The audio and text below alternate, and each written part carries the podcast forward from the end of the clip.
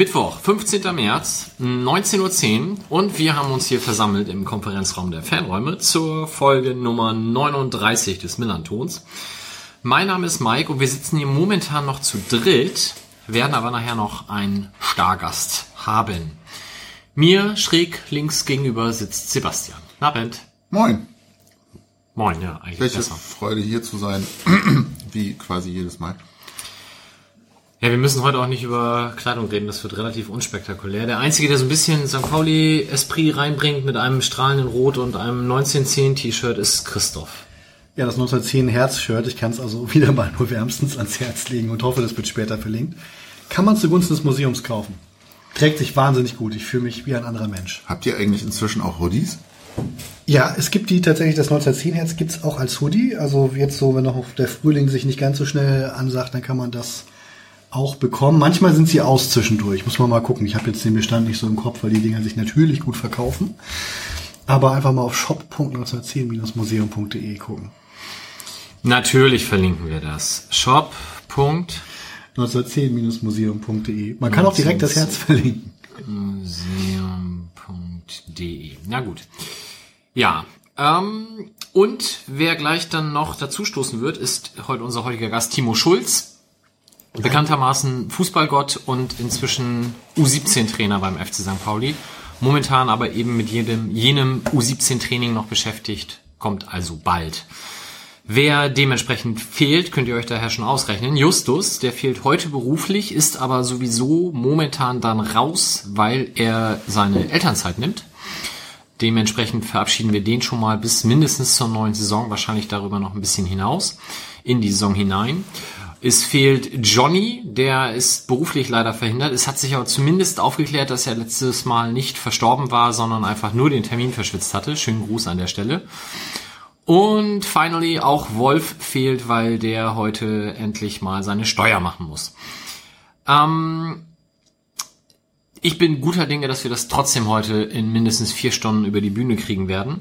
Wir wollen uns ganz kurz nochmal bei Rainer Wulff bedanken. Schöne Grüße an der Stelle, der sich nach der Sendung auch als sehr begeistert über die Sendung gezeigt hat und gesagt hat, er kommt gerne nochmal wieder, wenn äh, wir vielleicht auch personell ein bisschen unterbesetzt sind. Das wäre heute super gewesen. Leider stellte sich das erst äh, zehn Minuten vor Sendung so ungefähr heraus, sonst hätte ich ihm vorher schon mal Bescheid gesagt. Dann würde er auch äh, ohne Gastfunktion sich einfach so dazusetzen. Das hat mich sehr gefreut, dass er das offensichtlich dann so gut fand. Man könnte noch mal kurz auf äh, die Veranstaltung, wo gleich drei unserer Stadionsprecher zusammen auftreten, hinweisen. Ich habe bloß gerade das Datum in dieser Sekunde nicht. Ist es der 25.? Es ist das Datum, wo auch das äh, der der Marsch durch das Viertel, der der antifaschistische Gedenkmarsch stattfindet. Das war ja so, dass man dass man es nacheinander machen kann. Äh, derweil kann ich ja erzählen, während Mike guckt, dass eben äh, tatsächlich Rainer und seine beiden Stellvertreter Dagi und Klaus alle drei zusammen in der Mathilde Bar in Ottensen auftreten, wenn ich mich, äh, mich recht erinnere, und ähm, dort erzählen, wie es da oben in der Kabine ist und natürlich auch äh, Texte vorlesen, dass die von Rainer hervorragend sind, wissen wir. Was die anderen vorlesen, da darf man sich sicher überraschen und man kann es eben gut auch verbinden, dass man durchaus beide Veranstaltungen an einem Abend wahrnimmt. Genau, und es ist der 23. Der 23. Vielen Dank. Und wie gesagt, zeitlich aufeinander abgestimmt, passt das für den äh, Marsch durch das Viertel ist der Treffpunkt am U-Bahn-Schlump um 18.30 Veranstaltet vom Fanladen und dem HSV Fanprojekt. Dann ist uns äh, wiederholt mitgeteilt worden, dass wir nicht so mit den Stühlen knarren sollen. Wir haben hier heute einen Pilotversuch. Wir haben nämlich die Stühle aus dem Fanräume Saal uns mal geholt. Das heißt, wir haben keine Lehnen mehr. Wir sitzen nicht mehr auf bequemen Ledersesseln, die sich auch noch rollen lassen, sondern wenn wir uns jetzt bewegen, dann schieben wir hier Bürostühle hin und her. Ich hoffe trotzdem, dass sich das besser anhört. Da dürft ihr uns gerne im Nachhinein Rückmeldung zu geben. Wir verzichten hier auf Luxus nur für eure Ohren. So ist das. Aber Lehnen haben wir trotzdem, sonst kommen ja gleich wie wieder äh, völlig berechtigterweise die. Äh, ach, die an der Seite. Ach, ich meine, dachte Ja, mal, also hinten Lehne ja, Ja, links okay. und rechts Lehne nein. Also es ist Wir keine können völlig Vierbahn. frei gestikulieren. Das kann auch was Gutes haben. Wir sitzen nicht auf Schemeln immerhin. Das Wenn- Wenn du auf den Tisch haust, gibt's Mecker. Ja, und äh, Rückmeldung geben ist sowieso ein gutes Stichwort, kennt ihr alles. Wir haben immer noch eine zweistellige Zahl an iTunes-Bewertungen. das darf gerne dreistellig werden. Hilft eben in der Wahrnehmung, weil man dann in den iTunes-Charts steigt und mehr Leute auf uns aufmerksam werden. Grundsätzlich dürft ihr uns aber auch immer gerne im Blog oder auf Twitter oder Facebook Rückmeldung geben, was bei der Sendung gut war, was nicht so gut war und was wir vielleicht verbessern können. Für heute liegen die folgenden Themen an. Wir werden sprechen über die zurückliegenden drei Spiele, als da wären das Heimspiel gegen den KSC, der Auswärtssieg bei München Blau und die Heimniederlage gegen Union Berlin. Dann werden wir uns natürlich in Hälfte 2 ausführlich mit Timo Schulz, ähm, seiner Karriere, vielen gelben Karten und seiner aktuellen Rolle bei der U17 beschäftigen. Und das vielleicht schon mal als Trailer für die nächste Sendung. Wir werden am 5. April wieder aufnehmen und da werden wir zu Gast haben Tamara Dwenger, ihrerseits vom HFC Falke. Und das ist ein Thema, das hatten wir schon länger mal auf dem Zettel und ich freue mich, dass wir das dann da umsetzen können. Dürft ihr darauf gespannt sein. Außerdem haben wir ähm, mal so ganz lose angedacht, ob es denn eine gute Idee wäre, vielleicht mal eine Sendung tatsächlich öffentlich zu machen, sprich für dann auch Zuhörer zugelassen. Könnte man zum Beispiel veranstalten im Fanräume-Konferenz, nein, nicht im Fanräume-Konferenzsaal, das ist wir jetzt ja, Konferenzraum, sondern im Fanräume-Saal. Und angedacht wäre da dann natürlich die Sendung zum Saisonende, beziehungsweise nach dem Saisonende. Ähm, das wäre dann wahrscheinlich ein Mittwochabend, wahrscheinlich nach der Relegation, so um und bei 31. Mai, vielleicht wird es aber auch eine Woche später. Wir wollen da jetzt noch keine Karten verkaufen. Äh, ob wir das dann überhaupt verkaufen, ist die zweite Frage. Sondern wir wollen einfach nur mal fragen, hat da jemand Bock drauf? Und wenn wir da jetzt im Nachhinein drei Leute hören, die sagen, ja, mache ich, finden wir toll, dann wird das vielleicht nicht zwingend kommen. Also kurze, formlose Rückmeldung auf Twitter, auf Facebook oder im Blog. Ähm, wenn ihr denn wollt, bitte nicht bei allen dreien antworten, das zählt das ja dreifach, das wäre vielleicht nicht so geschickt, sondern einfach ein kurzes Ja kann ich mir vorstellen, meinen Abend da auch mal live mit euch zu verbringen. Dann würden wir das konkretisieren. Vielleicht wird es dann auch erst die Sendung zum Saisonbeginn werden. Da müssten wir dann mal in die Dat Detailplanung gehen. Wenn es denn soweit ist, damit genug der Vorrede. Ich schaue noch mal, ob die anderen beiden Herren noch was ergänzen möchten. Meldet euch, ich hätte total Bock darauf, aber wenn keiner von euch Lust hat, ist irgendwie auch doof. Von daher schreibt uns. Dann machen wir das auch weiter alleine, genau. Gut, dann beginnen wir mit dem Rückblick auf die Spiele und da wäre als erstes das Spiel, welches wir am Millantor gegen den Karlsruher SC durchgeführt haben und wie die meisten sich dunkel erinnern, haben wir das ganz erfolgreich getan. Und wir lauschen jetzt den Toren des AFM-Radios. Los geht's. Die Linie runter, aber der zweite Ball ist schlecht. Wir können den Ball aufnehmen mit Buadus, der in den Lauf von der, von, von Schein. Schein schon im Strafraum. Halblinke Seite, geht alleine aufs Tor zu. Müsste schießen. Innenpfosten, Tor. Kein Absatz. 1 zu 0. Mölle Dali. Nein. Mölle, Nein, Guck mal. Shahin macht's allein. Der nein, hat, aber der Nachschuss hat den Ball ins Tor gebracht. Der war noch nicht drin. Mölle Dali hat den Ball übers Tor gebracht. der ging doch in den Innenpfosten. Guck nochmal schnell nach. Ich beschreibe weiter. Scheinschuss von Rechtsaußenposition. Solo über den halben Platz. Dann aus acht Metern den linken Innenpfosten getroffen. Ball springt wieder raus, parallel zur Torlinie. Und dann steht Maledali und braucht den Ball. Vielleicht aus Zentimeter Torentfernung hat Maledali den Ball versenkt. Wolf hat nochmal nachgeguckt auf den Bildern. also, ist richtig. Da wird sich nachher wieder die Frage stellen, ob Molle Dali abseits gewesen ist in der Position, weil er mitgelaufen war und einfach beherzt durchgelaufen ist. Der Ball prallt vom linken Pfosten ab. Molle Dali, der Ball war nämlich noch nicht drin von Shahin, hast recht gehabt. Shahin läuft von der linken Außenbahn an, aufs linke 16er Eck, ist im 16er linke Seite zwei Karlsruhe gegen sich, Grundlinie, bringt den Ball in die Mitte, abgewehrt von Ollis, Schuss und Tor! Tor, Saboteur! Staubt ab aus drei Metern Torentfernung. rechts vor Pfosten. Schönes, schnelles Spiel. Orlishausen kann den Ball nur noch kurz abklatschen. Rechte Innenseite, Waldemar Sopota.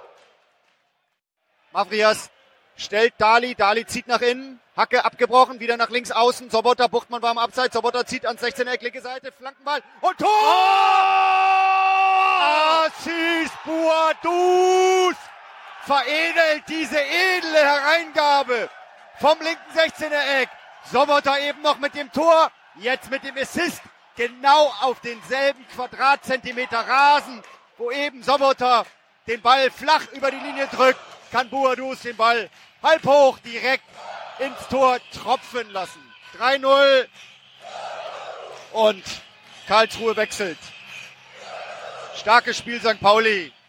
Gewusel immer noch nicht geklärt. Jetzt haben wir den Ball unter Kontrolle. Befreiungsschlag dort von Buchtmann an die Mittellinie. Buadus gewinnt das 1 zu 1. 2 zu 1. Shahin ganz alleine mit Buadus.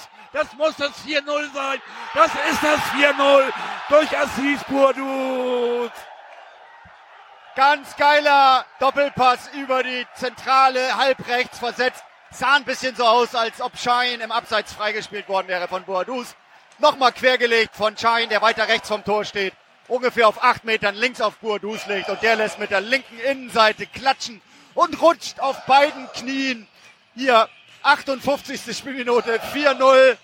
Zweites Tor von Assis Boadus, der rutscht auf beiden Knien Richtung Eckfahne, hält sich dabei die rechte Hand hinter den Kopf und es wird behandelt. Hinten ein St. Pauli-Spieler im eigenen Strafraum. Sören Gonter womöglich getroffen von irgendeinem Gegenstand. Also das ist ja ein bisschen, jetzt geht sie auf allen Ecken weiter. Haben die Karlsruher da irgendwas aus ihrem Block rausgefeuert. Ja, das scheint zu weit zu sein. Aber die Karlsruher packen auf alle Fälle ihre Banner ein. Karlsruhe baut über die Mitte auf. Ball in die Mitte, da steht Hoffer relativ frei am 16er, können wir links schießen. Spielen wir einmal noch quer rauf auf Diamantakos. Einmal in die Mitte abgekappt, dann ist Duziak dazwischen. Super, Jerry Duziak. Und gleich der lange Ball auf Buadus, links außen. 2 gegen 2 jetzt. Buadus über die linke Seite am ersten vorbei im Strafraum rein. 1-1 vom Torwart. Spielt den Ball quer, hat ihn nochmal, schießt den Ball ins Tor. Ins Tor. Durch Atze Buadus mit links über Ordeshausen geschippt. Hattrick Burdus 5 zu 0. Aber in Minute 78. Ganz, ganz kurios. Das 2 zu 2. Buadus mit Ball links vorm 16er. Hat sein Gegenspieler Tölke getunnelt oder durch die Beine geschossen. Tölke fällt hin. Er kommt weiter durch. Dann kommt Mavrias, war glaube ich der Erste und Tölke war der Zweite. An Tölke bleibt da hängen. Von Tölkes Knien prallt der Ball hin und her. Er will nämlich Boadus möchte den mitgelaufenen T, der blank im 16er steht, anspielen. So war das. 5-0 gegen Karlsruhe. Man spricht, glaube ich, in anderen Zusammenhängen gerne vom Brustlöser. Der war vielleicht vorher schon ein bisschen erfolgt, aber das Spiel hat gezeigt, was möglich ist. Ähm, wobei, wenn man sich mal die nackten Zahlen anschaut, ähm, losgelöst vom reinen Ergebnis war es gar nicht so deutlich. Ich, äh, wie gesagt, liebe ja seit kurzem die Bundesliga.de Statistiken. 4 zu 5 Ecken, 21 zu 14 Torschüsse, Zweikämpfe etwa 50-50 verteilt, Flanken 8 zu 12. Schreit nicht nach drückender Überlegenheit. Ja, wobei die Torschüsse 21, 14, ja, hm, geht so. Aber wenn du mehr Flanken hast und weniger Torschüsse, dann warst du auf jeden Fall schon ziemlich von der Rolle, würde ich mal sagen. Karlsruhe fand ich anfangs auch gar nicht so schlecht. Also irgendwie das 1-0 zur Pause fand ich okay, aber es war jetzt auch nicht so, dass man da schon den Eindruck hatte, ja, das wird ein 5-0. Nee, das ähm, so einbrechen hätte ich auch nicht gedacht. Ich glaube, das 2-0 hat denen dann so ein bisschen den Rest gegeben, dann fiel auch zwei Minuten später das 3-0 und dann bist du halt durch und Karlsruhe ist, glaube ich, auch einfach nicht so richtig was gelungen. Die hatten dann halt einen schlechten Tag, wir hatten einen guten Tag. Und Boadus dann, also ich meine, das 5-0 war ja dann auch so ein bisschen, er stolpert in den Strafraum, hat den Ball immer noch, stolpert nochmal, beziehungsweise der Pass kommt irgendwie nicht an und der Ball ist immer noch bei ihm und dann schießt halt das Tor. Ähm, Kacktor. Ja, mhm. so richtig. Ich würde aber mal die These aufstellen, eher gefühltes Wissen als jetzt, dass ich extra nachgeguckt hätte. Aber ich glaube, dass gerade gegen Abstiegskonkurrenten so hohe Siege extrem selten sind. Ähm, du hast es öfter mal, dass eine Mannschaft oben einen Lauf hat, die dann, ne, dann geht die andere Mannschaft richtig unter oder sowas. Ähm, oder vielleicht sogar auch mal umgekehrt, aber dass zwei gleichermaßen unten im Keller stehende Mannschaften spielen und die eine Mannschaft schießt die andere mit 5 zu 0 ab, scheint mir nach meiner Erinnerung im Abstiegskampf sehr ungewöhnlich, weil das ja oft so, ne, das sind so oft so typische 0-0, 1-1 Kackspiele, also wo man sich froh ist, wenn überhaupt mal ein Tor passiert. Äh, insofern sowieso schon mal schön, dass das überhaupt zu einem Fußballspiel geworden ist, dass es dann zu einem echten Fest geworden ist, hat mich extrem überrascht. Ja, zumal da unten ja auch irgendwie immer die Wiese ausgegeben wird, aus einer stabilen Defensive auf das Tor hoffen, Dings. Mhm. Und naja, dann fängst du halt eigentlich keine fünf irgendwie. Äh, ja, ich fand Karlsruhe, boah, hat, also ich meine, hat tierisch Spaß gemacht, klar 5-0. Mhm. Ich fand, hab mich für Buadus gefreut über den Hattrick. Ich hätte gern noch drei Tore mehr gehabt. Ähm, ich habe zugegeben ein bisschen gefeiert, als dann, ich glaube, bei dem 3-0 ging es dann los mit nur noch 5 oder so in Anspielung auf das 8-0 von Bayern am Vortag.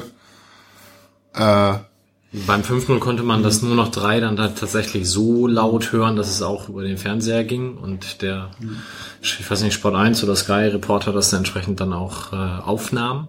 Es war ja aber auch zugleich eine Anspielung auf das letzte 5 zu 0, jedenfalls aus meiner Wahrnehmung, weil dieses nur noch und dann ein total absurdes Ergebnis ähm, hat man, macht man ja nicht so wahnsinnig oft. Und unter anderem hat man es ja gemacht beim 5 zu 0 gegen Paderborn. Letztes Spiel der alten Gegengrade. Und da hätten wir 2012 gebraucht. Fünf. Da hätten wir noch fünf weitere gebraucht. Da haben wir 5 0 gebraucht, hätten wir 10 zu 0 gewonnen, wenn wir Da kommt aber, glaube ich, der, der Historiker durch. Ne? Daran habe ich null gedacht, obwohl ich mich jetzt dran erinnere, wo du es erzählst. Aber ja, ja, dieses nur noch Dings, also ich meine, ist ja immer so, man hat ja immer, es gibt immer so Trauben von Menschen, wo das dann gerade besonders viel gemacht wird und Menschen, wo es, wo es weniger gemacht wird und da, wo wir halt damals in der Gegengrade standen, war es relativ viel so mit diesem nur noch sowieso und äh, ich meine mich dumpf zu erinnern, dass irgendwo jemand sogar auch irgendwelche abstrusen Beschwerden darüber geführt hat, weil der irgendwie geglaubt hat, wir stünden jetzt tatsächlich auf dem Relegationsplatz, aber das fand ich besonders toll, sich dann mit 5 zu 0 darüber aufzuregen, dass Leute einem quasi falsche Aufstiegshoffnung gemacht haben. Ich weiß nicht, wo das war, ob es auf Facebook oder Forum oder sonst was war. Ich fand es jedenfalls irgendwie äh, schon ziemlich ziemlich golden, dass man auch nach einem 5 zu 0 noch was meckern kann. Ich glaube, um es wieder in die Gegenwart zu bringen, ähm, nach diesem fiel mir wirklich nicht ein, was man da groß negativ sagen konnte. Ja, die Chancenverwertung war, war nicht so so. Ich meine, dann hätte ja noch zwei, drei Tore. Nein. naja, gut, dann hätten ja vielleicht auch Karlsruhe irgendwann auch äh, einen reingemacht, wobei ich tatsächlich keine Chance, so, so diese Dinger, wo du mal wirklich äh, oh, doch. den Atem anhältst. Da waren, ich vergessen. Da waren ein paar dabei. Also ich meine, das In war der so ersten Hälfte? ganz klarer Tag, wo du merkst, die können noch eine Stunde spielen und die treffen einfach ja, nicht. Und wenn, wenn sie doch mal einen unhaltbaren Schuss versenken, dann kriegt Herrwagen noch einen dritten Arm und fischt den auch irgendwie noch raus und Pfosten und was weiß ich was alles. Also da waren schon ein paar Sachen, aber ähm, hat halt alles nicht geholfen an dem Tag.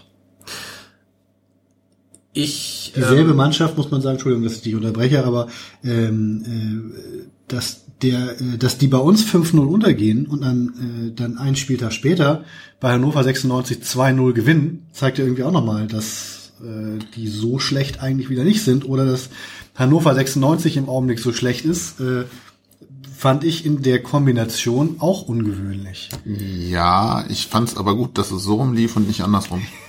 Beschweren wollte ich mich auch nicht. Ich wollte nur sagen, das war jetzt eben, also die haben jetzt auch noch nicht komplett auf, aufgegeben und, und schenken sich jetzt quasi schon mal in Richtung. Ja, dafür dann gegen Aue verloren jetzt.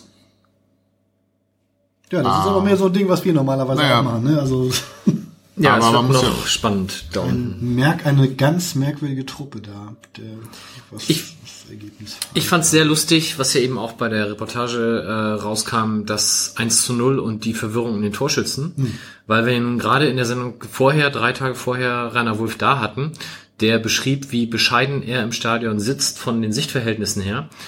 Und ähm, er dann tatsächlich durchsagt, Torschütze Mats Mölle-Dali und quasi die komplette linke Hälfte der Gegend gerade sagt, boah, ey, bist du bescheuert. das stimmt doch gar nicht, das war doch Cheng Shahin.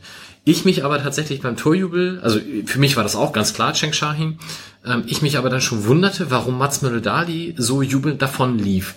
Äh, der lief nämlich dann quasi links rüber Richtung Haupttribüne. Mhm. Cheng Shahin ging so relativ alleine äh, Richtung Gegengrade zum Jubeln und die meisten Spieler folgten auch Mats Möller-Dali. Und als Rainer das dann durchsagte, habe ich gedacht, wie, wie kommen die denn da alle drauf? Und ähm, habe auch diverse Leute um mich rum gefragt und offensichtlich war es ja auch bei Wolf und Knut oben beim AFM-Radio so, dass der eine das gesehen hat, nämlich Knut, und Wolf auch felsenfest davon überzeugt war, dass es Cenk war. Ähm, und der Ball aber eben tatsächlich vom Winkel her an den Innenpfosten so prallte, dass man das von der Seite der Gegend gerade nicht sehen konnte. Das ich habe es null amüsant. wahrgenommen. Ich habe mich auch gewundert, wobei ich dein, dein, deine Beobachtungsgabe faszinierend finde, weil bei mir ist irgendwie, wenn ein Tor fällt, immer so, ich starre auf den Assistenten, bis der zur Mitte rennt und dann fange ich an rumzuhüpfen und dann ist irgendwann Anstoß und ich bin dann wieder konzentriert, aber so richtig Jubeltraubenanalyse habe ich da dann nicht betrieben. Jubeltraubenanalyse, das klingt auch wie so, eine, so ein bisschen so eine Art von Winzertum, finde ich toll. ähm, da können wir auch als können wir auch als, als, als Warst du wieder auf der Haupttribüne, Christoph, oder hast du uns wie, wie war denn der Weißwein? Äh, die Lackschnittchen und der Weißwein waren ganz hervorragend. Und ähm, ich äh, habe tatsächlich, mir war auch so, als wäre er noch dran gewesen, aber es klingt natürlich jetzt so ein bisschen äh, expertenmäßig. Aber, also du warst auf der Haupttribüne oder warst du auf der Gegengrade? Äh, ich leider, wer gibt schon gerne zu, dass er auf der Haupttribüne ist, aber ja, war ich. Okay, aber von dann musstest du vom Sehen doch, ja. Äh, vom, vom Winkel her doch deutlich gesehen haben, dass der Ball wieder reinspringt ins Feld, oder? Ähm, ja, und das äh, heißt aber noch lange nicht, dass ich mir dann auch sicher bin, dass er es auch wirklich war. Ach so, okay. Nun gut, ja, ähm, 2-0, also ja, und dann, dann war halt Halbzeit. Ich hatte irgendwie schon das Gefühl, dass wir das nach Hause bringen können, aber es war nicht abzusehen, dass daraus dieses Schützenfest wird. Aber dann hast du natürlich, zack, bumm, 50., 52., dann war der Drops dann auch gelutscht und die anderen Tore fielen dann mehr oder weniger zwangsläufig hinterher. Ähm, klar habe ich mich auch gefreut für Assis Poadus. Ich habe mich auch sehr gefreut für meinen Sohn, der an dem Abend dann ja quasi vier Euro verdient hat, weil drei Euro für die Tore von Assis und noch ein äh, Euro für das zu Null. Der hat am nächsten Morgen, als er wach wurde und das hörte, kam er vor Lachen kaum zum Frühstück eine Stunde lang. ähm, und wir haben an dem Tag ja Übersteiger verkauft und ich bin dementsprechend relativ zeitnah mit Abpfiff dann raus, weil ich mir dachte, so ein Sieg ist in der Regel verkaufsfördernd und wir hatten noch ein, zwei Kartons unterm Arm, also stell dich ruhig recht zeitnah draußen hin. Dementsprechend habe ich nicht so richtig mitgekriegt, was dann drin noch mit Karlsruher Fans passierte. Hörte dann aber äh, erst wüstes Gepöbel unsererseits und dann anschließend KSC, KSC-Rufe etc. Mag das von euch nochmal jemand kurz darstellen, wie sich das Ich fand geschah. das ganz, ähm, naja, irgendwie aus meiner Perspektive, also jetzt so Mitte gegen gerade, fingen, naja, die Karlsruher Spieler rannten halt oder gingen dann zu ihrem Block, um sich in irgendeiner Form zu bedanken oder vielleicht auch zu entschuldigen, keine Ahnung. Und es wurde dann offenbar wüst gepöbelt, auch von den Karlsruhern. Es flog Bier aus der Kurve. War schon alles ein bisschen too much meiner Wahrnehmung nach und dann irgendwie standen halt die Spieler da so leicht bedröppelt vor ihrer Kurve und die Fans waren irgendwie am eskalieren und zwar nicht im positiven. Und irgendwie ging dann wohl so der Impuls durch das Stadion, dass man den armen Spielern dann irgendwie noch ein bisschen Applaus zollen wollte. Und dann gab's halt erst KSC, KSC. Und als sie dann auf dem Rückweg zum, zum Ausgang waren, stimmten ja auch noch einige You'll Never Walk Alone an, wo dann um mich rum so erst bisschen Unverständnis kam, wofür denn? Und dann erklärte ich halt, dass wahrscheinlich an die Karlsruher gerichtet sei, so im Sinne von, naja, doofe Tage gibt's halt. Das fand ich eigentlich, für mich war das so ein, ich weiß, warum ich hier stehe im Moment irgendwie so, okay, die haben einen schlechten Tag erwischt, aber haben jetzt auch nicht komplett Grütze gespielt, zumindest die erste Halbzeit nicht.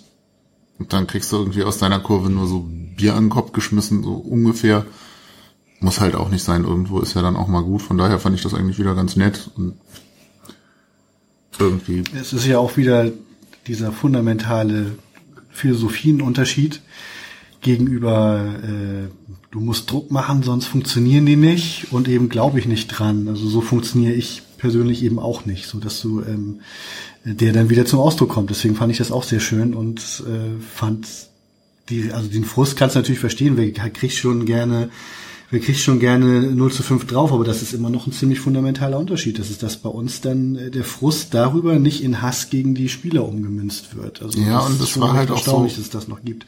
Und dass das eben auch hält. Also, dass sich das auch wirklich so anfühlt. Du kannst natürlich nicht sehen, was in den Leuten um dich rum nun genau vorgibt, aber an solchen Reaktionen merkt man doch immer wieder, dass es tatsächlich eine, eine große Anzahl Menschen verstehen kann. Also, dass die sogar auch im- quasi mit den Karlsruher Spielern empfinden, weil der Punkt ist, der mir dann auch durch den Kopf geht, ist, ich weiß genau, wie sich so ein scheiß Spiel anfühlt. Jedenfalls aus Fanperspektive, aus Spielerperspektive so natürlich nicht. Jedenfalls nicht als Profi. Wir haben ja dann früher gerne zweistellig verloren, als ich noch mal Cuxhavener Sportverein gespielt habe. Ich fand halt auch ganz schön, dass das irgendwie so komplett unironisch war. Also klar kannst du irgendwie sowas auch nutzen, um den Gegner zu verhöhnen, aber es war irgendwie klar, dass es darum nicht ging, sondern halt irgendwie wirklich so ein bisschen Zusprache. Naja, wobei ihr seid besser als der HSV, war dann zumindest, also ich will nicht sagen verhöhnend, aber es war zumindest schon mit Ironie. Das hab ich Aber gegenüber dem HSV. Und eigentlich wird dadurch ja mehr der HSV verarscht als der KSC. Finde ich. Äh, ich weiß nicht, ob die Karlsruher das auch so sehen. Ich glaube, die Karlsruher konnten Also- sich auch nicht über das Never Walk Alone so richtig freuen, weil ich meine ernsthaft, wenn du schon Fußballprofi ist, willst und dann kriegst du noch Mitleid von den Fans des Gegners, das fühlt es sich vielleicht fast noch schlimmer an, als hätten wir nicht gesungen. Also es, es war, Ja. es war wirklich für die und es war ehrlichen Herzens, aber ich glaube von der Wirkung her war es dann doch eher wieder für uns. Deswegen irgendwie wieder mal so ein, so ein äh, lustiger Moment mit vielen, vielen Seiten, bei dem man aber unmöglich das, was man wirklich will, nämlich denen irgendwie so ein bisschen äh, Zuspruch zu geben, das kannst du ja gar nicht erreichen. Äh, kaum. Höchstens so ein bisschen Glauben an den Fußball, vielleicht im Sinne von, naja gut, nicht alle Fans sind, sind so wie unsere Schlimmsten und auch die, ich meine, es waren ja auch nicht alle Karlsruher Fans, die dann zusammen unisono ausgeflippt sind. Ja, ich habe danach den, den Vergleich im Blog gebracht, dass äh, wenn jetzt im Sommer ein Spieler des KSC oder ein, ja, ein Spieler, der da an dem Abend im Millantor war, ein identisches Angebot von St. Pauli und Karlsruhe bekäme, dass der sich vielleicht tendenziell eher für uns entscheiden würde, weil ihm das dann doch Spaß macht. Stimmt, solche viele Spieler, die dann mal zu uns gewechselt sind, hatten irgendwann mal solche Momente, dass sie zum Beispiel, Florian Lechner erzählte das mal, dass er irgendwie mit, ich glaube, der war tatsächlich, der war ja bei Stuttgart und hat, ist, der wurde dann aber nicht eingesetzt oder irgendwas. Also jedenfalls irgendwie hat er mal so einen, so einen Einwechselmoment am Millantor, bevor er bei uns war und fand das irgendwie toll. Ich hoffe, ich habe ihn jetzt nicht verwechselt. Ähm, äh, da war jedenfalls irgendwas. Gut, Asamoah ist jetzt ein blödes Beispiel, der dann eingewechselt werden sollte gleich. Ähm, Eger und Konsorten, auch Schulle, haben auf der Tribüne selber viel geguckt und dabei auch Lust gekriegt, da mitzumachen. Also gerade Eger hat erzählt beim Aufstiegsspiel gegen äh, Nürnberg. Äh, das war natürlich nur eine andere Sache. Da war es ja mehr die Sache, wie, wie feiert man, wie geht man mit Erfolg um. War da eigentlich eher aus der Nürnberger Ecke da, äh, Egi. Ähm, aber guckte die ganze Zeit zu unseren Fans und wie die feierten. Das war sicherlich ein Mitgrund, warum er dann gerne hierher gewechselt ist. Ja, gucken wir nachher mal, wer aus dem Karlsruher Kader da für uns in Frage kommt. Stimmt, wir schon mal aussuchen, weil äh, ja wahrscheinlich einige ablösefreie Kandidaten. Aber alle, die bei uns 5-0 verloren haben, ist ja dann auch wieder so ein Qualitäts... Ach, lassen wir das. ja. Ähm, ja, stimmt. Will man dann einen Verteidiger, der sich von uns von uns fünf anschenken. Hey, von Assis. Das ist schon und okay. von Waldemar und von Mats. Ja. Ähm, damit hatten wir tatsächlich aus den von mir vorher vordefinierten vier Schicksalsspielen, als da wären Dresden, Karlsruhe, 60 und Union, die verlangten 10 Punkte geholt. Äh, Entschuldigung, Bielefeld. Dresden, Bielefeld, KSC und 60 so. Nein, auch falsch. 60 war ja da. Musst du mal aufschreiben. Das ist, nach dem Dresden. nächsten Spiel sprechen wir dann drüber. Bielefeld, Karlsruhe KSC Und 60. Aber 60 haben wir noch nicht drüber gesprochen. 60. Mhm, Stimmt das, Das so? ist jetzt dramaturgisch richtig, nein, das ist inhaltlich richtig, aber dramaturgisch ist es ein Spiel zu früh. Wir reden jetzt also noch über das Spiel in München. Und dann haben wir die vier Schicksalsspiele Ah, dann war auch das, dann, abgehandelt. wir hatten zehn Punkte dann schon aus den Spielen mit Braunschweig, Dresden, Bielefeld und Karlsruhe. So. das kann sein. Okay. Und dann kommen jetzt noch drei on top für 1860. Und wie das zustande kam, das hören wir uns jetzt auch wieder von Wolf an. Viel Spaß. Der schlägt aber jetzt den Ball nach vorne an den Mittelkreis, wo Buadus den Ball vor Bar nimmt und dann bricht Buadus ja ein bisschen theatralisch zusammen. Äh, Bar hat natürlich den Körper gegen ihn. Jetzt Chance 1860, rechte Seite in den 16er gespielt, Grundlinie Eigner in den 5-Meter-Raum gelegt, Schuss und Tor. Das ist Lumor. Der kam links aus dem Hintergrund angelaufen. Ganz stark über die rechte Seite gespielt, geschaut, wer ist noch im Rückraum und 20 Meter war der Lumor noch vom Tor weg. Da blickte Hamilton hoch und brachte den Ball von der Grundlinie rechts, links vor den Fünfer. Lumor läuft rein und lässt ihn mit der Innenseite, rechter Fuß, links neben dem Pfosten in die Maschen klatschen. Das war viel, viel zu einfach. Hornschuh wird nicht angegangen. Jetzt löst sich langsam Hamilton. Jetzt kommt der Ball in den 16er. Der ist gut, Pupalla, aber Bar ist ein Riese mit Storchenbein. Da knickt er nämlich nach dem Kopf voll ein. Nochmal der Ball. Jetzt bei Buadus. Ah, und Schuss von Sobotta, abgefälscht, kein Handspiel, doch Elfmeter. Elfmeter, es gibt ein Handspiel, ein Elfmeter Handspiel und es gibt jetzt Böhnisch und Ortega brüllen sich an. Rechter Innenverteidiger und der Torhüter von München 60 schreien sich an, weil Böhnisch gar nicht anders machen konnte als spielen. Da hat der Torwart irgendwas falsch gemacht. Was er falsch gemacht hat, keine Ahnung. Aber Elfmeter und da steht Lasse Sobich in der 35. Minute. Lasse Sobich hat irgendein Feuerzeug, irgendein Gegenstand vom vor dem Elfmeterpunkt gefunden, weggeworfen, hat drei Schritte zurückgemacht, hat die Daumen und Zeigefinger der linken Hand an der Nase, hat sich da irgendwie geschneuzt, nochmal mit der linken Hand die Haare frisiert, von hinten nach vorne, nochmal frisiert. Ortega steht ohne Bewegung, Lasse Sobich tippelt an, Bibiana Steinhaus gibt frei, schießt und Tor! Rechts oben in Winkel, 1-1 St. Pauli, nicht ganz in Winkel, Torhüter verladen, schön mit rechts, halb hoch, eingenetzt. 36. Spielminute, Spielstand 1-1. Buballa dann weiter verarbeiten. Buchtmann übers Zentrum, Nerich und Duziak rechte Seite, Shahin, Shahin sofort ist ein Vierer Block von München 60 da, die die Bälle nach innen zumachen. Schöner Ball in mit rein. Buadus Kopfball, Tor! Tor! Na, was ist abgepfiffen? Nein, Tor. 2-1. Assis Buadus zeigt sich mit dem bandagierten Finger an den Kopf. Das ist der Ringfinger, der bandagiert ist, wird hier vom Bierbecher beworfen. Also, das war in der Mitte ein, weiß ich gar nicht, ob er dran war oder nicht dran war, der Flankenball. Den hat er noch ein bisschen verlängert, acht, neun Meter vorm Tor, geht dann links halb hoch in die Maschen. So, das war der 2-1-Sieg bei 60. Nicht zwingend erwartet, aber wenn man die Ergebnisse der anderen Spiele und auch der Folgewoche dann betrachtet, glaube ich, ein richtig fetter Big Point. Ähm, allein schon deswegen, weil wir nicht nur den Abstand zu 60 gehalten haben, sondern den eben so verkürzt haben, dass die jetzt wieder mitten in der Verlosung sind. Ganz davon ab, dass man diesem Verein in dieser Runde ja, wie ihr alle wisst, schönen Gruß an Jasper aus München, äh, ohnehin nur die Pest an den Hals wünscht. Ja, wie habt ihr das Spiel verfolgt? Leider nur, äh, also fernschauen. Ne? Also äh, nach München bin ich nicht gefahren. Wie sieht's hier sonst aus? Nee. Das, äh, damit bin ich durch. Mit dem Stadion und dem Verein, da fahre ich erst wieder hin, wenn wir wieder gegen Bayern spielen. äh, ich habe tatsächlich Wolf zugehört. Ähm, was ganz erfreulich war. Die zweite Halbzeit war dann ein bisschen anstrengend, aber das wird ja beim Zustand genauso gewesen sein. Wobei ich immer das Gefühl habe, wenn ich das Spiel gucke, bin ich eigentlich relativ entspannt normalerweise. Wenn ich irgendwie Wolf zuhöre, ist es etwas hektischer, so näher am Herzkasper, aber ist ja dann gut ausgegangen. Ja, sehr zufrieden. 60. Letztes Jahr war ich, letztes Jahr, letztes Jahr war ich ja in München. Ähm, Hab's mir dann dieses Jahr aus, aus den gleichen Gründen gespart. Irgendwie so schön ist das Stadion nicht und 60 kann weg und Dinge. Außerdem habe ich ehrlich gesagt nicht damit gerechnet, dass wir da gewinnen. Umso schöner, den mal einen reinzuwürgen.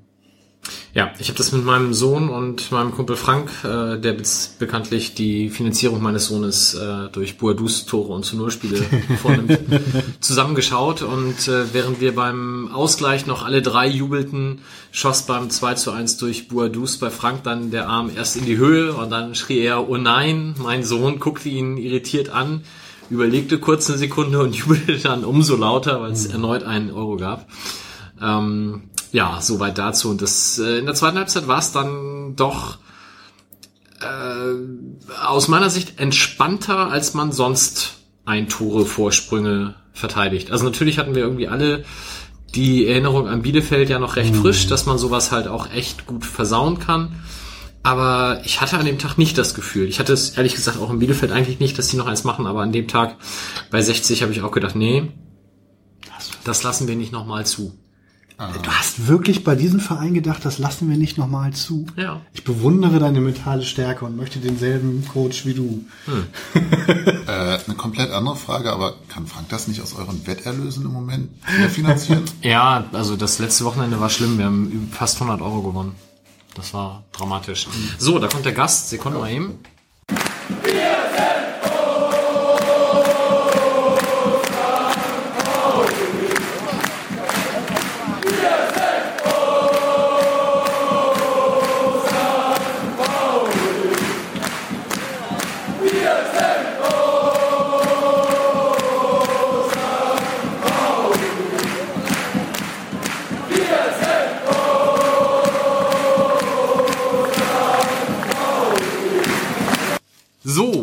Schulz ist da. Wir lassen ihn aber erst noch ein bisschen in Ruhe, weil er kommt frisch vom Training und hat dementsprechend noch hier Mr. Kebab Utensilien, die er vorher vernichten möchte. Wenn es also im Hintergrund raschelt, Das war ist die Sprachregelung, die wir gefunden haben. Eigentlich hat er ein rohes Steak äh, vor sich liegen und ich bin mir nicht ganz sicher, ob er es nicht selbst aus der Seite des Rindes herausgerissen hat. So- Sollen wir kurz über das Thema Vorbildfunktion von Jugendtrainern sprechen? Oder?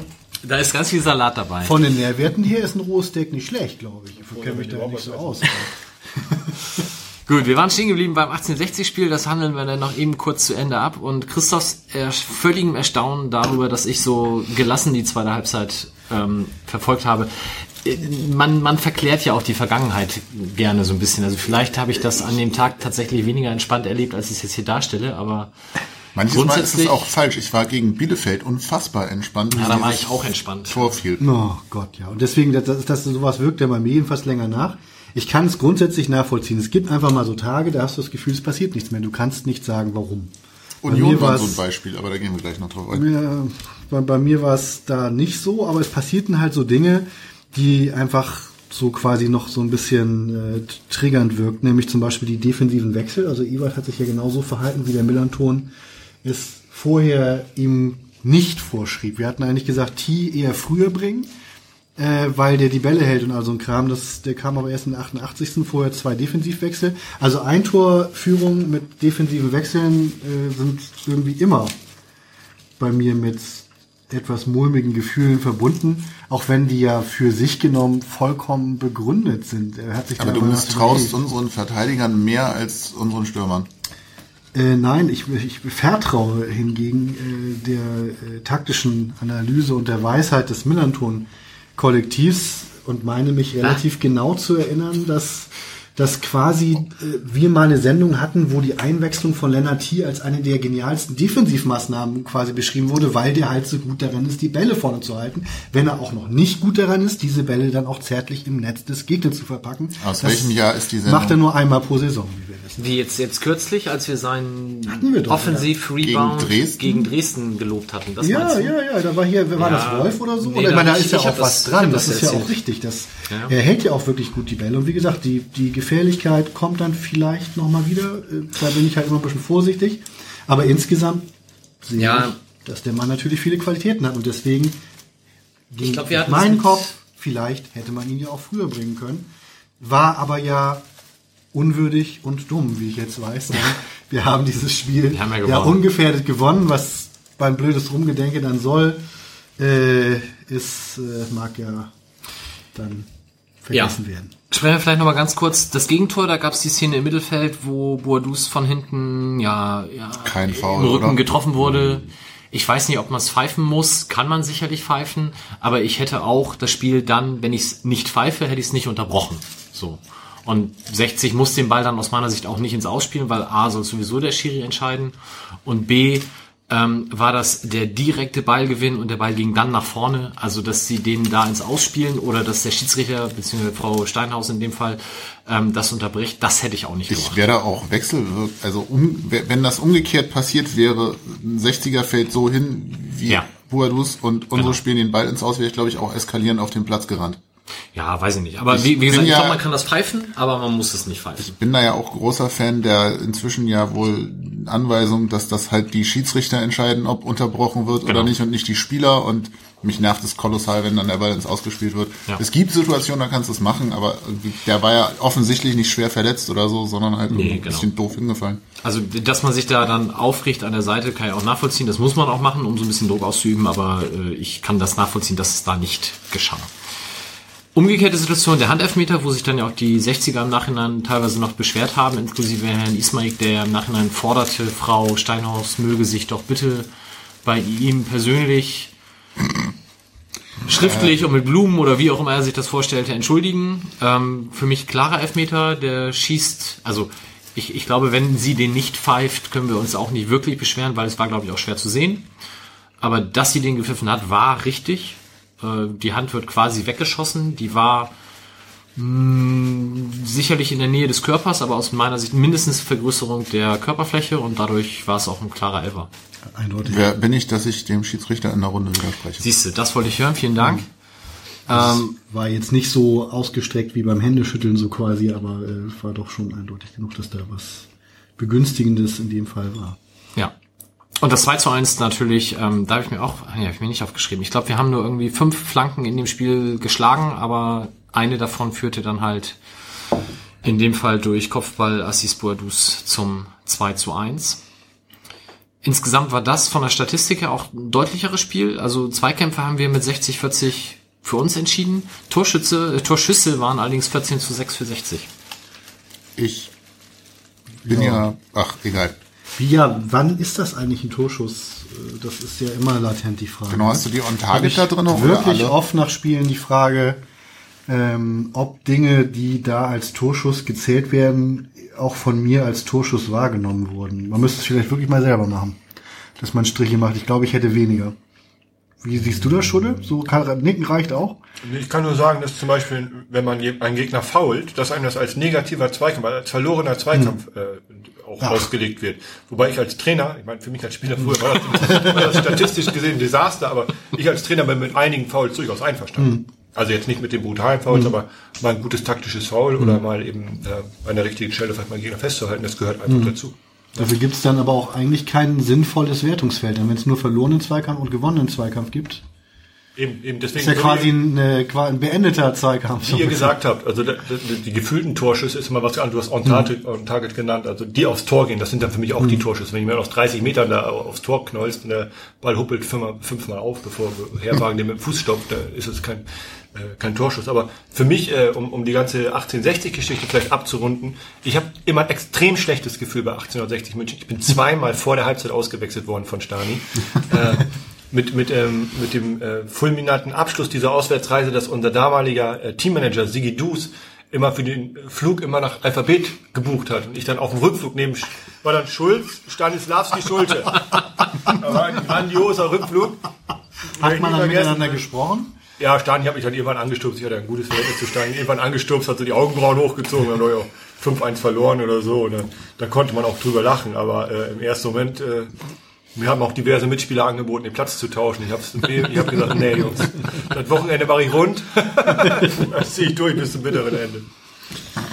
Ja, sehr schön. Ähm, äh, worüber wir natürlich noch reden müssen, ist der Herr Ismaik.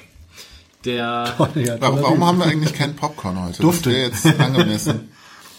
ja, unfassbar. Also äh, es gab äh, den Vorfall ja, oder wir haben es ja auch thematisiert hier, jubelnde Gästefans im Heimbereich etc. wurde ja ausführlich beleuchtet und nun begab es sich eben dort in der ja nicht sehr eng besetzten Arena, dass direkt vor seiner Nase drei unserer Aufsichtsräte saßen, inklusive ja Sandra, die vor kurzem hier war. Und die müssen nun wohl bei den Toren gejubelt haben. Warum nur? Und da muss man ganz klar sagen, jeder Verein gibt die Gästekarten für die Funktionäre selber heraus. Und wenn man dann so bescheuert ist als Heimverein, vor seinen offensichtlich emotional beteiligten Präsidenten drei äh, Gästevertreter zu setzen, ja, dann muss man halt die Heimspiele gewinnen. Und wenn man das nicht tut, dann muss man sich nicht wundern. Und äh, was dann danach passierte, war halt wieder mal sehr unwürdig, alles in allem. Ähm, ich glaube, Sandra hat das alles sehr mit Humor genommen, mit, mit Gerrit und dem Kollegen Dana Nostas habe ich nicht gesprochen, aber ähm, naja, der Verein spricht halt momentan sehr für sich selbst und demaskiert sich da immens. Und was Andreas Rettich dann im Nachhinein ja auch öffentlich gesagt hat, denke ich, äh, spricht auch für sich, können wir gerne nochmal verlinken.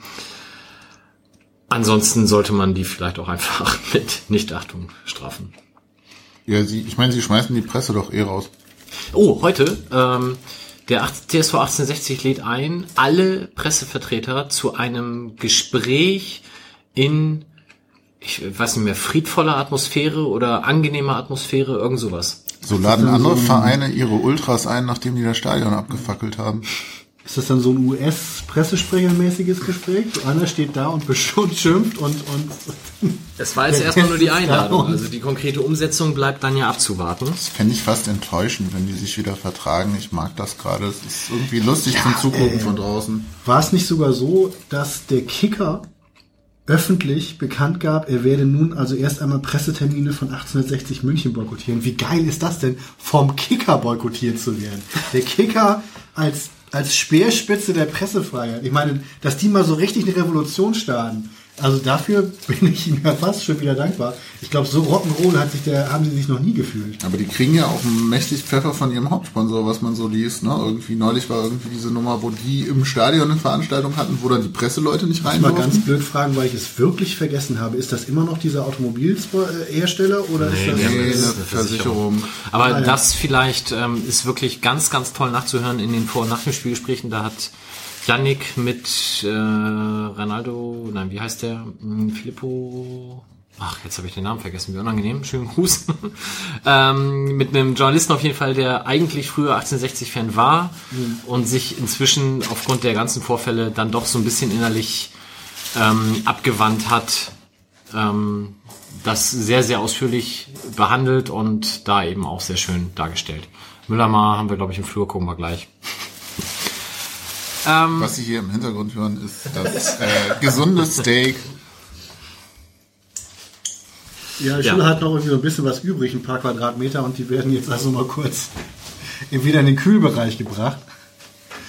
Ähm, was bei 1860 ja auch manchem durch den Kopf geht, ist, dass es ja irgendwie äh, immer, äh, das ist ja so eine, so eine, quasi so ein Y, ne? Also die Wege äh, waren jetzt mal ganz theoretisch, kann man ja gewisse Ähnlichkeiten sehen äh, von Stadtteilvereinen und so weiter, die sich auch mal sogar mal ganz gerne mochten und dann hat sich das so radikal verändert. Das ist ja eigentlich 1860 ist quasi die Antimaterie zu äh, zum FC St. Pauli Ja, gewissermaßen.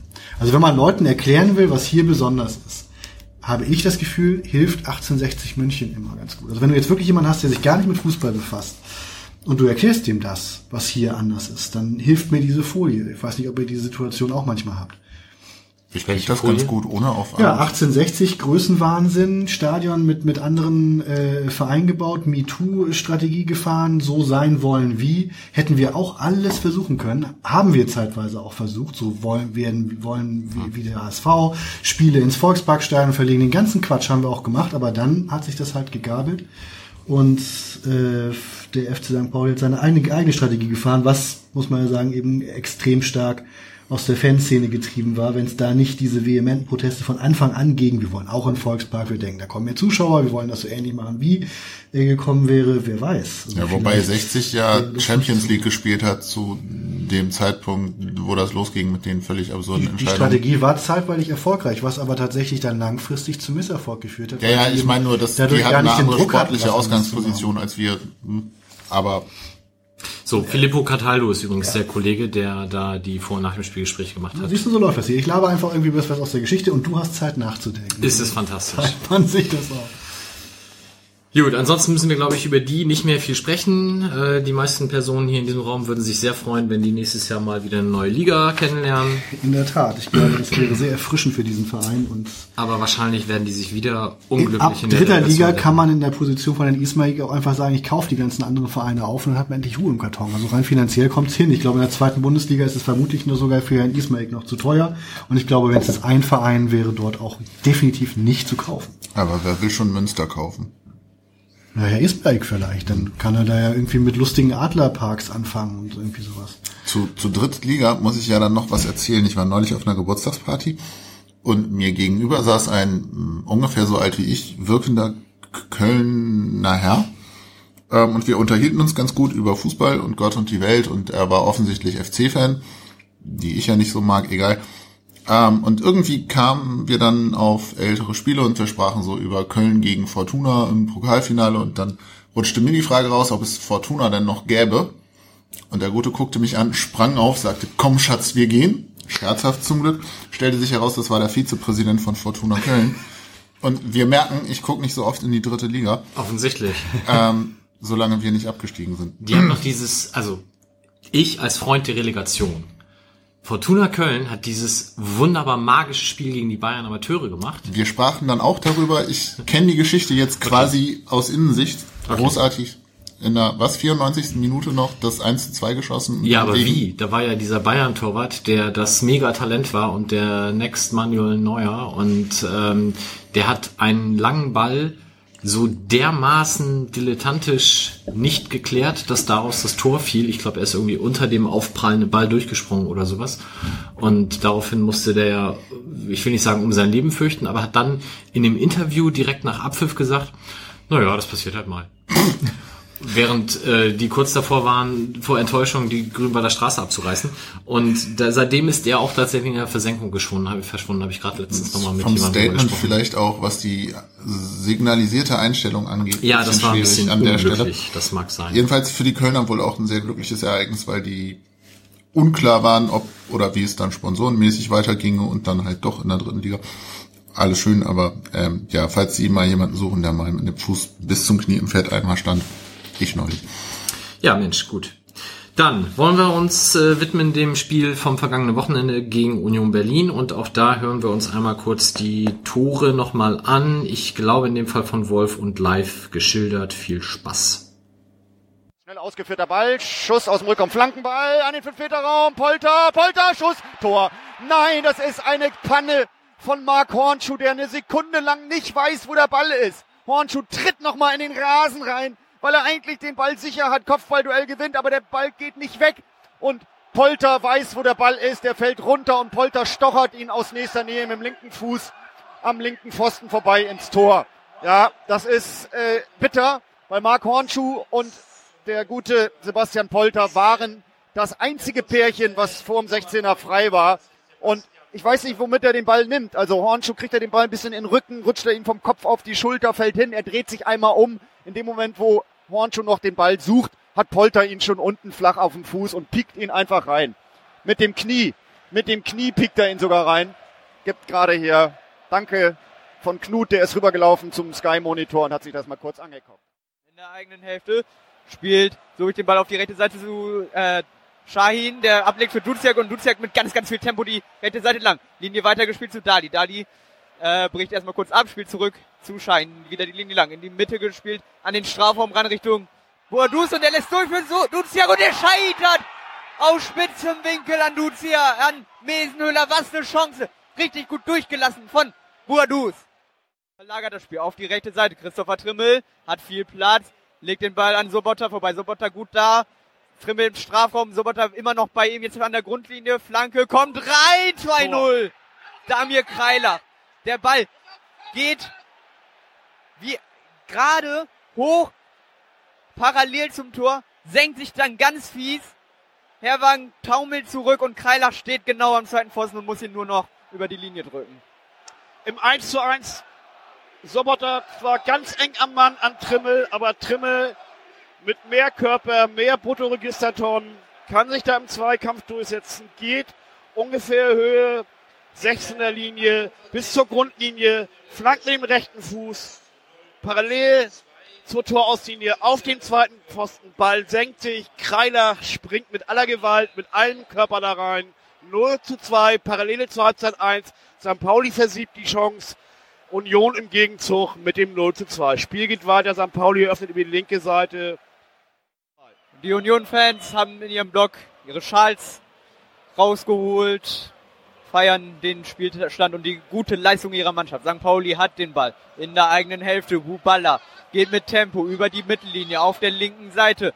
Seitenverlagerung hoch auf die rechte Seite, aber Parensen gewinnt das Kopfballduell dort gegen Lennart T und Gegenzug über Redondo. Nee, weil T gut nachsetzt, kann den Ball festmachen. Nerich auf der halbrechten Seite im Stand, wieder rechts rausgelegt. Zu Miaichi. Miaichi, Flanke Richtung Bourdous, leisten es bei ihm, Nachschuss Nerich. Misslingt ihm, wird geblockt. Auf der linken Seite kriegt aber Sobotta den nächsten Ball. Zieht parallel zu Grund, zum den rein. Und Tor! Lennart Tivers, glaube ich. Nee, Bourdous mit dem 2 zu 1. Acht Minuten vor dem Ende und jetzt ist hier nochmal Feuer drin. Anschlussding. Aziz Bouadouz, der marokkanische Nationalspieler mit seinem zehnten Saisontreffer. Da ist das Anschlusstor. Schön reingebracht das Ding. Von Sobota die 300. Flanke findet endlich mal einen Abnehmer. Und da ist das Ding drin. 1 zu 2 nur noch. Ja, das war's. 1 zu 2 nur noch. Leider kam dann danach nichts mehr, außer einem Schuss von Lennarty, der leider sein Ziel nicht traf, sondern in den äh, Hamburger Abendhimmel oder Mittagshimmel ging. Erst nochmal herzlich willkommen, Timo Schulz. Vielen Dank, dass du dir die Zeit nimmst. Gerne. Hat's geschmeckt? Ja, hat geschmeckt. War Sehr gut. gut. Lecker. Wie verfolgst du denn Heimspiele, wenn du es ins Stadion schaffst oder anteilig, wie viele Heimspiele kannst du dir pro Saison angucken? Ja, also wenn, wenn ich Zeit habe, bin ich natürlich immer im Stadion interessiert mich ja auch und ich komme auch gerne ins Stadion. Ist äh, auch mal so als halb Unbeteiligter äh, relativ entspannt, das zu gucken. Wenn ich schaue, schaue ich meistens auf der Süd oder manchmal auch auf der Haupt. Okay. Und ähm, weil wir das vorhin gerade hatten, hast du beim Spiel, warst du gegen Karlsruhe da bei dem 5-0? Ja, war ich auch da. Konntest du sehen, dass das Tor nicht von Schein war, sondern von Mats Mölle-Dali? Hast du das sofort erkannt? Das 1 zu 0? Ja. Weil wir saßen alle auf der Gegend gerade, wir haben alle gesagt, das war doch Schein, nee, was erzählt der Wolf Nee, denn, das, das konnte ich relativ gut sehen. Da saß ich aber auch auf der Haupt relativ weit in der Mitte. Das war ja vor der Nord, ne? Ja, genau. Ja. Nee, das konnte ich gut sehen. Sehr schön. Ja, wann oder hast du nach dem 1 zu 2 nochmal ganz kurz Hoffnung für uns gehabt oder war das Spiel für dich da auch schon durch? Also vorher war es für mich eigentlich durch, weil ich, und das äh, meine ich ernst, ich fand Union richtig, richtig gut. Also es war seit Red Bull äh, letztes Jahr, wo wir zwar 1-0 gewonnen haben, die aber, glaube ich, 24 zu 2 Torschüsse hatten. Mhm. Und zwar richtige Torschüsse, nicht nur gefühlte. ähm, war das in meinen Augen die stärkste Mannschaft. Ich fand sie körperlich wahnsinnig präsent. Ich fand, sie haben als Mannschaft richtig, richtig gut zusammengespielt. Und sie haben auch drei, vier richtig, richtig gute Fußballer drin. Und äh, dementsprechend war das von unserer Mannschaft ein tolles Spiel. Wenn ich das vergleiche mit allen Spielen in der Hinrunde, war das, war das echt richtig gut anzu anzusehen. Und äh, die Berliner aber auch. Also ich habe die Berliner deutlich stärker gesehen als Stuttgart zum Beispiel. Mhm. Und wenn ich jetzt die Hannoveraner Spiele gesehen habe, die kommen ja am Wochenende, aber ähm, schätze ich sie da eigentlich auch wesentlich kompakter und homogener ein. Ja. Gerade die Körperlichkeit fand ich auch extrem auch für zweite Liga, weil die halt alle irgendwie gefühlt so Brocken waren. Also auch irgendwie jetzt auch so der Polter ist ja auch so ein richtiger Klotz. Aber gleichzeitig einigermaßen gut bist ziemlich gut fußballerisch unterwegs und halt auch schnell, ne? Also das war schon. Den Polter wollten wir, glaube ich, drei oder viermal holen. Ja, wollten wir holen, als er bei Wolfsburg war, äh, bei den Amateuren. Den wollten wir holen, als er, glaube ich, nach Mainz gegangen, haben wir immer auf dem Zettel gehabt, äh, vor allem auch Rashid, aber hat sich äh, leider nie ergeben. Ist auch aus Friese, also muss ein guter Mann sein. oh, da kommen wir nachher noch drauf. ja, äh, trotzdem brauchen die halt zwei so Kacktore.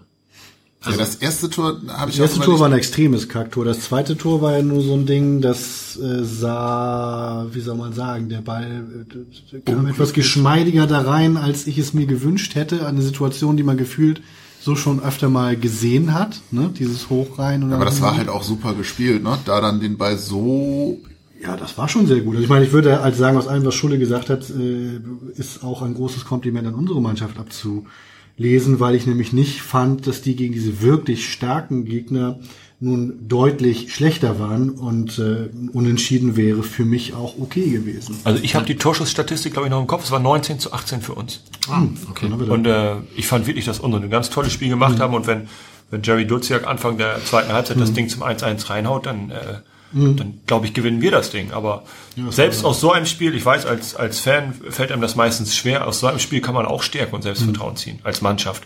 Gerade wenn man sieht, wo wir herkommen und, und wo wir momentan stehen, fand ich, war das von, von vorne bis hinten echt ein richtig, richtig guter Auf, äh, Auftritt. Aber bei dem 1-0 muss man da als Torwart nicht einfach den Gegner mal kurz in die Fresse hauen, bevor der Ball ins Tor geht? Das habe ich. Das, Ja, ich glaube, also um rauszukommen, war es tatsächlich noch ein bisschen zu weit vom Tor weg. Ja, das glaube ich nämlich auch. Dann hätte das Und als der Ball dann da runterfällt, dann da kann er gar nichts mehr machen. Vor allem dann ja noch dann mit diesem nicht, das Ding Slapstick. ist ja auch komplett, den hat Polter ja auch nicht absichtlich ins Tor gebracht. Also der ist Nee, ja irgendwo genau. gegen sein Bein gefallen und dann rollt er. Ja, hat ein Riesenglück gehabt. Er wusste zeitweilig sichtlich, wenn man sich das später anguckt, auch nicht so genau, wo das Ding jetzt Nee, will mit links war schießen. denn jetzt irgendwie? Genau. Das ist, der Ball wusste selber nicht, wo er war. Ich musste an dieses eine Tor denken, als Ziereis über den Ball an den Ball vorbeitritt. Letzte Saison. und ein ich. Eigentor macht. Nee, wo er den Ball einfach nicht mehr trifft, wo, wo er irgendwie hinter dem Ball aufs Tor zu herläuft, Ah, den ach so, irgendwie beim wegrennen will und sich dann Mhm. irgendwie selber das Bein stellt, hinfällt und der Ball rollt ins Tor. Das war von der Ja. Beknacktheit des Tors so ähnlich, fand ich. Weil ähm, ähm, Bubala sieht ja auch komplett unglücklich aus, wobei er da nichts für kann, weil er halt den Ball sucht, aber so diese Pirouette mit, wo ist denn jetzt? Ups. Sieht halt scheiße aus. Ja.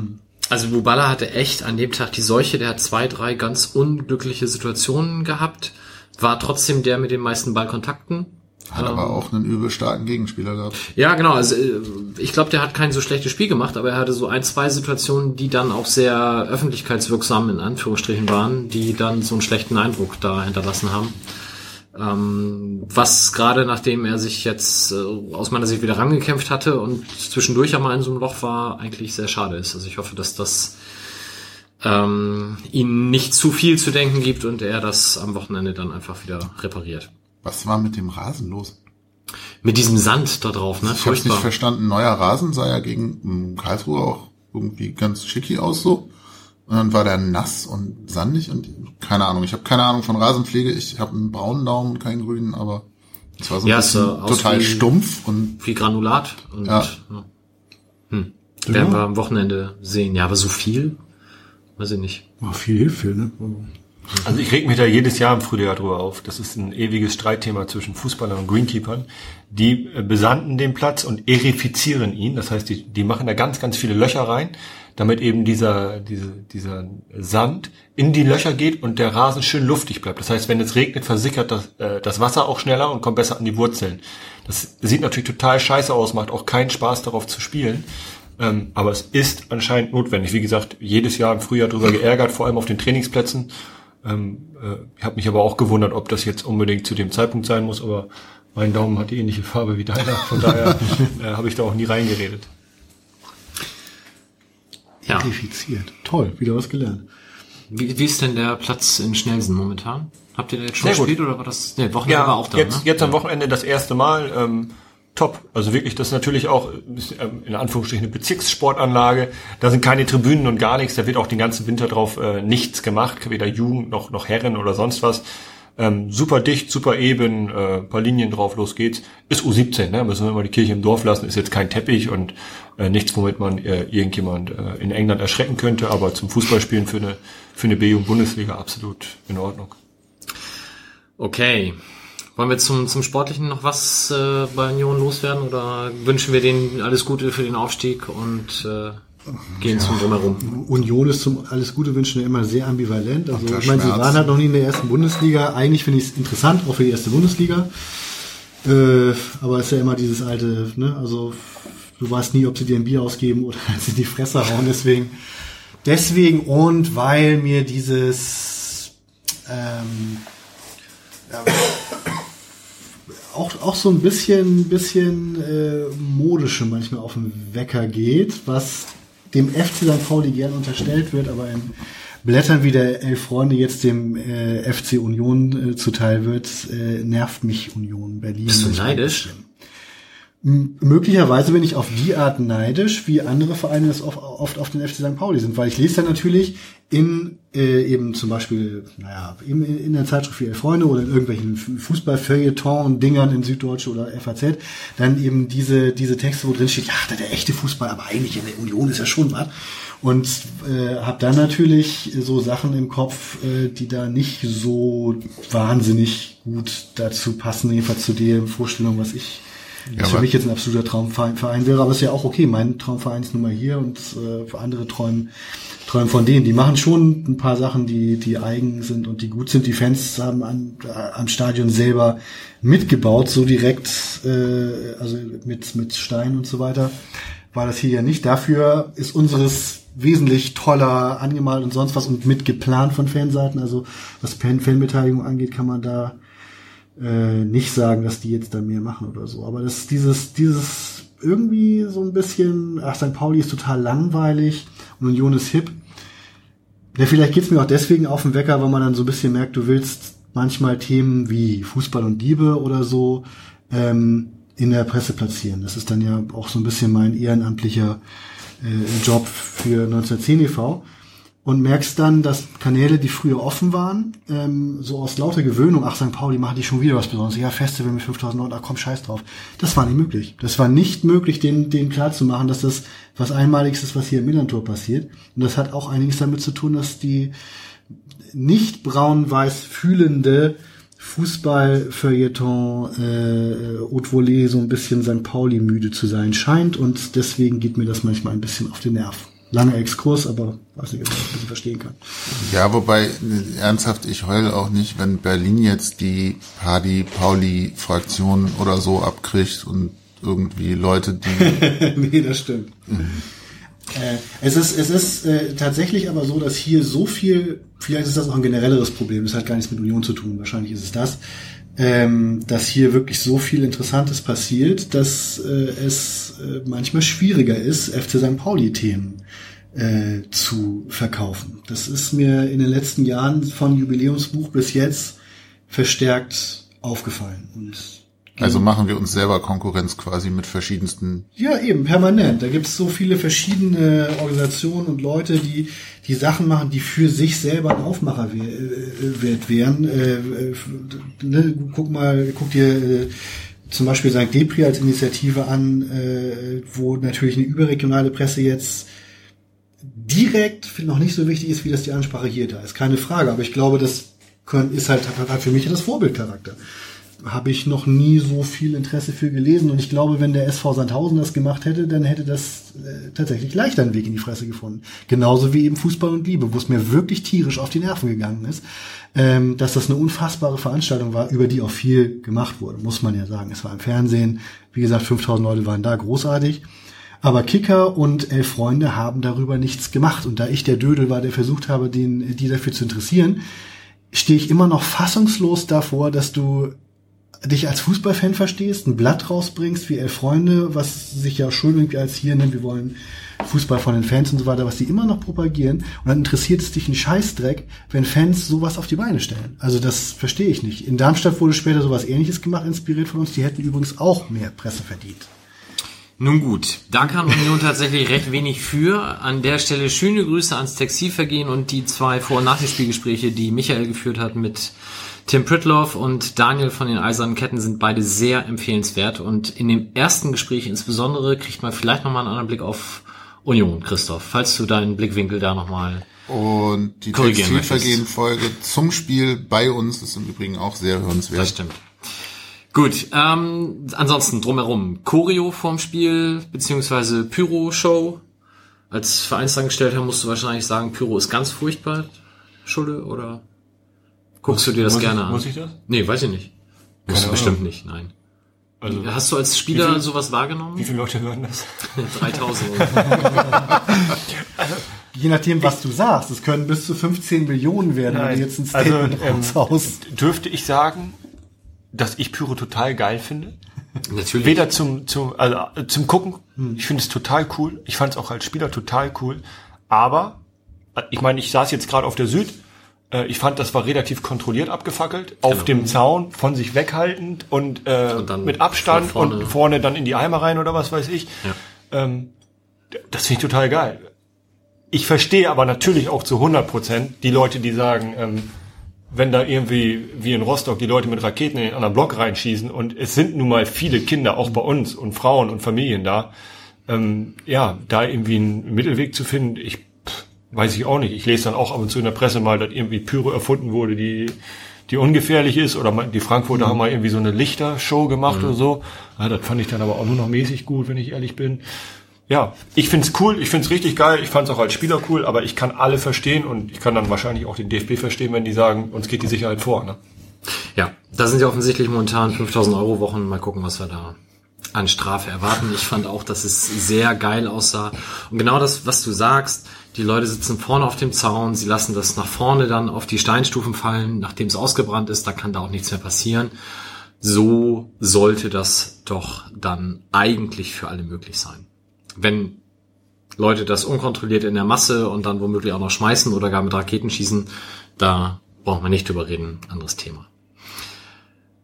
Gästefans, es wurde dann wie ja schon gegen Dresden gesagt, keine Gästefans im Heimbereich. Gegen Dresden war es alles außer Nord. Diesmal war es jetzt nur noch die Süd, wo Gästefarben verboten waren. Das wird gegen Hannover auch wieder so sein. Ähm, neben mir saß jemand, der Union-Fan war. Hast du zugeschlagen oder ging's? Im Gegenteil, ich fand das total entspannt. Wir haben uns nett unterhalten und der hat bei den beiden Toren halt so ein Ja und eine vor sich leicht gereckte Faust, genauso wie es sein soll. Er sprang nicht auf, er machte nicht Pimmelpropeller und äh, wedelte mit Körperteilen oder Schals, sondern hat sich halt ein bisschen gefreut. Das darf er dann meinetwegen auch gerne, solange das nicht überhand nimmt. Und wir haben uns dann nach dem Spiel nett verabschiedet und ihm alles Gute gewünscht und er uns auch. Und so soll das dann auch sein. Wir haben uns über Stadionausbau an der alten Försterei unterhalten und so. Also das ist alles wunderbar gelaufen. Vielleicht jetzt auch nochmal als Nachklapp, weil wir es in der letzten Sendung ja ausführlicher hatten. Ähm, ich habe aber auch bei beiden Touren wenig Leute außerhalb des Gästebereichs wirklich äh, aufspringen und jubeln sehen. Außer jetzt direkt in der Nord- und an der Haupttribüne dran am Gästeblock. Ja, aber Da das sind ja so die normal. Bereiche, da finde ich auch, müssen wir damit irgendwie leben. Ne? Da Das machen wir es so, ja umgekehrt genauso. Eben, das ich ist denke ja jetzt gerade so an Hannover, wo gefühlt auch so Ja, genau. 5000 Leute um den Gästeblock rumsaßen. Was willst du machen? Ja. Aber gegen gerade Süd habe ich kaum irgendwie Unioner jubeln sehen, wenn überhaupt. Ich finde das aber ehrlich gesagt grundsätzlich schade, wenn wir beim FC St. Pauli jetzt schon so weit sind, dass wir äh, Leuten verbieten müssen, ihre Trikots oder so anzuziehen. Also ich, äh, ich habe das jetzt nicht wirklich mitbekommen, was da bei, beim Stuttgart-Spiel los war. Ähm, das geht natürlich nicht, dass, äh, du hast es Pimmelpropeller genannt, äh, dass ich da wild hüpfend äh, rum, rumspringe und die Leute irgendwie provoziere, aber ich meine, wir sind ein Verein, wir stehen für Toleranz und wir stehen irgendwie auch für, für so ein gewisses Multikulti und da muss ich auch mal akzeptieren, finde ich zumindest, wenn da einer im Union-Trikot neben mir sitzt. Und dann kann ich mich auch mal schön mit dem unterhalten. Und da sind meistens die größten Freundschaften entstanden. Also wenn früher auf der Gegengraden, äh, das stand auch nicht bunt gemischt, aber das war alles in Ordnung. Das Problem ist, glaube ich, gewesen, dass wir früher 80 Prozent der Heimspiele gewonnen haben und alle gute Laune hatten. Und wenn du natürlich jetzt von zehn Heimspielen äh, acht nicht gewinnst und alle eh schon gereizt sind und wir kurz überm oder unterm Strich sind, dann ist die Stimmungslage eine andere. Ne? Aber äh, ja, das mit dem Pimmelpropeller finde ich übrigens gut. Äh, das ist das ist natürlich etwas, da muss ich auch ein bisschen Fingerspitzengefühl haben und ja, da muss ich vielleicht in Kauf nehmen, auch dass es mal eine Bierdusche gibt oder oder eben eine, eine entsprechende Reaktion folgt. Ne? Aber dass wir dass wir jetzt Trikotfarben verbieten oder so, finde ich eigentlich schade. Also Also es ist natürlich diese besondere Konstellation auf der Süd, dass du da Business Seats hast, direkt über den Ultras. Ähm, dass du da Leute hast, die dann vielleicht auch schon drei Stunden Druckbetankung, weil Alkohol ist umsonst und denen dann halt in der 85. Minute beim Torjubel äh, da die Hose aufgeht.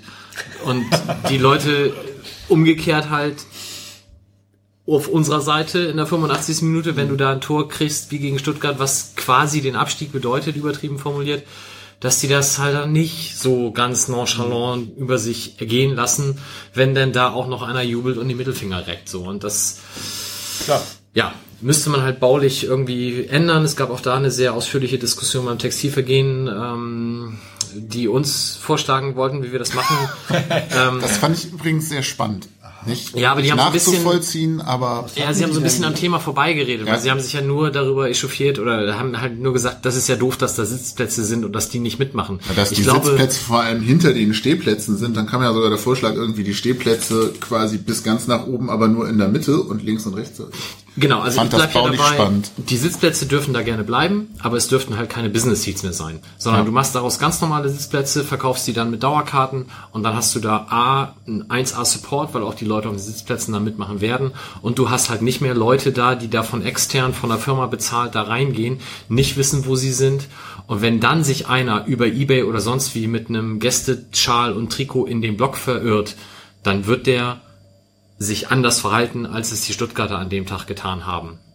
Ja, Schon aus Respekt seinen Umsitzenden gegenüber. das glaube ich nämlich auch. Und so Business Seat, wenn ich da als Businesskunde oder so hingehe oder bestenfalls noch auf Einladung von irgendwie einem guten Kunden oder Dienstleister von mir oder keine Ahnung was, hast du halt auch ein anderes Selbstverständnis als ich bin ja jetzt hier Premium-Gast. Zumindest einige Leute verhalten sich ja so. Äh, Ja. Was mh, ich jetzt noch zum Thema Pimmelpropeller fragen wollte, darf Junior eigentlich den Millanton hören? ja. Schöne Grüße an dieser Stelle. Von dem kommt der Ausdruck wahrscheinlich. Wieder ein neues Wort gelernt. Bis hierhin hat das funktioniert mit der Erziehung, jetzt ist vorbei. Ähm, ja.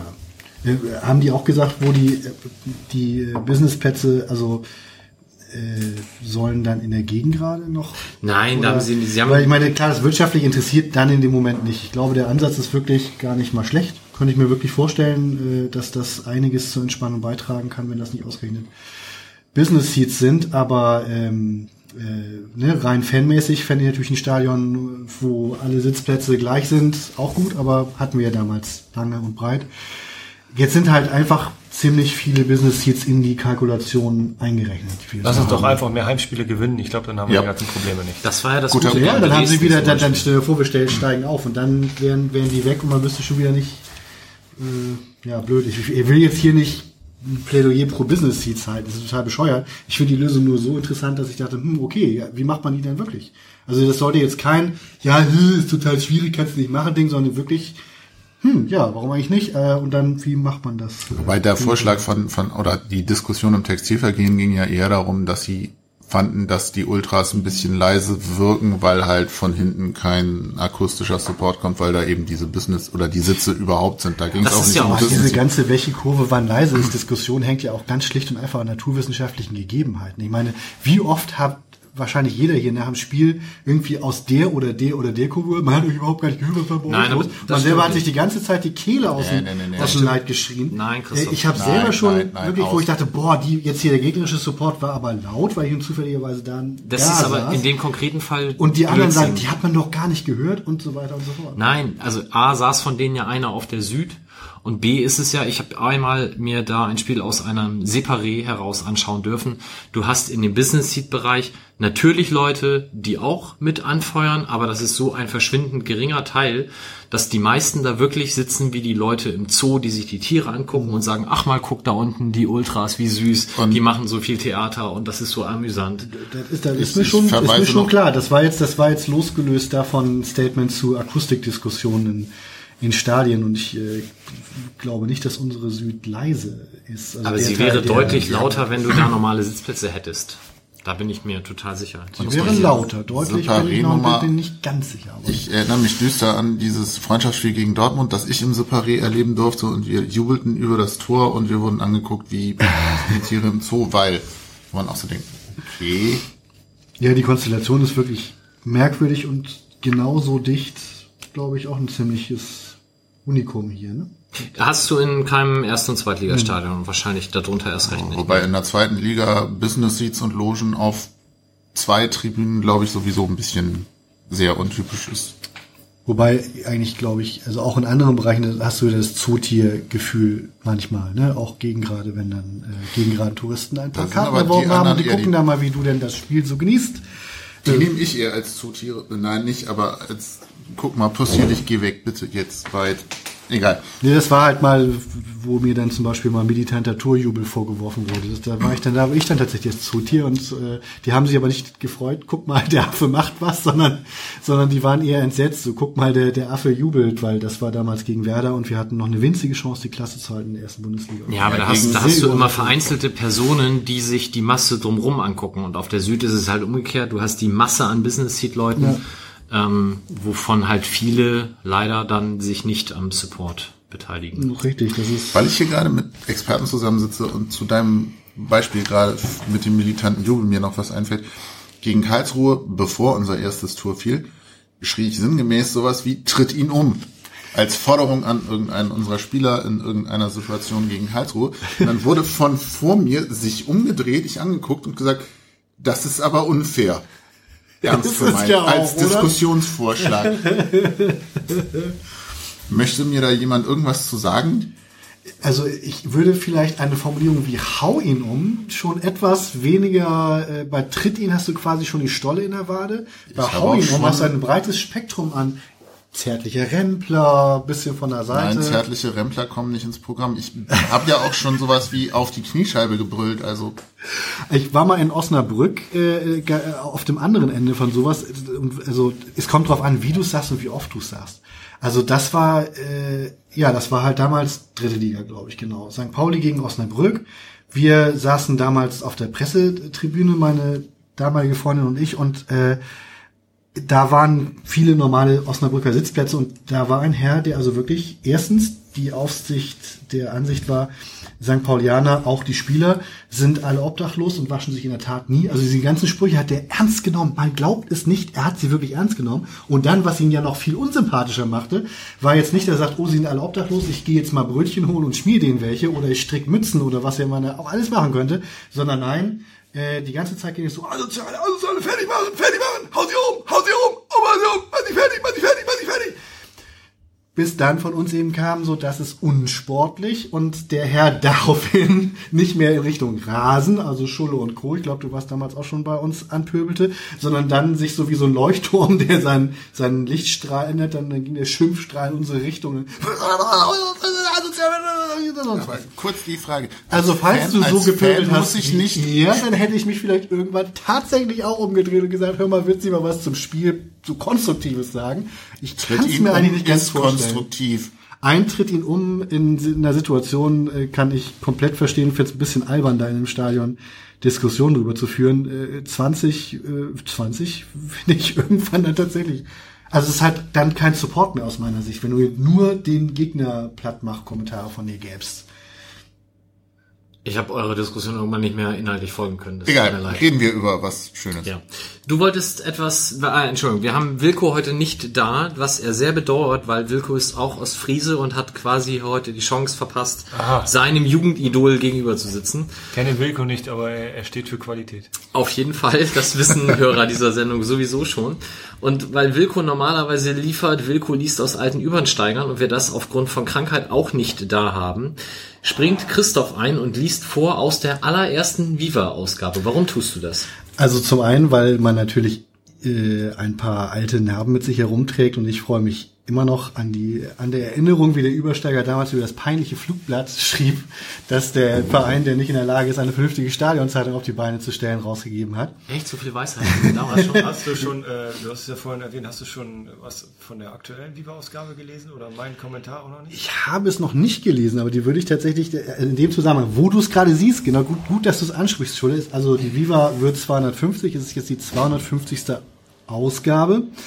Und äh, man mag es glauben oder nicht, ich habe es nochmal nachgeguckt, ähm, die Viva St. Pauli ist die dienstälteste unter dem gleichen Namen erscheinende Stadionzeitung der Vereinsgeschichte inzwischen.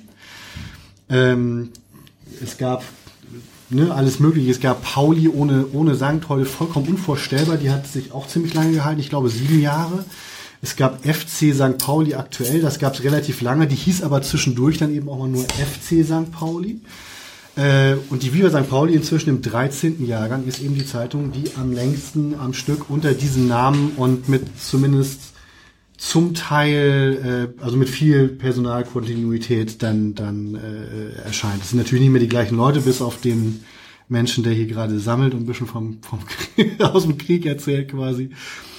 Aber naja, irgendwie freut man sich da ja doch ein bisschen, dass es das Ding noch gibt und denkt an damals und man blättert natürlich auch in alten Ausgaben und wenn man die allererste Viva St. Pauli sieht, merkt man gleichzeitig ganz schön lange her und ähm, aber auch irgendwie dann wieder ziemlich dicht dran. Ne? Also wenn man zum Beispiel denkt, wer denn damals so auf dem Rasen äh, stand, ich ganz kurz äh, aus einem Interview, das war halt damals das zweite Spiel der Saison, ähm, 2004-5, als sie erschienen. Das erste Spiel war ein Auswärtsspiel gegen Wuppertal, was gewonnen wurde. Das zweite Spiel war dann also gegen Holstein Kiel dann große Premiere und ähm, die Viva wurde damals so rausgegeben, wie sie rausgegeben wurde, als Zeitung, wo man zum einen äh, der äh, Thomas Wegmann, der damals verantwortlich war und dieses Format dann also entwickelt hat, fand, dass eine Zeitung im Sinne wirklich Zeitung, Zeitungspapier, kein Hochglanz und so weiter gut zum FC St. Pauli passt und außerdem vielleicht auch einigermaßen günstig herzustellen wäre, was damals ein verdammt wichtiges Thema war. Denn die,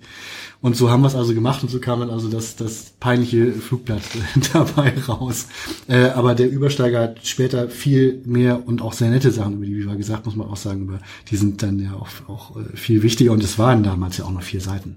Das war halt ja, gemacht, was ging, ne?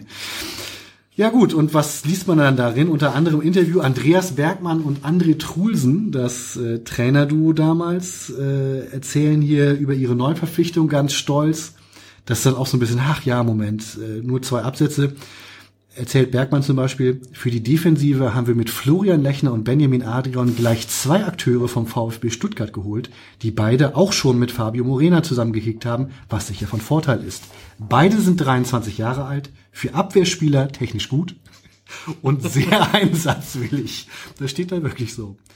Mit Marcel Eger haben wir auch noch einen sehr jungen Spieler verpflichtet, der in der Regionalliga Süd beim ersten SC Feucht bereits reichlich Erfahrung gesammelt hat. Marcel ist im Zweikampf und beim Kopfball sehr stark, dazu enorm ehrgeizig. Ja, schön, dass also so die ersten Vorstellungen von so Leuten, die einem später äh, auch sehr am Herzen, äh, ans Herz gewachsen sind, zu lesen. Schulle, du kamst, glaube ich, ein Jahr später dazu, richtig? Genau, deswegen habe ich da also in der ersten Viva leider noch nichts über Timo Schulz. Wir hatten damals, das will ich einmal kurz vorlesen, also als Ersatz für Wilkos Lesestündchen, äh, eine Serie, die hieß Mein Stadion. Wir ahnten, dass es eines Tages vielleicht nicht mehr das schöne alte Millantor, wie wir es damals empfunden, sein würden. Aber es war so, dass ein konkreter Stadionneubau noch nicht vorstellbar war. Es fehlte ja noch die ganze Pokalkohle, die damals äh, sehr geholfen hat, die Südtribüne neu zu bauen. Wir sind aber zur Sicherheit trotzdem mal ringsum gegangen und haben alles Mögliche beschrieben.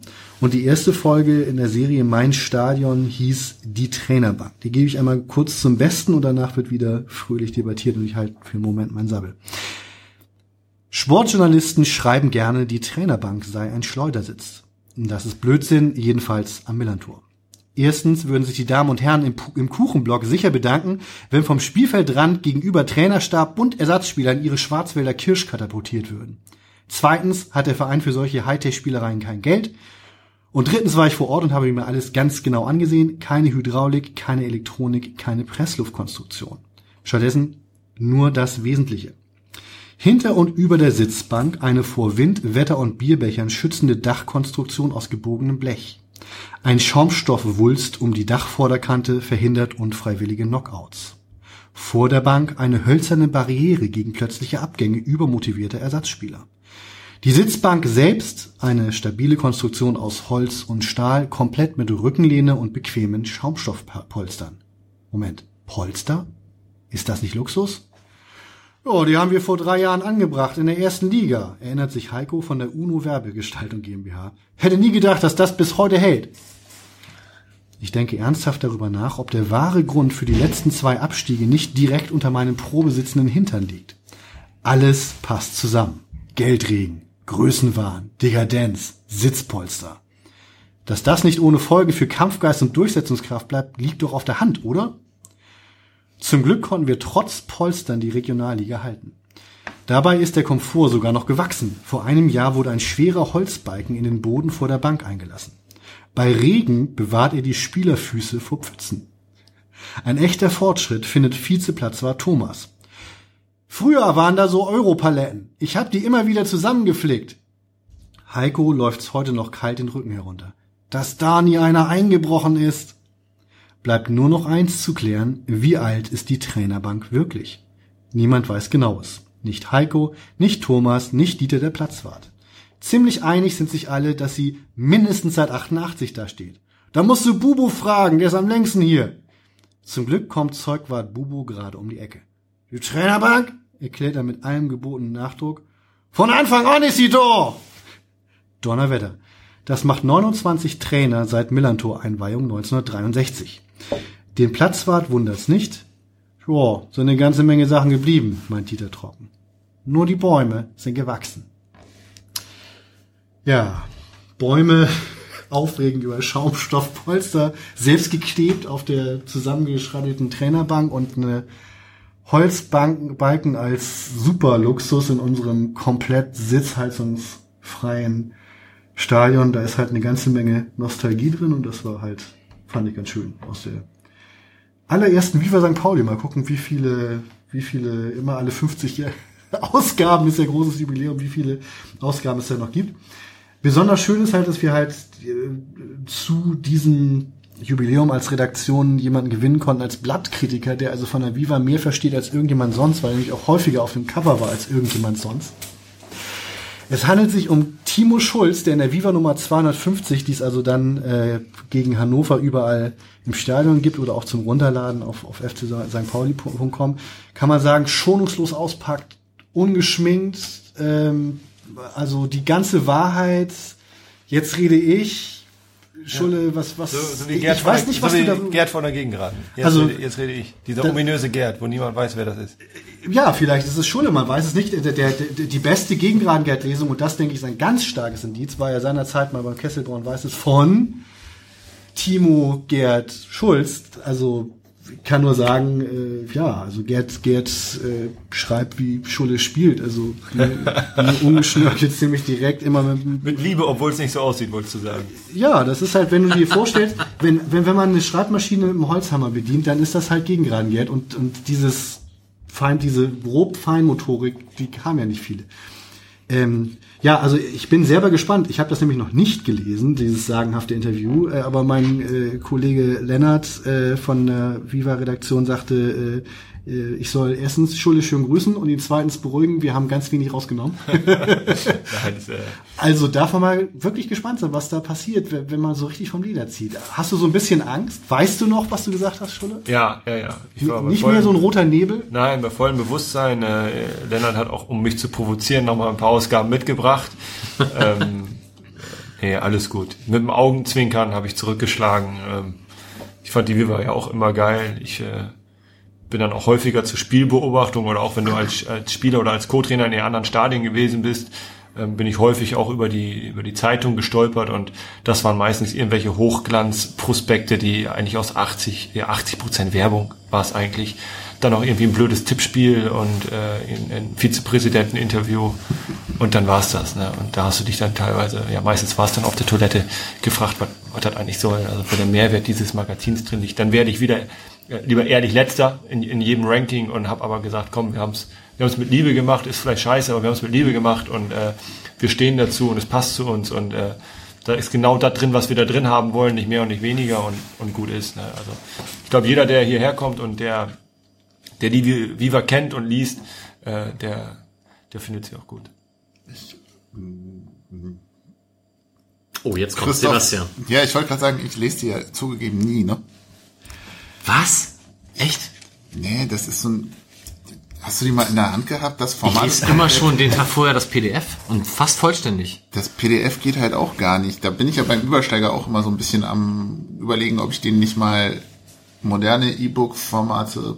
Ach, egal. Kann ich nicht auf meinem Handy lesen. Und die Viva ist halt auch so, dieses, dieses Zeitungsformat geht ja so, das ist so, ich meine, das geht zurück auf, damals musste man noch pro Seite Steuern zahlen, deswegen sind die so riesig, kann man das nicht in so großformalen Größe, dass ich es in einer Hand tragen kann, damit ich in der zweiten Hand noch was anderes mache? Na, egal. Ich bin nicht Zielgruppe. Was, ja, was ja überhaupt nicht schlimm ist. Äh, es gibt halt Leute, die ähm, ich, ich wüsste, ich weiß nicht, wie, wie rituell ich die Viva selber im Stadion lesen würde. Ich weiß, dass damals, als ich noch nicht für die Stadionzeitung geschrieben habe, ich mir wirklich immer unbedingt eine mitgenommen habe und die dann halt zu Hause in Ruhe gelesen habe. Weil zu, damals, das war die Pauli ohne Sand. Gut gemacht aus meiner Sicht, waren auch, wie das immer so ist. Es gibt immer ein paar Sachen, die sind da nicht so dolle, aber eigentlich in jeder Ausgabe irgendwas, was dann, was dann gut und besonders ist. Und das, äh, glaube ich, äh, klappt bei der Viva auch immer noch. Bei, denke ich, etwas vorderhafteren Finanzen gegenüber früheren Ausgaben, weil die einfach Zur 300. Fan- Ausgabe machen wir mal eine Viva-Folge. Stimmt, ich habe den Eindruck, dass es der Redaktion ein wenig, Chefredaktion ein wenig, ein wenig zu lang wird, aber es gibt da ein paar Wahrheiten, die ausgesprochen werden müssen. Nee, äh, gar nicht, aber Nee, aber irgendwas wollte ich tatsächlich sagen. Also stimmt, richtig, Schulle, Viva. Äh, habe ich, hab ich mich schon gefreut, dass die Sache, das, also, das ist jetzt schon eine Weile lang nicht mehr so, aber wir haben halt ein kleines Spielchen uns eine Zeit lang draus gemacht, eben zu überlegen, wie kriegen wir denn mal wieder Schulle auf Titel. Und so hat er die unterschiedlichsten Rollen vom Weihnachtsmann bis zum Schulziller, den ich ganz besonders super fand. Äh, Ich fand den Highlander am besten. Der war Gegen- auch super. Ja, Aberdeen. richtig, richtig. Ich Hab kann mich nur gefragt, wie eingehen. ihr an mein Foto gekommen seid. Aber, Im Kilt.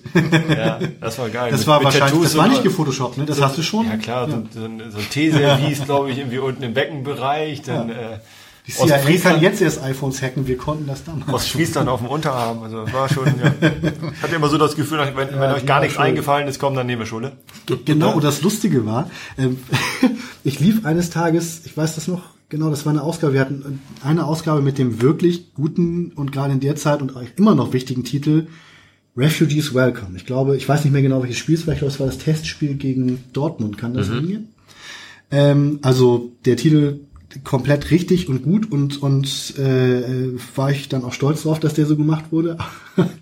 ich lief dann aber vom vom vom Fanshop lang und das war irgendwie ein Tag vorher oder so vor dem vor dem Spiel und zwei Leute unterhielten sich also offenbar über die Viva und einer meinte dann so zum anderen, ja, normalerweise nehmen sie doch immer Schulle vorne drauf, wenn ihnen nichts einfällt. ne, wer will mal einmal richtig Geschichte schreiben und Zeichen setzen und dann, naja. dann geht das in die Hose. Ja. Ja, aber, aber schön, dass äh, Schule noch da ist, sodass wir so im Zweifelsfall können wir ja mal wieder. Äh, Champions League 2030, ne? genau. Gut, womit wir dann übergeleitet hätten zu Teil 2 und unserem heutigen Gast. Vielleicht für die vielen tausend nicht so ganz St. Pauli-affinen Zuhörer, die in der Vita deinerseits nicht so bewandert sind, nochmal ganz kurz abgerissen. Du hast deine Jugend äh, fußballerisch beim TuS Esens verbracht. Richtig. Der kennt ihn nicht. Bis dann über Werder und Lübeck irgendwann und noch ein bisschen andere Stationen, Holstein Kiel unter anderem 2005 zu uns gekommen. Und seitdem bist du da. Ja. 2005. Fühlst du dich auch gerade alt, Mike? Naja, meine Dauerkarte hatte ich das erste Mal, als Schule 1995 in TuS, bei TuS Esens aufgehört hat. Aber, Ja, meine ist aber ein es bisschen ist älter, trotzdem aber es alt. ist so. Ja, ja, ja, ja, ja. Ähm, hast dann sechs Jahre in der Erstmannschaft gespielt, hast dir da schon einen gewissen Kultstatus, glaube ich, äh, erarbeitet, hast dann noch ein Jahr bei der zweiten rangehängt ähm, und das gleichzeitig dann auch schon quasi als spielender Co-Trainer gemacht. Und bist dann als äh, war das unter Schubert Co-Trainer auch der Erstmannschaft gewesen bis Ewald kam und bis dann in das Nachwuchsleistungszentrum in verschiedenen Funktionen ähm, gewandert und seit drei Jahren jetzt inzwischen als Nachfolger von Bargfrede bist du U17-Trainer. Richtig. Sehr schön. Ich habe mir verschiedene Zitate deinerseits rausgesucht aus Interviews, ähm, unter anderem St. Pauli ist mein Leben, meine zweite Familie, sowas hört man natürlich gerne. Der Wechsel zu St. Pauli war die beste Entscheidung meines Lebens. Das kommt beides aus DFB-Interviews, wo ich natürlich nicht weiß, äh, wie der, der DFB so Interviews überhaupt grundsätzlich führt. Aber grundsätzlich, wenn man so inzwischen zwölf Jahre bei einem Verein ist, ähm, bist du auch Fan? Ja, das Witzige war, dass äh, ich im letzten Jahr, bevor ich hergekommen bin, äh, da war ich ja noch bei Holstein Kiel, dass ich da glaube ich schon 80 Prozent der Heimspiele gesehen habe, weil damals mein äh, mein ehemaliger Mitspieler Sebastian Wojcik äh, hier gespielt hat und ich äh, ein anderer Mitspieler von mir in der Kanzlei von Paulik eingestiegen war Ah. und ich dann so immer an die Karten kam. Äh, Dementsprechend war ich dann, es waren äh, damals ja auch dritte Liga, die meisten Spiele freitags abends war ich dann häufig hier und dann drüben im im Kuchenblock oder irgendwo auf der Gegengraden und habe mir dann schön einen reingezwittert und habe dann immer gedacht, Mensch, hier mal zu kicken, das wäre auch nicht verkehrt und dass das dann ein Jahr später hier klappt, also, da hätte ich auch nicht mitgerechnet. Ne? Und äh, ja, so dieses äh, nach dem Tor auf, aufs Logo klopfen und küssen und so, da ist ehrlich gesagt nicht so mein Ding. Aber ähm, ja, also das, das Zitat mit, das war die beste Entscheidung meines Lebens. Natürlich äh, neben der Heirat meiner Frau und den drei Kindern, äh, aber fußballerisch gesehen war es definitiv die beste Entscheidung, eine Entscheidung, über die ich heute unendlich glücklich bin. Ne? Die Karriere, die fußballerische, drohte ja schon fast so ein bisschen zu verlaufen. Du bist bei ähm, Werder in den Jahren halt immer an der Erstmannschaft dran gewesen, aber eben da nicht ganz reingekommen. Hast ähm, dann den Wechsel gemacht zum VfB Lübeck und die sind dann aufgestiegen in die zweite Liga und da wurde, obwohl du da Stammspieler warst, dein Vertrag nicht verlängert. Mhm. Bist dann nach Harburg gewechselt. Ich glaube, das war eher dann so ein, so ein privates Kicken mehr oder weniger, weil du hier studiert hast, oder? Genau, genau. Das war, ja, erstmal in Bremen war ich nicht wirklich nah dran. Also das war damals eine Mannschaft, die permanent um die deutsche Meisterschaft mitgespielt okay. hat. Da war ich zwar im erweiterten Profikader, aber da war ich ganz weit weg davon, äh, da überhaupt Fuß zu fassen. Also da waren noch, noch richtige Größen äh, internationaler Fußball. Äh, ich, äh, wahnsinnige Erfahrungen sammeln dürfen mit Spielern wie Herzog, Pizarro und äh, wirklich tollen Fußballern. Aber da habe ich gar keine Chance gehabt. Also da war ich äh, wahnsinnig weit weg. Habe in der U23 unter Thomas Schaf gespielt, das war auch alles gut. Äh, habe das dann auch erkannt und habe für mich als nächsten Karriereschritt eben gesagt, ich gehe mal zwei Schritte zurück. Das war damals der VfB Lübeck. Es war auch eine sportlich sehr erfolgreiche Zeit, auch mit, äh, ich glaube, 28, 29 Einsätzen in der Aufstiegssaison. Äh, da hatte damals dann unser Trainer Dieter Hecking einfach eine andere Vorstellung. Äh, und irgendwo sind die Mittel von Lübeck dann auch begrenzt, so dass, dass man sich da irgendwo Kaderplatz schaffen muss. Und da bin ich halt zum Opfer gefallen. Das ist so. Dann hat meine Mutter gesagt, so Mignon, jetzt lernst du mal was Vernünftiges, ne? Und dann äh, habe ich mich an der Uni eingeschrieben. Und deswegen ist dann die Station Harburger TB dazwischen gekommen. Und äh, habe dann an der Uni in Hamburg studiert, Sport und Geschichte auf Lehramt. Und habe dann aber relativ schnell gemerkt, dass da noch so viel Freizeit ist, dass ich äh, nebenher, äh, ja, das war ja nicht wie heute Bachelor und Master, sondern das war ein normales Studium. Ja. Da konntest du entweder nicht hingehen oder du bist hingegangen. Es hat nicht wirklich einen großen Unterschied gemacht. Ja. War richtig schönes Studentenleben und da konnte ich parallel noch bei Holstein Kiel Fußball spielen. Das ging gut. Das war die Zeit, wo du dann hier im Kuchenblock gesessen hast. Quasi. Genau. Wie kam dann der Schritt wieder hierher? Wahrscheinlich ja nicht aus dem Kuchenblock heraus, sondern aufgrund der Leistungen bei Kiel.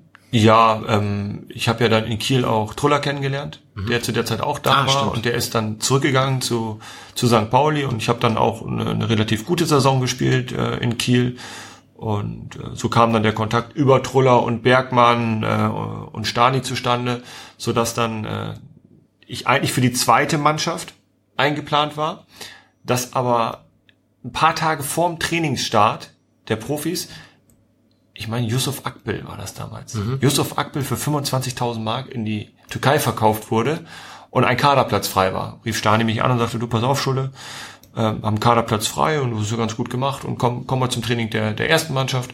Das haut schon hin. Ja, dann gucken wir mal weiter. Ja, war dann, glaube ich, ab dem, hab die Vorbereitung mitgespielt. Bergmann war von, von Anfang an begeistert und war dann die ersten beiden Spiele, glaube ich, eingewechselt worden in Emden und nee, ich glaube, das war sogar nur das erste Spiel. Beim zweiten Spiel gegen, gegen Lübeck zu Hause habe ich sogar direkt von Anfang an gespielt und seitdem habe ich eigentlich immer gespielt. Ja, daraus wurden dann sechs Jahre und ähm, für jemanden, der dann schon beim Harburger TB war, tatsächlich später sogar nochmal zumindest einige Kurzeinsätze in der ersten Liga. Ähm, ja, die waren geschenkt, ne? Da muss man mal ganz klar sagen. Ähm, rein sportlich gesehen war es schon das zweite oder das dritte Jahr zweite Liga für mich das Limit. Ähm, Wobei Christoph gesagt hat, äh, dass 8 zu 1 gegen Bayern, wenn man dich eingewechselt hätte, dann hätten wir das noch gedreht. Das hätte so locker noch gedreht, ja. auf jeden Fall. Das Witzige ist, dass ich wahrscheinlich sogar das Spiel gespielt hätte, wenn ich nicht äh, mich da verletzt hätte, irgendwie ein paar Tage vorher. Ach, du Weil, konntest also wirklich nicht? Nee. Äh, ich war Aber, damals etwas sauer äh, auf ja. Stani, weil ich halt fand, letztes Spiel am Millantor, auch ja, für dich. Nein. Und ich dachte nun mal allen Ernstes, ähm, äh, bei, bei, bei dem Spielverlauf äh, muss man ja nun nicht groß darüber nachdenken, da kann man ja auch mal nach Verdienst ja. einwechseln. Und von daher habe ich vehement von der Gegend gerade schon gefördert und äh, die hat aber offenbar den immer Schule raus, Verletztenstand ne? nicht so ganz. Warst du so verletzt im Sinne von notfalls hättest du gekonnt oder hattest Nein. tatsächlich ein Informationsdefizit und du sagst nicht Nein, mal, es ging gar nichts. Also komplett, weiß ich noch, war, war, war das verletzt. nur ein großer Irrtum oder verwechsel ich das Bayern-Spiel mit einem anderen Spiel? Ich muss es Vielleicht zu Hause warst du auch einfach nachsehen. Nur betrunken und hast dann Ich glaube, da erinnern wir uns alle nicht mehr so gerne. Also es hatte auch was mit Bier zu tun, das, das gebe ich wohl zu. Also, äh, aber das war für die Leidenschaft gut. Also eigentlich musst du es gehört haben, wo, wo immer du gesessen hast. Ich habe jedenfalls alles reingelegt. Und man hätte dich auch verletzt auf den Platz schieben können. Das hätte dann Unterschied auch. gemacht. Ja, vielleicht hättest du das 2 zu 8 irgendwie mit dem Rollirad nein, dann da nein. reingedingst oder so. Alles gut. Also das war war alles so, wie es gelaufen ist, war es aus, meiner Sicht optimal. Ähm, dass ich nochmal, ich glaube, vier Einsätze in der ersten Liga habe. Ja. Das hätte ich mir auch niemals zu, zu träumen äh, gedacht. Also ist alles, alles top. Alles gut.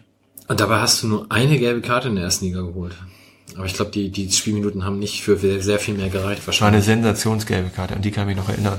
Und Und werde ich gegen Mainz zur Halbzeit eingewechselt, glaube ich. Wir liegen 2-0, 3-0 hinten. Mainz damals noch mit Schürle und dieser hier, der Holpi und der ganzen, Ah, ganzen die Gang. Boyband.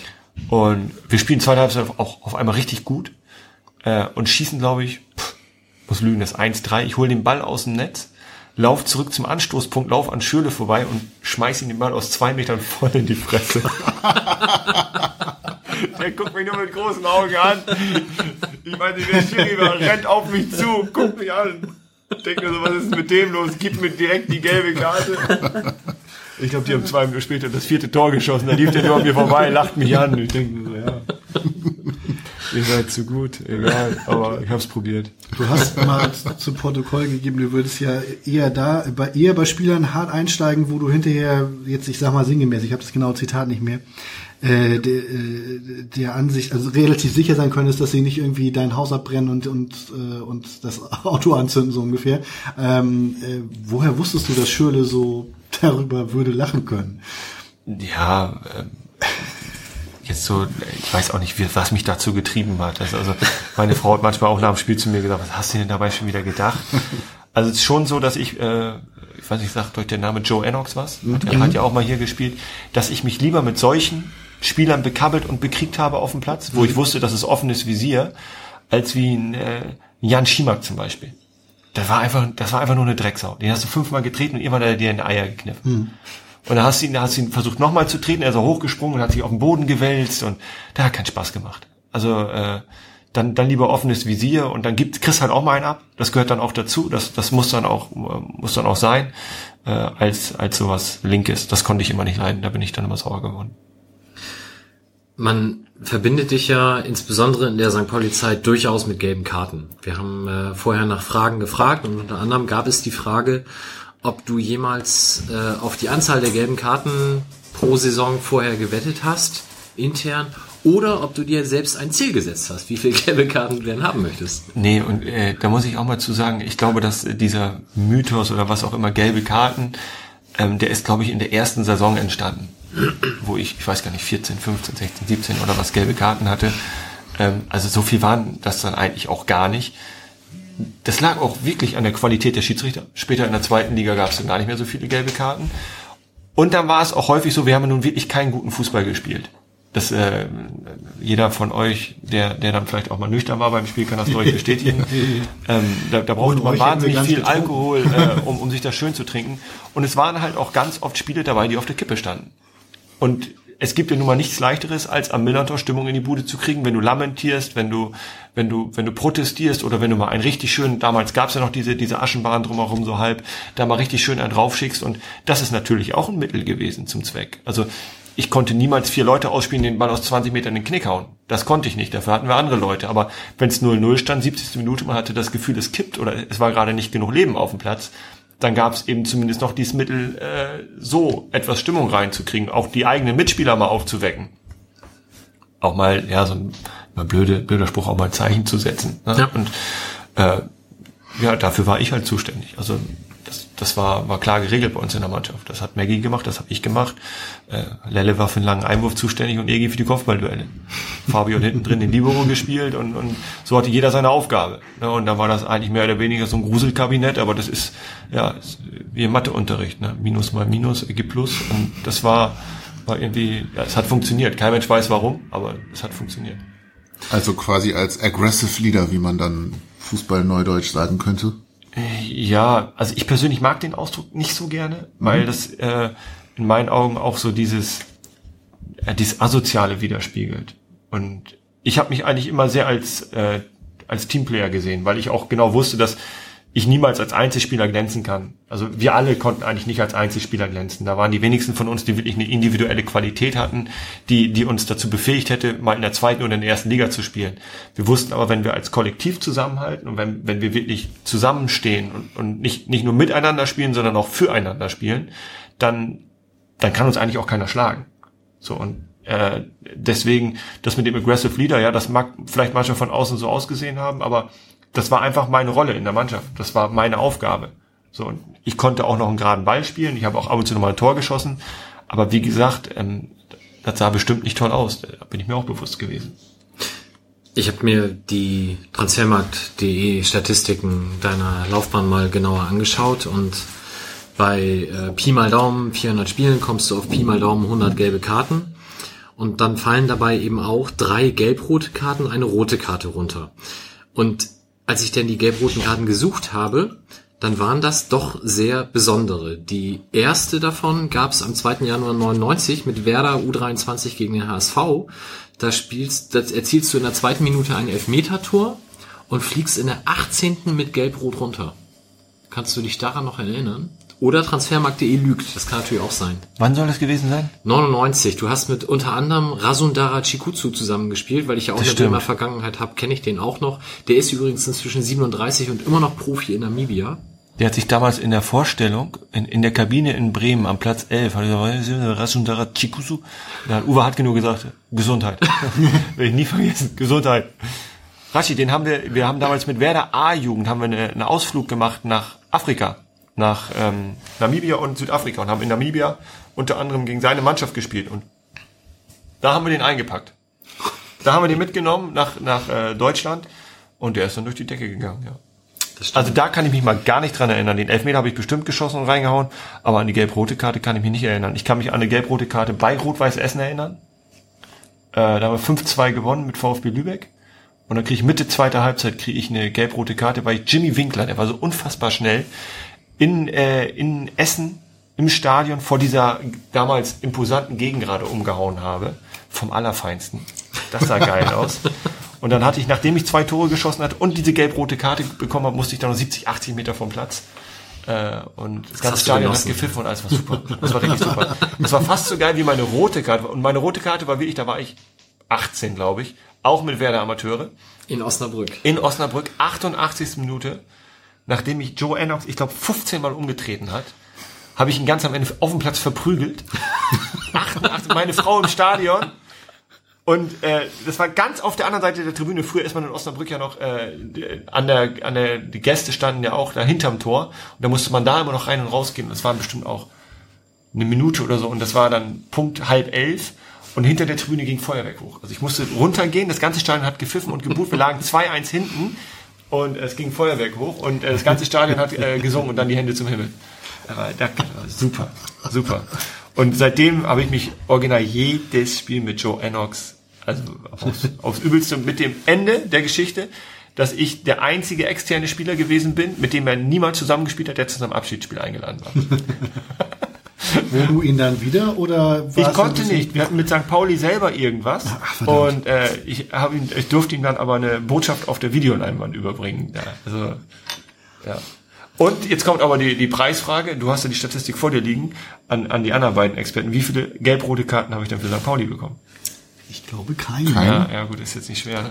Ja, wir haben vorher drüber wir gesprochen. Haben vorhin drüber gesprochen ich, ich war aber überrascht, weil ich mir fast sicher war, es wäre dann doch schon eine gewesen, aber die muss ich mir eingebildet haben. Keine aber gelb-rote, keine rot. Ich fand aber auch die Quote von irgendwie 100 gelben auf 400 Spiele jetzt nicht so ne?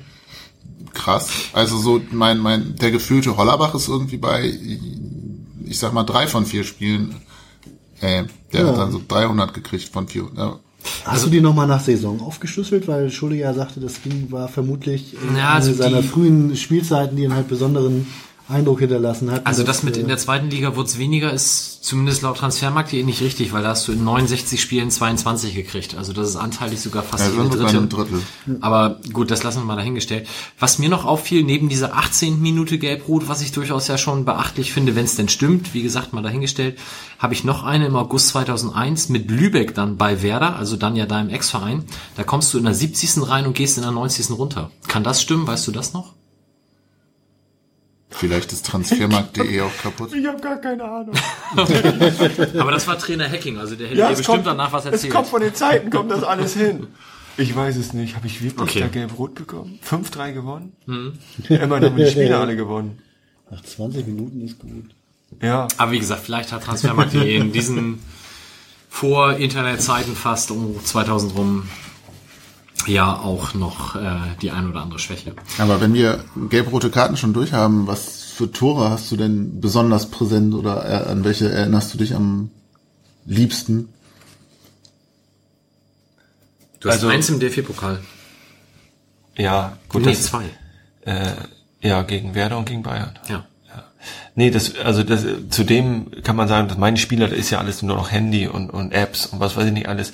Die gucken dann natürlich auch, was hat der alte Herr früher gemacht. Also wenn die bei YouTube meinen Namen eingeben, dann erscheint immer das Bayern-Tor. Das ist natürlich schon mal extrem geil. Ne? Also, ähm, ich selber erinnere mich am, am liebsten äh, an, äh, ich habe ein, ein Tor in Gladbach geschossen, wo wir, glaube ich, noch in der dritten Liga auf dem gefühlt zwölften Platz standen, kurz nach dem Winter. Das war unser Nachholspiel in Gladbach im Stadion, was wir 5-1 gewonnen haben. In, am, am neuen äh, Borussia-Park. Genau, ja. genau, genau. Ähm, das war fantastisch, weil das irgendwie so für uns der Startschuss war damals zu, zu dieser äh, tollen Woche und zu den tollen, ich glaube, sieben oder acht Spielen, die wir miteinander alle zu null gewonnen haben oder zumindest gewonnen haben. Und direkt, das müsste Mittwoch gewesen sein, direkt Samstag schieße ich wieder ein Tor in Bremen im Weserstadion. Das 1-0 nach einem langen Einwurf von Lechner, wo gefühlt 12.000 von unseren äh, Leuten da waren, im alten Weserstadion. Die ganze alte Kurve da hinten noch äh, gebrannt hat und wir nach dem Spiel Spitzenreiter waren. Also innerhalb von einer Woche und drei Siegen, glaube ich, vom gefühlt zwölften Platz auf dem, auf dem ersten und danach das ja auch nicht mehr abgegeben haben. Und das war, das sind so, da kriege ich jetzt zum Beispiel auch wieder Gänsehaut, weil das einfach so, das waren die emotionalsten Momente, die wir hatten als Mannschaft. Damals im Weserstadion, wo wir das erste Mal kapiert haben, scheiße, wir schaffen das, wir können das echt schaffen, uns kann keiner aufhalten. Und ähm, ja, wie sie alle da waren, Lechner, Braun und wir standen da und haben uns einfach mega gefreut über die ganzen Fans und mega gefreut über unseren Erfolg und über unseren Weg und äh, irgendwie war, war das so damals für uns der Startschuss und äh, da war uns das allen klar, dass, dass wir das schaffen werden, schaffen können. Ich glaube, dieses Spiel in Bremen, wer da war, der äh, kriegt auch Gänsehaut. Das war tatsächlich Ja, also total magisch. Diese ganze Kurve mit dem weiten Dach, es war ja damals bei uns am Millantor verpuffte ja mehr oder weniger alles nach oben. Und da war es einfach. Wir sind ja auch mit dem Bus selber hingefahren zum Spiel. Es gab ja nicht irgendwie einen Tag vorher übernachten und so ein Quatsch, da haben wir alles nicht gemacht. Wir sind ja in diesem riesigen Autokorso damit hingefahren. Da waren wir zu früh dran, da sagte Stani irgendwann, Bussi, fahr ran, War 20 Minuten Pause und dann standen wir da auf der Autobahnraststätte und Toiletten waren alle verstopft und 100 Fans auf einmal um uns herum und dann weiter ins Stadion und komm auch da mal warm und äh, ja, es war gigantisch. War echt geil. Ja, sehr schön. Dann bist du ins zweite Glied quasi getreten, beziehungsweise zur zweiten Mannschaft dann ja auch äh, 2011 offiziell gewechselt, aber schon mit der ähm, Prämisse, da auch gleichzeitig Co-Trainer zu sein. Wann hast du für dich entschieden, mit dem Fußball mache ich weiter, ich mache meinen Sport und Geschichte auf Lehramtsstudium? Ähm, das geht ja zumindest schon mal in die Richtung Trainer auch, aber man hätte damit ja auch was anderes machen können. Ja, das habe ich aber schon weit vorher entschieden, weil es dann bei mir einfach so war, dass ich, äh, wir haben damals unser erstes Kind bekommen äh, und wir sind von der dritten in die zweite Liga aufgestiegen und Studium. Und dann sah das Studium wirklich so aus, dass es vielleicht noch zwei Scheine pro Semester waren.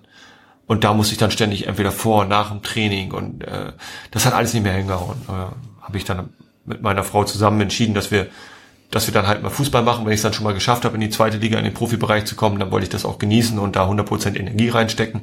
Und ich wollte natürlich auch bei meiner Familie sein. Dann haben gesagt, okay, dann schieben wir das hinten ran. Das war damals ja alles kein Problem. dass das dann so eine gute Entwicklung nimmt mit zweiter Liga, zweiter Liga, erste Liga, plus einer Perspektive, die mir damals äh, Helmut Schulte noch aufgezeigt hat, der schon zu meiner aktiven Zeit, als ich noch meinen Vertrag auch als aktiver Fußballer verlängert habe, immer gesagt hat, pass auf, Schulte, du wirst mal richtig guter Trainer, bin ich mir sicher. Ähm, nimm das mal für dich mit und schau mal, wenn es mal irgendwie zu Ende geht, dass du vielleicht nicht mehr nochmal den Verein verlässt für ein, zwei Jahre, sondern dass du dann hier nochmal U23 machst, dass du hier deine Trainerscheine machst und dann gucken wir mal, wie es weitergeht. Das hat er damals schon so gesehen und ähm, ja, ich habe es ja schon mal gesagt, ich, ich war nie der filigrane Fußballer, ich war nie derjenige, der, der auf sich aufmerksam machen äh, konnte durch tolle Aktionen, aber ich habe immer für mich in Anspruch nehmen können, dass ich das Spiel verstanden habe. Viele zweite Bälle bekommen. Ich habe ich hab verstanden, wenn irgendwo was nicht so läuft, wie es laufen sollte, wie man das vielleicht ändern kann, ohne dass ein Trainer von außen eingreifen musste. Und ähm, von daher, ja, war das für mich dann auch naheliegend. Dann warst du Co-Trainer bei wem bei der zweiten Mannschaft? Wer war das Jörn Großkopf war damals Trainer. Okay. Wie schnell hast du für dich dann oder wie viel Zeit hast du dir gegeben? Ich gucke mir das jetzt erstmal an, bis dann die Entscheidung war, okay, das will ich jetzt auch weitermachen und du hast dann ja angefangen, die Scheine zu sammeln. Mhm. Bist, bist du jetzt schon A-Lizenz, hast du auch schon? Ja, ja, es ist so, dass zu der Zeit damals ich äh, vom Verein die Option bekommen habe, ein Jahr lang machst du äh, den Co-Trainer und Spieler bei der U23. Das wollte ich auch. Als Profi sollte man auch abtrainieren, so ein Jahr oder zwei, nicht von, von voller Belastung auf komplett gar nichts, dann streikt der Körper gerne auch mal. Und die andere halbe Stelle, die ich hatte, war Teammanagement bei den Profis. Weil das für mich auch ein Bereich war, der, der mich interessiert hat, wo ich mich auch selbst drin gesehen habe. Äh, da habe ich allerdings relativ schnell gemerkt, dass das nichts für mich ist. Mhm ähm, dieses rein organisatorische, dieses, ja, Christian Böhnig hat immer gesagt, Mädchen für alles, mhm. ähm, allem immer alles hinterherräumen, Schuhe bestellen, tausende von E-Mails beantworten, ständig telefonieren und so.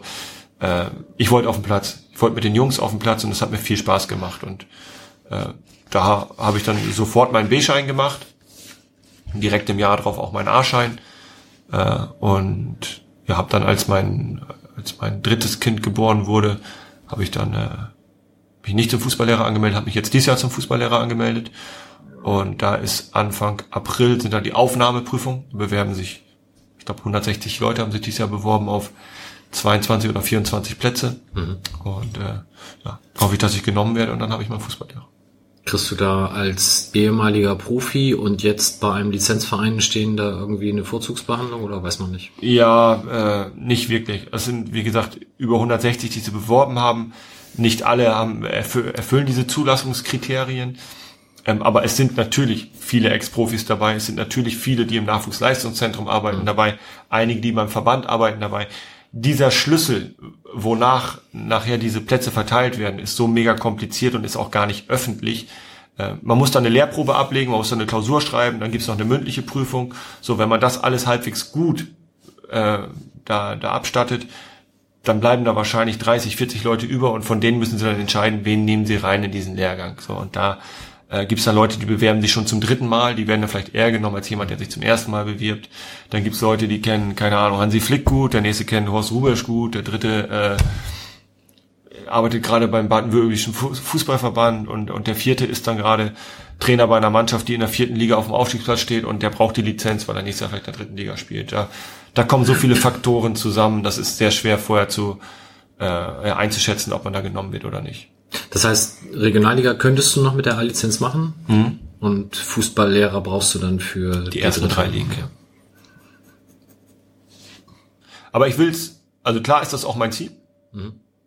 Aber ich habe eben bei Stani das hautnah miterleben dürfen, wie sehr einen das nochmal weiterbringt, wie sehr ein Trainer da, daraus noch Mehrwert ziehen kann in der, in der Struktur, in der Arbeit mit der Mannschaft, in, ja, in, in so Abläufen auch, die, die, die dann einfach da ein Jahr lang wahrscheinlich auch in dich reingeprügelt werden. Äh, das, das hat schon wahnsinnigen Mehrwert. Also es ist schon wirklich eine, eine Ausbildung, die auch Sinn macht.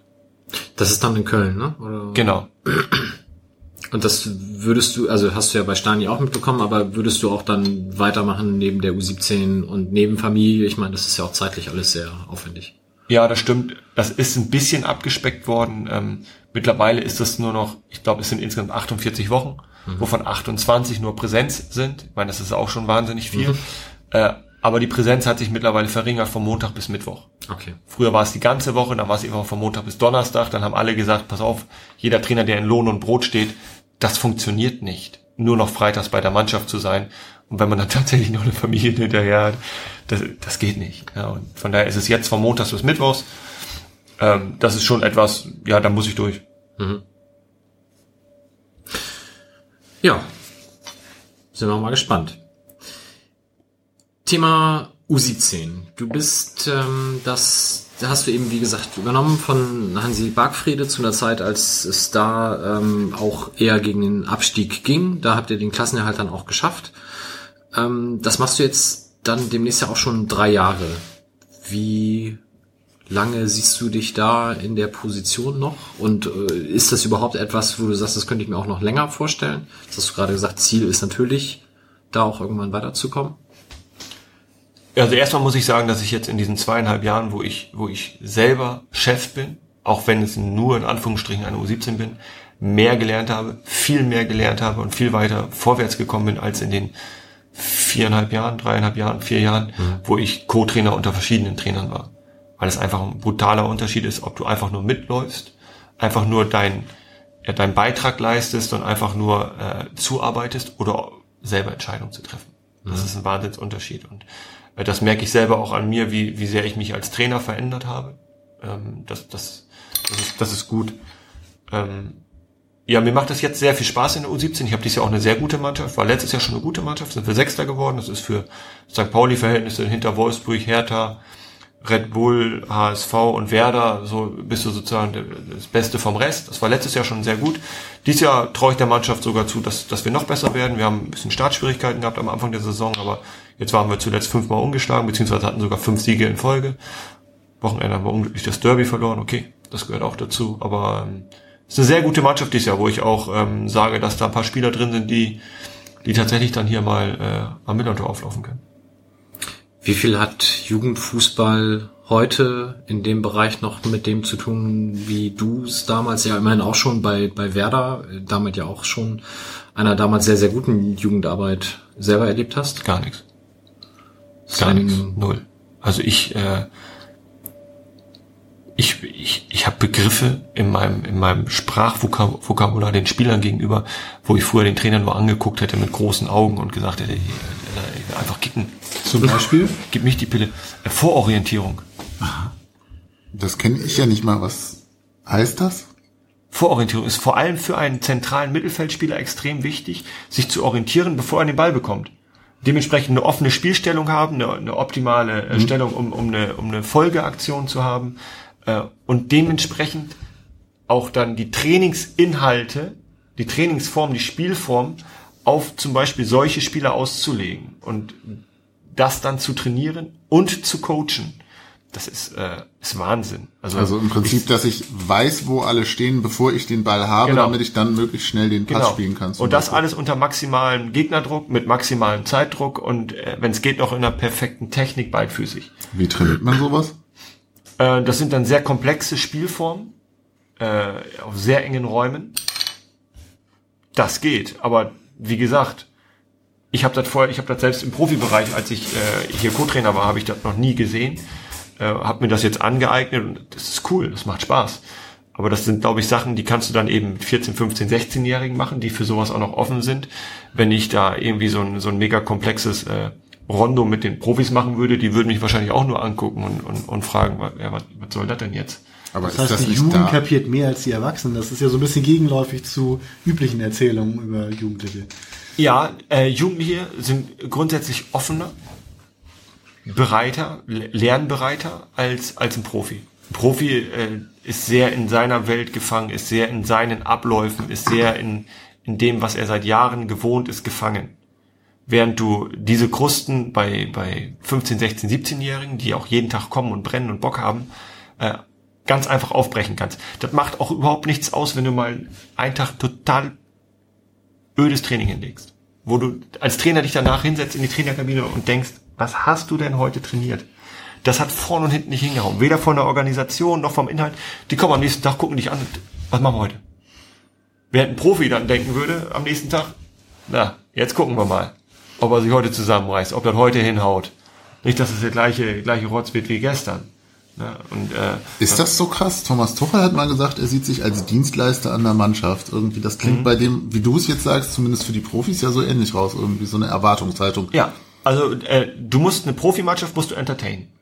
Ich glaube, als Profitrainer ist es in, ist es häufig gar nicht mehr so wichtig, wie deine wie deine Inhalte aussehen, ähm, wie du die Spieler vorwärts bringen willst, sondern als Profitrainer ist es in erster Linie wichtig, die Mannschaft zu kennen, die Stärken der Mannschaft zu kennen, die Stärken der Mannschaft auch zu trainieren, klar, aber du musst sie vor allem unterhalten und bei Laune halten. Also wenn du jetzt anfangen musst, einen 28-Jährigen noch mit einem schwachen Fuß zu trainieren, das geht nicht, das funktioniert nicht. Die Zeit hast du gar nicht. Also wenn, wenn der mit links kein Flugball kann, dann wird das mit 30 auch nicht mehr können. Das, das ist so. Während du halt beim, beim 16-, 17-Jährigen offene Türen einrennst und der du sämtliche Muster noch aufbrechen kannst und mit dem wirklich noch trainieren kannst und der auch trainieren will der auch die Notwendigkeit sieht und dem du auch noch einen Weg aufzeigen kannst, das machen wir ein halbes Jahr. Im Jahr stehst du hier, in zwei Jahren stehst du da, in drei Jahren hoffen wir mal, dass du vielleicht die Via Millantor auflaufen kannst. Ähm, das, das macht Spaß, so zu arbeiten. Auf der anderen Seite, und das ist so, wo ich auch ehrlich bin, wo ich gerade ein bisschen dran zu knabbern habe, du kriegst halt jedes Jahr wieder eine komplett neue Mannschaft. Du musst jedes Jahr in, in vielen Bereichen wieder nicht bei Null anfangen, aber sie zumindest wieder auf, auf deine Linie bringen. So, wir haben auch einen tollen U15, einen ganz tollen U16-Trainer, äh, die aber natürlich alle eine andere Ansprache haben, anders, anders arbeiten und wir haben im NLZ schon sehr viel äh, auf eine Linie gebracht. Wir haben jetzt einen neuen sportlichen Leiter mit Roger Stilz, dass das noch alles noch, noch mehr roten Faden gibt. Aber trotzdem ist es halt immer wieder eine komplett neue Mannschaft. Ne? Und das ist äh, sicherlich etwas, was ich auch gerne mal hätte, mit einer Mannschaft zwei oder drei Jahre zu arbeiten. Sie zu entwickeln, äh, zu gucken, wo sind Stärken, wo sind Schwächen, wie kann ich mit jedem Einzelnen arbeiten, auch vielleicht im mentalen Bereich und wo kann ich vielleicht auch mal den Kader noch optimieren, so dass, ja, äh, so was viele am Computer gerne dann machen, äh, das würde ich gerne mal Natura machen. Wie viel Zeit wendest du denn momentan für diese Tätigkeit auf? Kann man das pro Woche irgendwie schätzen? 70 bis 80 Stunden. Ihr trainiert viermal oder fünfmal? Vier bis fünfmal, ja. Aber ich bin eigentlich, bin jeden Tag da, plus, also wenn wir Auswärtsfahrten haben in, in Dresden oder so mit Übernachtung. Also es ist ein absoluter Fulltime-Job. Wie viel ist dann in der Woche außerhalb des Trainingsplatzes? Also ihr nehmt ja auch jedes Spiel auf. Ich weiß nicht, nehmt ihr Trainings auch auf? Alles, ja, komplett. Und das- Individual, äh, das geht so weit, dass du mit dem Handy auf dem Platz stehst, wenn du Kopfballtraining machst und die Kopfballtechnik filmst, das dann in den Computer reinmachst, dann irgendwie einen Kopfball von Hummels daneben setzt und ihm zeigst, pass mal auf, guck mal hier, Absprung, Timing, Bogenspannung, äh, Treffpunkt des Balles, all solche Sachen. Dann bist, gehst du weiter, suchst dir entsprechende Übungen raus, bestellst den, die, den Spieler einen Tag später eine Stunde eher ein, gehst mit ihm erst ans Kopfballpendel, machst mit ihm dann zwei andere Übungen. Ja. Sehr viel individuelle Förderung. Wie groß ist denn euer Team momentan? Also das Trainerteam? Ja, ich habe hab das Glück, dass ich einen sehr guten, sehr motivierten Co-Trainer habe, Sportstudent, äh, habe momentan sogar noch einen zweiten Co-Trainer, habe einen Torwarttrainer und einen Athletiktrainer. Mein Athletiktrainer ist Marvin Braun. äh, so schließt sich der Kreis dann noch wieder. Äh, also ist mittlerweile sehr professionell geworden, unser NLZ. Du hast es ja eben schon gesagt, es ist äh, sicherlich schwierig, äh, jedes Jahr eine neue Truppe dann wieder zu haben. Jetzt gibt's ja im Endeffekt ab der U10 beim FC St. Pauli jedes Jahr eine Jahrgangsmannschaft. Das geht bis hin zur U16, also der jüngere B-Jugendjahrgang. Dann gibt's euch mit der U17. Die U18 fehlt, dann gibt's die U19. Die U18 fehlt, weil man halt den Leuten dann sagt, du musst es jetzt dann direkt in der A-Jugend schaffen wäre es denn auch mal eine Überlegung zu sagen, okay, ähm, diese U15, 16, 17, 19, die statten wir dann auch quasi mitwachsend mit Trainern aus? Oder ist das so, wie ihr es jetzt macht, dass jeder seinen Jahrgang hat, schon sinnvoller? Ähm, da gibt es wirklich Pro- und Kontralisten. Der DFB macht es zum Beispiel so, die lassen ihre Trainer mitlaufen. Genau aus den Gründen, Gründen, die ich gerade genannt habe. Du kennst irgendwann die Mannschaftsstruktur. Jetzt für mich zum Beispiel als Trainer, ich müsste nur in ein oder zwei Jahrgängen scouten. Also wenn ich jetzt eine neue Mannschaft haben möchte nächstes Jahr, muss ich mich schon wieder in den 2001er und 2002er Jahrgang rein scouten. Das Jahr drauf wieder ein neuer Jahrgang. So könntest du eigentlich immer diesen Jahrgang mit scouten. Du kennst die Mannschaft, du kennst die Abläufe, du kennst die Stärken, du kennst die Schwächen. Das hat schon seine Vorteile, wenn du die Mannschaft begleitest. Dann kommt aber der nächste um die Ecke und sagt, ja, aber Jugendspieler, die sollen, wenn es geht, auch möglichst viele Trainer haben. Vielleicht auch mal unterschiedliche Spielsysteme oder unterschiedliche Pressingarten oder was auch immer, weil sie eben im Herrenbereich auch alle möglichen Trainer kriegen können. Also da gibt es Pro und Contra. Ich als Trainer würde sagen, dass es auf jeden Fall sinniger ist, eine Mannschaft zu begleiten. Ich kann aber auch zu 100 Prozent die andere Seite verstehen, die eben das andere behaupten. Also ähm, 50-50. Du wolltest gerade was sagen, Christoph, oder?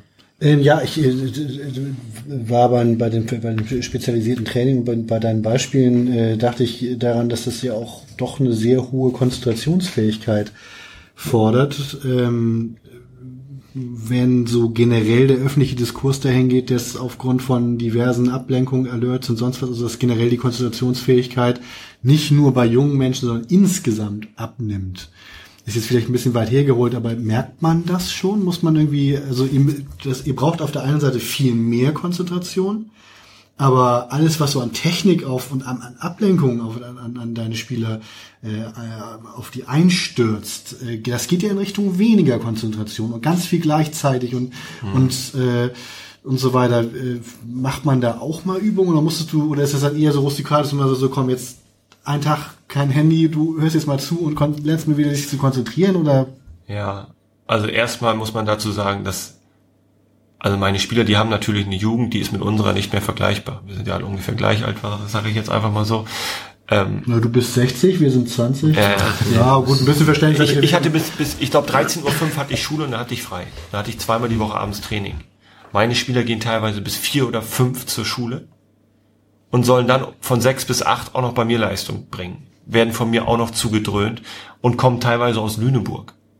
Also fahren auch noch eine Stunde zum Training hin und dann noch wieder eine Stunde zurück. Das ist brutal. Also was die äh, abreißen, ist Wahnsinn. Da habe ich auch aller, allergrößten Respekt vor. Aber, und das sage ich den Jungs auch immer, A, sind sie freiwillig da und B, haben sie alle ein Ziel.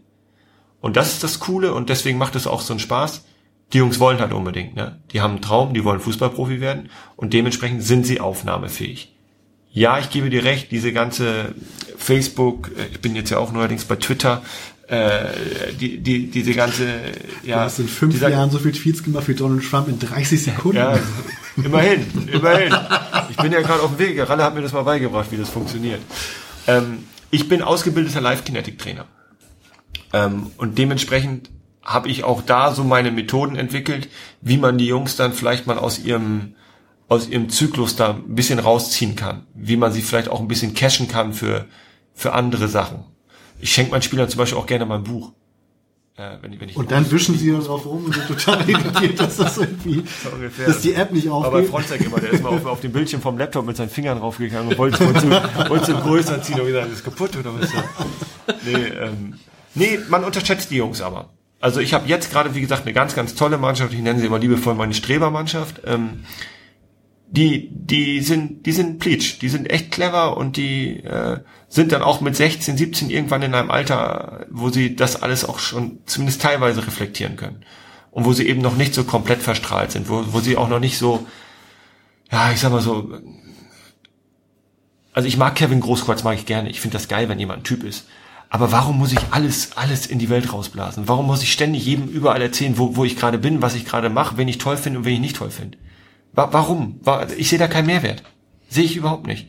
Und ähm, das können die Jungs auch ganz gut einschätzen. Und darüber hinaus haben sie auch noch nichts erreicht. Also es interessiert auch keinen. Und dementsprechend, die geben Gas und die, die wollen und die machen und die tun. Und der eine ist ein bisschen mehr talentiert und der andere ein bisschen weniger. Und äh, ja, die weniger talentierten müssen halt mehr arbeiten und äh, das läuft.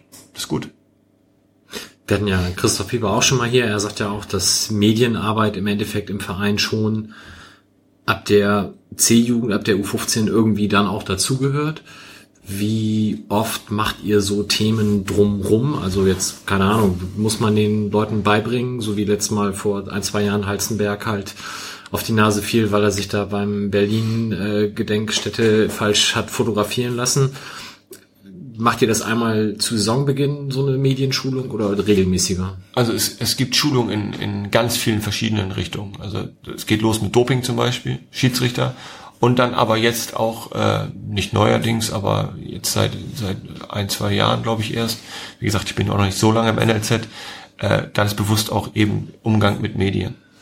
Das ist, sind dann für, für 15, 16, 17-Jährige natürlich eher Themen wie wie Twitter, Instagram und äh, was veröffentliche, was nicht und äh, wie behält man auch noch ein Stück weit Privatsphäre, was kann einem vielleicht später mal irgendwo nachgetragen mhm. werden, wenn man dann tatsächlich Profi wird, na, weil das ist ja dann eine Historie auf deinem Facebook-Profil, das kann jeder nachvollziehen. Wenn ich dann äh, 25 Mal irgendwelche Fotos mit irgendwelchen Mist da drauf habe, dann, ja, dann ist da drin. Ist drin, ist es drin. Ja. Ähm, aber die Jungs kennen sich da deutlich besser aus als ich und viele können das auch ganz gut einschätzen. Ja, dass du auch mal welche drin hast, die dann übers Ziel hinausschießen. Also ich kann mich auch noch an eine selten dämliche Aktion von Morike Saku erinnern, weswegen wir dann alle äh, später nochmal in, in, ins äh, KZ Neuengamme äh, durften. Ja, passiert ja halt. Also Jugendliche, das, ja, meine ja Güte. Also 15, 16, 17, wir haben halt äh, irgendwo auf dem, auf dem Dorf unseren Mist gemacht und die machen es jetzt im, im Handy. Ne? Ja. Muss halt nur jeder mit der Konsequenz leben. Ja. Leider. Du hast dein Licht ja fast so ein bisschen unter den Scheffel gestellt, was die aktuelle Mannschaft anbelangt. Also ich habe mal geguckt, wir sind seit 2011 permanent mit der U17 in der Bundesliga, sind da siebter, zehnter, zehnter, elfter, neunter geworden und oftmals halt recht knapp dem Abstieg dann von der Schippe gesprungen. Jetzt bist du letztes Jahr schon Sechster geworden mit dem Team und dies Jahr seid ihr jetzt halt auch schon Fünfter. Also das sind beides mal die besten Platzierungen ähm, die der Verein in dem Altersbereich da erreicht hat. Wie stark ist das denn auch von dem Nachwuchsleistungszentrum abhängig? Oder andersrum gefragt, wir sind da inzwischen mit drei Sternen sehr gut aufgestellt. Ist da irgendwann noch so Luft nach oben, dass man sagt, keine Ahnung, mit der A-Jugend, wir, wir können auch mal um die ersten drei Plätze mitspielen? Oder ist da dann durch die anderen Bundesligisten auch eine natürliche Grenze irgendwann eingezogen? Ähm also erstmal, ich kann das jetzt seit vier oder fünf Jahren. Ich war ja dann, als ich Co-Trainer bei den Profis war, war ich ja auch Top-Talente-Trainer. Äh, seit vier, fünf Jahren kann ich das beurteilen, wie die Qualität der einzelnen Mannschaften ist. Und da muss ich sagen, dass äh, stetig die Qualität der einzelnen Jahrgänge gestiegen ist. Und wir jetzt wirklich richtig, richtig gute Mannschaften haben. Wir haben jetzt durch die, durch die Installation vom neuen sportlichen Leiter von Roger Stilz nochmal wieder einen Riesenschritt gemacht. Und wir haben jahrelang das Problem gehabt, uns, dass uns die Top-Spieler einfach weggenommen wurden. Auch frühzeitig schon. Mit, mit, äh, teilweise mit 13, aber in der mhm. Regel mit 15, weil sie auch erst dann Verträge unterschreiben durften. Ähm, jetzt bin ich eigentlich ganz, äh, ganz frohen Mutes, dass wir alle unsere Top-Spieler halten können. Und ähm, ich, ich sehe einfach die Qualität, die meine letzte Mannschaft hatte. Da sind wir Sechster geworden. Wie gesagt, ich sag mal so schön Best of the Rest. Ich sehe meine Mannschaft, die ich, äh, die ich dieses Jahr habe, die wirklich top ist. Eine Top-Mannschaft. Obwohl sie uns da auch vier Nationalspieler rausgezogen haben. Kompletten Offensivbereich. Einer spielt, nee, zwei spielen bei Red Bull Leipzig. Mhm. Einer in Wolfsburg, einer in Dortmund. Ähm, die alle jetzt auch aktuelle Nationalspieler sind. Und trotzdem habe ich immer noch, gerade in der Breite, so eine tolle Mannschaft äh, die Mannschaft letztes Jahr war schon richtig gut. Ähm, das sind Spieler, die ich, ja, wenn ich ehrlich bin, in den Jahrgängen davor so nicht gesehen habe. Und das ist auch meine berechtigte Hoffnung, dass von den Spielern wirklich einige in zwei oder drei, spätestens zwei oder drei Jahren hier am Millantor spielen können. Weil die einfach ganz anders ausgebildet werden. Wir haben durch diese, äh, durch die neue Collar, die ja vor jetzt drei Jahren, glaube ich, da entstanden ist, äh, haben wir für die Jugendmannschaften Kraftraum, gab es vorher nicht. Mhm. Wir haben zwei Athletiktrainer beim Training, gab es vorher nicht. Wir haben festangestellte Trainer, die auch wirklich von morgens bis abends da sind, die sich individuell mit den Leuten kümmern, äh, um die um die Spieler kümmern. Das ist einfach, ich sag mal, Trainerqualität ist das höchste Gut, was ein NLZ haben kann. Wirklich Leute, die sich um die Spieler kümmern, die sich dann auch darum kümmern, dass sie hier bleiben, die sich darum kümmern, dass sie sich individuell verbessern, weil ähm, ich war mal in England zur Hospitation ähm, bei, bei Chelsea, bei Tottenham und die haben immer, auch beim Scouting haben die eine Rubrik gehabt, Something Special hieß es. Also natürlich Schnelligkeit, Spielverständnis, bla bla bla, findest du an jeder Ecke alles. Aber die Something Special. Also wenn Ewald Lien bei mir bei der U17 am Platz steht, da, da muss der nicht sagen, oh Mensch, der kann das aber ganz gut und hier guck mal, du hast so eine tolle Mannschaft, die sind alle recht schnell und schön groß oder so. Der muss da stehen, der, so ist es dann auch. Wer ist denn der Kleine da mit dem linken Fuß? Der kann ja, also das ist ja Wahnsinn. So, also du musst eine Waffe haben. Du musst, als Trainer musst du einem Spieler so ausbilden, dass, dass der Cheftrainer an, am Rand steht und sagt, boah, deswegen muss er bei mir spielen. Der muss eine Waffe haben. Das bringt ihm nichts, wenn er alles ein bisschen kann. Das bringt ihm nichts. Er, er muss eine Waffe haben. Und ich glaube, da sind wir auf einem ganz guten Weg, dass wir, dass wir wirklich unsere Spieler spezialisieren und das über Jahre hinweg und sie dann wirklich hoffentlich nächstes, übernächstes Jahr äh, da oben ankommen und nicht erstmal ein wahnsinniges athletisches Defizit aufholen müssen, sich dann nochmal an Spieltempo gewöhnen und man sich dann irgendwann Gedanken darum macht, ja, welche Position können sie eigentlich spielen. Hm. Sondern dass es von vornherein klar ist, ältere Jahrgang A-Jugend, ich nenne jetzt einfach mal Namen, Luis Cordes, offensive Außenbahn, brutales offensives 1 gegen 1, sackschnell, ab dafür. Brauchen wir keinen mehr von 1860 holen oder sonst wo, sondern für den geht die Reise hier weiter der spielt 70. Dann spielt er mal von Anfang an. Also das sind so die Träume, die wir im NLZ haben und in meinen Augen sind das auch keine Träume mehr, sondern das ist mittlerweile jetzt Realität.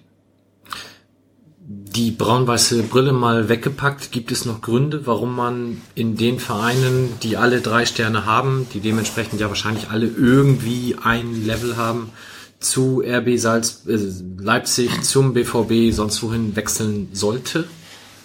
Ja, da müssen wir jetzt auch kein Blatt von nehmen. Äh, ja, Geld ist jetzt in der Jugend. Pff. Also natürlich spielen auch Berater schon viel eine Rolle. Und natürlich, wenn du einen Spieler hast aus einem, aus einem sozial schwachen Umfeld und der kann da auf einmal aus aus der aus der Zwei-Zimmer-Wohnung, wo sie zu sechst wohnen in Harburg, äh, raus äh, nach Wolfsburg ins Internat und kriegt sogar noch keine Ahnung 400 Euro, dann ja, dann kann ich dem auch schlecht sagen, bleib hier. Also das das das funktioniert nicht. Aber es ist auch so, wenn du als 13-, 14-Jähriger nach Wolfsburg aufs Gelände fährst und da ist alles schön und da sind zwei beheizbare äh, Kunstrasenplätze und du hast ein eigenes Zimmer und einen Kraftraum und einen Wellnessbereich und alles ist Chico und dann bist du bei uns auf dem Trainingsgelände und du musst du jedes Mal zu zweit oder zu dritten Platz teilen. Nicht jedes Mal, aber häufig. Oder ich weiß nicht, wer von euch schon mal im Brummerskamp war, äh, dann im Winter auf dem Brummerskamp spielen. Ja, dann nehme ich vielleicht den leichteren Weg. Ich sag meinen Jungs das aber auch immer. Ähm, was soll für die noch kommen? Bei uns äh, die Kabinen, äh, das, das ist kein Luxus. Aber brauchst du mit 15 Luxus? Brauchst du nicht. Wenn die bei Red Bull da in, in, in, in den Bullenstall reingehen und da stehen überall die schönen Bullen und noch eine Startuhr und noch, noch ein toller Raum und mach nochmal hier einen Spiroergometrie-Test und oben gehst du, gehst du schon in eins von drei Restaurants oder so. Was soll für den Spieler mit 18 noch kommen? Der geht ja mit 15 hin, der ist mit, mit 18 steht er da wie ein Ochs vorm Berg, hat, hat drei Jahre lang jeden Tag das gleiche trainiert und soll dann irgendwo in, in, in Sandhausen ausgeliehen äh, glücklich werden. Das kann nicht funktionieren. Also die sind satt. Davon abgesehen, dass du es bei Red Bull sowieso nicht schaffst. Die kaufen nächstes Jahr drei Spieler für 100 Millionen. Also ich, ich finde diesen Weg, den wir bei St. Pauli bieten können, finde ich, äh, den finde ich passend. Finde ich einfach gut für einen Jugendspieler. Der kann sich hier durchsetzen. Er kriegt eine optimale Betreuung. Alle NLZs bilden gut aus die einen vielleicht einen Tick besser, die anderen einen Tick weniger. Ich nehme einfach für uns in Anspruch, dass wir das sehr gut machen. Und äh, ich glaube, dass du hier auch die Durchlässigkeit hast, dass du, wenn du dich vernünftig anstellst, bei uns mit 17, 18, 19 am Millantor auflaufen kannst, vor 30.000 Leuten. Was willst du denn mehr? Also, äh, wenn ich Jugendspieler wäre, und das sage ich jetzt bestimmt auch, weil ich selber U17-Trainer bin bei St. Pauli, aber auch voller Überzeugung, ich würde zu uns gehen. Bevor ich zu, zu irgendeinem in Dortmund, wie hoch ist denn die Wahrscheinlichkeit, dass du es in Dortmund schaffst? Also, nee, sehe ich nicht. Da bist du dann Spieler Nummer, Nummer 7, 8, 9. Und bei uns bist du in, in den Top 2 im Jahrgang. Also, ja. Es muss jeder für sich selbst entscheiden und es gibt bestimmt auch immer Gründe, die kannst du immer finden gegen uns. Aber ähm, bis jetzt hat es noch kein Spieler geschafft, der von uns weggegangen ist. Ganz einfach. In meinen Augen ist es auch, ist es falsch, weil die Jungs meinen, sie können eine Abkürzung nehmen und äh, Abkürzungen gibt es im Fußball nicht. Gibt es nicht. Ja. Also ich finde zum Beispiel Sam Schreck, so, der sitzt deshalb bei Leverkusen nicht mal auf der Bank. Und ich hoffe, er schafft das noch demnächst, aber es sieht halt momentan auch nicht zwingend danach aus. Und davon gibt's halt ein paar mehr Beispiele. Ja, Sam ist, Sam ist ein Wahnsinnsfußballer. Ja. Wo ich sage, dass der unserer Mannschaft, unserer Profimannschaft vor dem Winter extrem gut getan hätte, weil man jetzt sieht, welchen Mehrwert die ganze Mannschaft vom Spielertypen wie Müller-Dali hat. Und Sam ist eins, eins zu eins der Spieler. Ja, und äh, deswegen ärgert mich das, weil ich hätte hier gerne mal 30.000 sehen wollen, wie so ein kleiner 17-Jähriger bei uns aus dem NLZ über den Platz rennt, wie so ein Irrwisch, voller Spielwut. Äh, das, das, die Hütte hätte gebrannt. Mhm. Und die Mannschaft hätte noch mehr Wert davon gehabt. Aber er hat sich halt für einen anderen Weg entschieden. Ich, ich hoffe für ihn, dass er das schafft. Ähm, ich habe ehrlich gesagt ein bisschen Bedenken, weil die keine U23 mehr haben. Mhm. Jetzt werden sie nächstes Jahr wahrscheinlich nicht die Champions League Qualifikation schaffen, aber sie haben zumindest den Anspruch, in der Champions League zu spielen und dann geht für so einen Spieler der Weg wahrscheinlich über eine Ausleihe, um irgendwie an Spielzeiten zu kommen. Und dann weißt du selber, wie das läuft. Dann wirst du in die zweite Liga ausgeliehen zu 1860 München. Äh, und die feuern schon am, am, dritten Spieltag den Trainer, der dich haben wollte, und dann steht da auf einmal Benno Müllmann. und der sagt dann auch nur, ja, du, wir stehen auf dem vorletzten Platz und du wiegst 72 Kilo. Äh, ja, trainieren wir erstmal. Und wenn du Pech hast, ist die nächste Station dann komme ich wieder mit Sandhausen um die Ecke, aber dann ist es Sandhausen. Und dann bist du mit 22 da und hast genau das, was ich beschrieben habe. Hast in Leverkusen Schlaraffenland gehabt, hast mal richtig Patter verdient und sollst dann auf einmal irgendwo in der zweiten Liga äh, anfangen, dich durchzubeißen. Ich finde, das ist vom Kopf her wahnsinnig schwer. Wie ist denn aus deiner Sicht momentan die Ligenstruktur im Bereich U17, U19 in Deutschland? Also wir haben ja in beiden Jahrgängen ähm, drei Bundesligen deutschlandweit. Ähm, ist das so sinnvoll? Könnte man da hm. jetzt mal fünf Jahre weitergeblickt irgendwas ändern oder sollte man ja. das so lassen? Kannst dich immer drüber streiten. Ne? Also so Fahrten nach Dresden sind natürlich brutal. Äh, auf der anderen Seite, das sind halt junge Profis und sie wollen Profis werden, dann müssen sie vielleicht auch mal die Abläufe kennenlernen. Ähm, wir wollen uns immer auf dem, auf dem Wettkampfsniveau bewegen, was uns weiterbringt. Und das sind nun mal Spiele gegen Red Bull, gegen Hertha, gegen Wolfsburg, gegen Magdeburg. So, wenn ich, wenn ich äh, die Hälfte der Spiele irgendwo gegen Mannschaft machen muss, wo ich weiß, schon im Vorfeld, ich gewinne 6, 7, 8, 0, bringt mich das nicht weiter. Hm. Von daher halte ich die Ligenstruktur so, wie sie ist, für akzeptabel. Da sind natürlich Mannschaften im Westen, die, die eine maximale Auswärtsfahrt haben von zwei, zweieinhalb Stunden deutlich im Vorteil uns gegenüber, aber ja, in den sauren Apfel beiße ich dann in dem Fall gerne, einfach auch äh, ja für eine gute Ausbildung der Jungs. Wie regelmäßig fahrt ihr dann den Tag vorher schon hin? Ja, also das sind äh, Leipzig, Dresden, jetzt steigen nächstes, nächstes Jahr wahrscheinlich Chemnitz und, und Cottbus auf. Äh, die Berliner machen wir mal so, mal so. Äh, Magdeburg auch, ist immer so ein Twitter-Ding äh, ja, es hält sich in Grenzen. Die meisten, Aber meisten fahren wir an einem Tag. Äh, jetzt gewinnst und verlierst du auch kein Spiel, nur weil du mal dreieinhalb oder vier Stunden im Bus gesessen hast. So, dann legst du das Spiel auf den Sonntag, da weißt du, da ist kein Verkehr und dann geht das los. Ja. ja. Ihr habt, ähm, ich komme nochmal zurück auf das, äh, dieses Jahr läuft es ja doch sehr gut. Ihr habt bei Werder sehr unglücklich 1-0 verloren. Ja, bin ich bis heute sauer. Und man muss sagen, Werder reißt ja dieses Jahr alles weg. Die haben 20 Spiele, 60 Punkte. Ähm, relativ gut, ne? Was unfassbar ist, vor allem wenn man das, besser gewesen. Wenn, wenn man das in Relation setzt zu der U19, die bis zum Winter echt aussah wie der sichere Absteiger und sich jetzt langsam fängt und scheinbar doch noch den Klassenerhalt dann sichert. Bremen ist aber so eine Entfernung, da würdet ihr ja noch tagsüber anreisen und nicht. Ja, wir reisen, 80 Prozent reisen okay. tagsüber an. Und Bremen, also nur mal so, die haben ihre besten Spieler aus der A und haben die schon zu U23 geschickt deswegen, äh, die haben noch ein bisschen Verletzungspech, die haben eigentlich auch eine gute U19, womit okay. sie unter den Top 5 stehen müssten. Also von daher, das äh, ist auch immer alles mit Vorsicht zu genießen im Jugendbereich. Okay. Ich habe ähm, geschaut, es, und das geht jetzt wieder so ein bisschen zurück in die, in die Ligenstruktur. Es gibt ja im äh, A-Jugendbereich dann auch den DFB-Pokal, was ja nochmal so ein kleiner Anreiz ist, dann ähm, sich da auch deutschlandweit messen zu können. Das gibt es für die B-Jugend so nicht. Ähm, ihr nehmt aber zumindest am Hamburger Pokal teil, der HSV nicht. Weißt du warum? Du bist echt gut informiert. Das ist ja Wahnsinn. ähm, der HSV hat letztes Jahr noch teilgenommen. Ähm, das Blöde, und das ist wirklich blöd an dem Pokal, ist, dass der, die Saison ist Ende Mai zu Ende und der Pokal geht bis Mitte Juni. Ah, okay. Du musst aber eigentlich Anfang Juli schon wieder anfangen, damit du dich auf die neue Saison vorbereiten kannst. Das ist alles so ein bisschen, äh, weil weil der Hamburger Fußballverband sich mehr oder weniger an den Ferien orientiert, auch den Spielern in den Ferien freigibt, während der deutsche Fußballverband, also die DFL, DFB, sich bei den überregionalen Staffeln, in denen wir uns befinden, daran nicht orientiert. Das heißt, ich habe, meine Spieler haben Ende Juli Ferien, ich habe aber Anfang August schon wieder mein erstes Spiel. Das heißt, die haben weder, also die haben, haben nie Schul- und Fußball frei. Hm. Haben die nicht während der Hamburger Fußballverband das gerne so einrichtet. Und deswegen ist das alles durcheinander. Der HSV hat dann, ein Jahr haben sie mal dann die U16 und U17 Pokal mitspielen lassen. Dieses Jahr haben sich dafür entschieden, gar nicht teilzunehmen. Okay.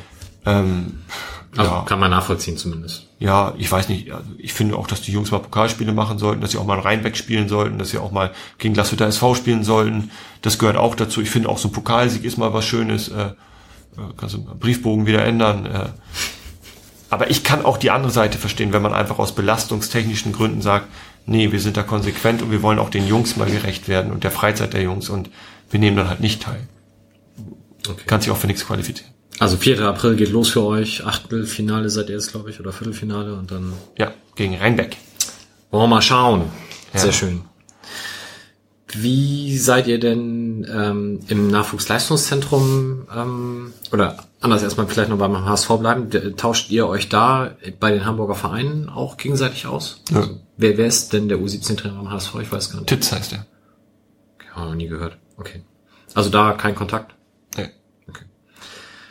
Du hast ja Die nehmen uns jedes Jahr die besten Spieler weg. die Schweine. Als Ja, soll ich mit denen Kontakt haben? völlig richtig. Ja, und die stehen dann zwei Jahre später wieder auf der Matte, weil sie dann sagen, oh, äh, ist doch nicht so toll.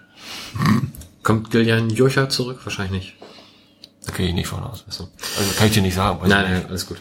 Ähm, dein Sohn ist 2007 geboren oder 2008? Acht.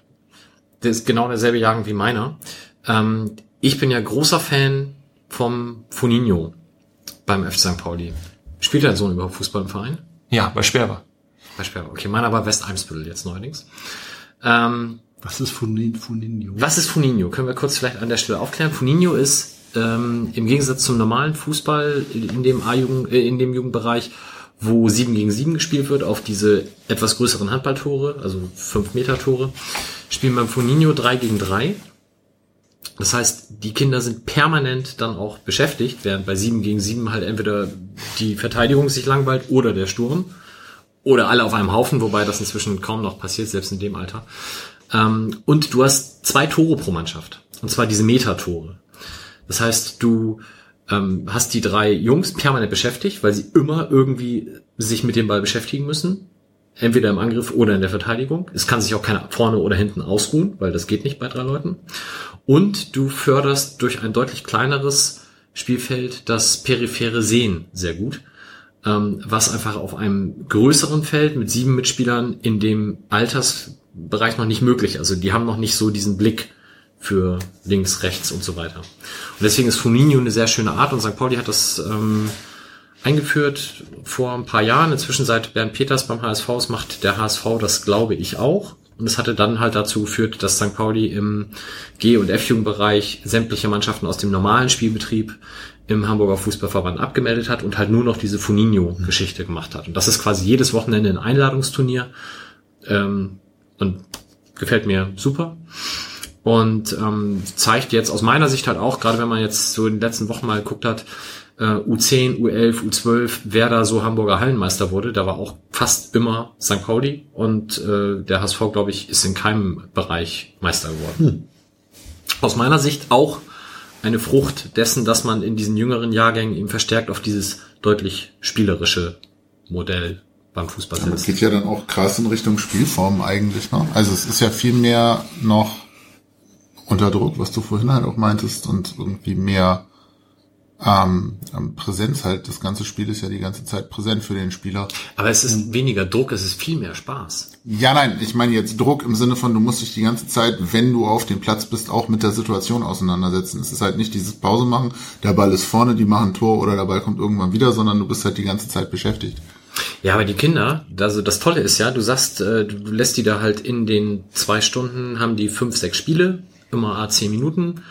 Und ähm, die Ergebnisse werden auch, zumindest wenn man das dann in der reinen Lehre betreibt, auch gar nicht mehr notiert, sondern die spielen einfach. Und am Ende stellen sich alle nochmal kurz auf und dann wird nicht gesagt, ihr seid Erster, ihr seid Zweiter, sondern es wird nur gefragt, und wer hat ein Tor geschossen? Und von 100 Kindern melden sich 95. Oder sogar 100 im besten Fall. Und, äh, wer, und die anderen fünf, die werden dann spätestens, und wer hat eins vorbereitet? Spätestens dann melden die sich. Weil du einfach viel mehr Action, viel mehr Tore, viel mehr Beteiligung jedes Einzelnen hast. So, jetzt habe ich ganz viel erzählt. Wie findest du Funinho? Also wir haben das damals äh, übernommen, als eine Delegation von uns beim FC Barcelona war. Das Ganze geht zurück auf Horst Wein, der jetzt, glaube ich, erst letztes, vorletztes Jahr leider verstorben ist. Genau. Ähm, und das, das ist wirklich Wahnsinn, weil das ist eigentlich, das, das Ding ist schon alt und das ist ausgerichtet auf sechs bis zehnjährige so ungefähr. Und eigentlich ist das genau die neueste Trainingslehre. Du gestaltest einfach dein Spielfeld so, dass die Spieler automatisch das machen, was du möchtest. Ich zum Beispiel spiele mit einer Raute und ich schneide ganz oft mein Spielfeld diagonal aus. Weil ich gerne möchte, dass, dass meine Spieler in der Raute immer diagonal angespielt werden. Ich habe zum Beispiel Rechtsfuß links in der Raute und umgekehrt, damit sie immer eine offene Spielstellung haben. Thema Vororientierung, bla bla bla. Und das machst du mit diesen kleinen Kindern auch. Eben dadurch, dass sie zwei Tore abdecken müssen im Rücken, müssen sie sich automatisch orientieren. Einmal an, an ihrem Gegenspieler und sie müssen aber auch den Raum in ihrem eigenen Rücken müssen sie wahrnehmen. Und zwar nicht nur das eine Tor, wo auch noch ein Torwart drin steht, sondern sie wissen genau, ich muss zwei Tore abdecken. Ich muss den Raum in meinem Rücken haben, im Blick haben. Ich muss den Gegner, der den Ball hat, im Blick haben. Und ich muss aber auch diesen anderen Spieler im Blick haben. Das ist dann, ja, Learning by Doing. Du machst dreimal den Fehler, dass du einfach den Gegenspieler anguckst, anläufst und in deinem Rücken läuft einer weg. Irgendwann merkst du das. Merkst du, scheiße, ich kriege jedes Mal ein Tor rein durch meine Verhaltensweise. Ich muss meine Verhaltensweise ändern. Und bei Funinho ist ja auch noch so geil, dass teilweise die Trainer nicht mal coachen dürfen. Das heißt, sie dürfen nicht reinrufen. Das würde ich mir von den meisten Eltern übrigens auch wünschen in dem Alter. Aber ähm, das ist Wahnsinn. Und wie du siehst, dass die Spieler von Spiel zu Spiel lernen. Während du das eben bei diesem klassischen 7 gegen 7 auf zwei Tore und draußen stehen, wie gesagt, noch acht Eltern, die sowieso die ganze Zeit äh, wie mit einem ferngesteuerten Auto spielen, so ungefähr. Äh, Das funktioniert nicht. Und das ist echt cool zu sehen, wie Spieler einfach durch die Anordnung eines Spiels sich verbessern. Und weil sie eben merken, wenn sie was richtig oder falsch machen. Auch Freilaufverhalten in die Offensive. Tiefe Laufwege. So Sachen, die du einem, einem Sechsjährigen ja nicht, nicht erklären kannst oder einem Achtjährigen. Kannst du mir, äh, gibt's eine super Geschichte von meinem Sohn, äh, da sagte der Trainer zu ihm, Ecke für seine Mannschaft und er sagte, Paul, Paul, wenn wir eine Ecke haben, täusch an, dass du nach vorne gehst und dann lässt du dich fallen und dann schießt du. Mein Sohn guckt nur raus, Paul heißt er, ne? Und dann, so leicht mit dem Kopf und ich, ich saß dann nur sogar tief, tiefenentspannt, ich bin echt ein entspannter Papa, ne? Und äh, Trainer wieder, Paul, Paul, kurz antäuschen, dann fallen lassen und dann schießen. Und irgendwann guckt er halt den Trainer so, aber, aber, aber folgt mal, wenn ich am Boden liege, wie soll ich denn dann schießen? weißt du, und, und der Trainer stand dann da auch so und schüttelte nur dem Kopf, lachte so in sich hinein und setzte sich hin, der ist Grundschullehrer, das ist ein super Pädagoge, ne? Und dachte dann auch nur so, ja, wie doof bin ich eigentlich? Du kannst halt, äh, ich, ich habe das Problem auch. Ich setze mich Tag und Nacht mit dem Spiel auseinander. Ich definiere für mich Spielsituationen. Ich definiere für mich Begriffe, wie ich einzelne Situationen äh, beschreibe. Es gibt jetzt zum Beispiel einen wahnsinnig neuen Begriff, da machen wir gleich mal ein Quiz draus, mal sehen, ob das jemand von euch weiß. Äh, aber die Spieler wissen es nicht. Wenn ich was reinrufe, was für mich sonnenklar ist, die Spieler wissen es nicht. Die wissen nicht, was ich damit meine. Und äh, das ist dann bei Achtjährigen natürlich noch krasser als bei 16-Jährigen. Aber kommen wir jetzt zu dem Begriff Cut-Back-Zone. Dahin, wo du bei Ballverlust zurücklaufen sollst? Wo man sich einen dreht nach dem Training. Nee, keine Ahnung. Weiß ich nicht. Cut-Back-Zone. Bin ich gerade, ich war beim, beim, äh, ich kannte den Begriff schon vorher und war jetzt beim Champions League-Spiel auch wieder mit Paul, hab ihm zum Geburtstag geschenkt von Dortmund gegen Benfica. Und diesen Begriff hat äh, Thomas Tuchel hat den, hat den verwendet, der kommt, glaube ich, sogar aus dem American Football. Das ist die Zone, ich weiß nicht, ob euch das mal aufgefallen ist, immer wenn Weigel im Ball ist, oder auch teilweise auch Dembele, die Außenverteidiger bei Tuchel stehen ganz hoch. Und die sprinten immer erst in die Mitte und dann Richtung Außenlinie des Gegners. So schießen die ganz viele Tore. Die chippen den Ball per Diagonalball oder per Lupfer über die Abwehr. Da geht einer im Vollsprint rein, ob es Schmelzer ist, Schürle, Piszczek oder wer auch immer, um den Ball dann quer auf Aubameyang zu legen. Das ist die Cut-Back-Zone. Das versuche ich jetzt mal Spieler zu erklären. Also das ist Wahnsinn. Und das dann mit Achtjährigen. Deswegen ist das Funinho, um, um dann wieder äh, dahin zurückzukommen. Ich find's genial, ich find's super. Und wie du schon sagst, letztendlich gibt einem der Erfolg auch recht. Und den Kindern macht Spaß. Ja, also die Eltern sind ja meistens enttäuschter und, und, und wütender, wenn, wenn die Kinder verlieren, als die Kinder selbst. Die haben das zwei Minuten später abgehakt. Klar. Also, in den meisten Fällen zumindest. Wie war das mit der Ecke? Welche? Hast du nicht neulich über irgendein Tor nach einer Ecke noch ein bisschen, egal. Ich habe meine E-Jugend mit, ich habe bei Werder gespielt. Nee, ich war bei Junior und irgendein Gegentor. uns? Ja, bei euch, als du noch Trainer warst, ähm, Co-Trainer, also Der Also ich, ja. Egal, ich habe es auch nicht mehr komplett präsent. Aber Okay, also ich weiß noch in der E-Jugend, ich habe einmal mit Werder gegen den Bremer SV eine Ecke direkt verwandelt. Das weiß ich heute noch. Als auch nur- Torwart? Nein, damals war ich noch Feldspieler. Und das war, weil ich wohnte halt in Bremen-Walle und der Bremer SV war der lokale Verein. Und äh, alle meine Klassenkameraden gingen dahin, aber ich spielte bei Werder und ich habe denen die direkte Ecke reingehauen. Also von daher, ich kann mich an ein Tor aus meiner Jugend noch tatsächlich sehr gut erinnern. Direkte Ecke ist aber auch geil. Also so, da habe ich ja neulich bei uns irgendwie drauf gehofft, der ging dann an die Latte. Das stimmt. Hat die Ja. mal geschossen damals? So Botter. Das stimmt, ja. Ja, war richtig gut. Ja, hätte ich auch gern drin gesehen. natürlich. Markus Lotter, irgendwann in den 90ern. Gegen eine Reutlingen. direkten, Nee. direkte Ecke? Nee. Nee, das war nur fast von der Grund. Lübeck, also gut, das Tor an das, was ich der, an das Charles Lottertor, an Taki. das ich Charles denke, Taki, war stimmt, Taki gegen. Rot. Charles Taki mit rechts von rechts, das geht eigentlich gar nicht. Stimmt. Aber Frech hat ihn sich selber reingefaustet. Das war, das war der, der Auftakt zu dieser Aufholjagd. Das stimmt. Das war nämlich das Spiel, das war nach dem Winter ausgefallen und dann wurde es nachgeholt. Muss ganz am Ende gewesen sein, 88. oder so. So typisches St. Pauli-Spiel. Ja, du hast, ähm, als du reinkamst, einen kurzen Satz gemacht zu Fouls sind ja nicht immer schlecht, sondern manchmal finde ich die als Trainer auch gut. Ich habe mal geschaut, ihr seid in der Fairness-Tabelle auf dem letzten Platz in der Bundesliga. Ist das deine Prägung? Meine Handschrift ist zu Deine erkennen. Ja. Sagen einige im NLZ. Mm, Jein. Also ich will das gar nicht ganz von mir weisen, weil es ist so, Jugendfußball ist Taubstummfußball. Ganz oft. Passiert gar nichts. Und ich habe mir wirklich als Ziel gesetzt, dass ich in, in meine Truppe Leben reinkriege. Dass ich in meine Truppe Emotionen reinkriege und dass ich in meine Truppe auch den Willen reinkriege, dass sie ein Spiel gewinnen wollen weil äh, viele im, im Nachwuchsleistungszentrum äh, verstecken sich immer gerne hinter der Aussage, ja, ich bin für die Entwicklung der Spieler zuständig und Tabellenplatz ist nicht so wichtig. Äh, äh, es ist auch eine Entwicklung, Spiele zu gewinnen. Das muss ich den Spielern auch beibringen. Und ganz ehrlich, also ich werde nie jemand auffordern, äh, zu faulen oder unfair zu sein. Aber wenn ich irgendwo bis an die Grenze gehen kann, um das Spiel zu gewinnen, dann will ich das auch. Und wenn ich dafür ab der, ab der, wir spielen ja nur 80 Minuten, ab der 70. Minute dreimal den Ball auf, äh, auf die Autobahn jage, dann ist es so. Dann ist es nicht mein Problem. Und da bin ich bei dir.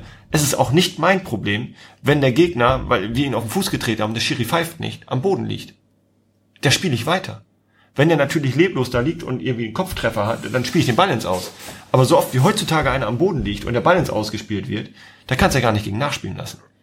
Und das ist, das ist etwas, das mit der, wir haben jetzt am Wochenende zum Beispiel eine rote Karte bekommen, die war nie im Leben eine. Also da, da pfeift er eine Notbremse, da war, waren noch drei Leute näher dran, der hat auch danach einen Anpfiff bekommen. Aber, ja, also, letzter müssen wir da auch nicht gerade sein in der Fairness-Tabelle, aber erster will ich auch nicht sein.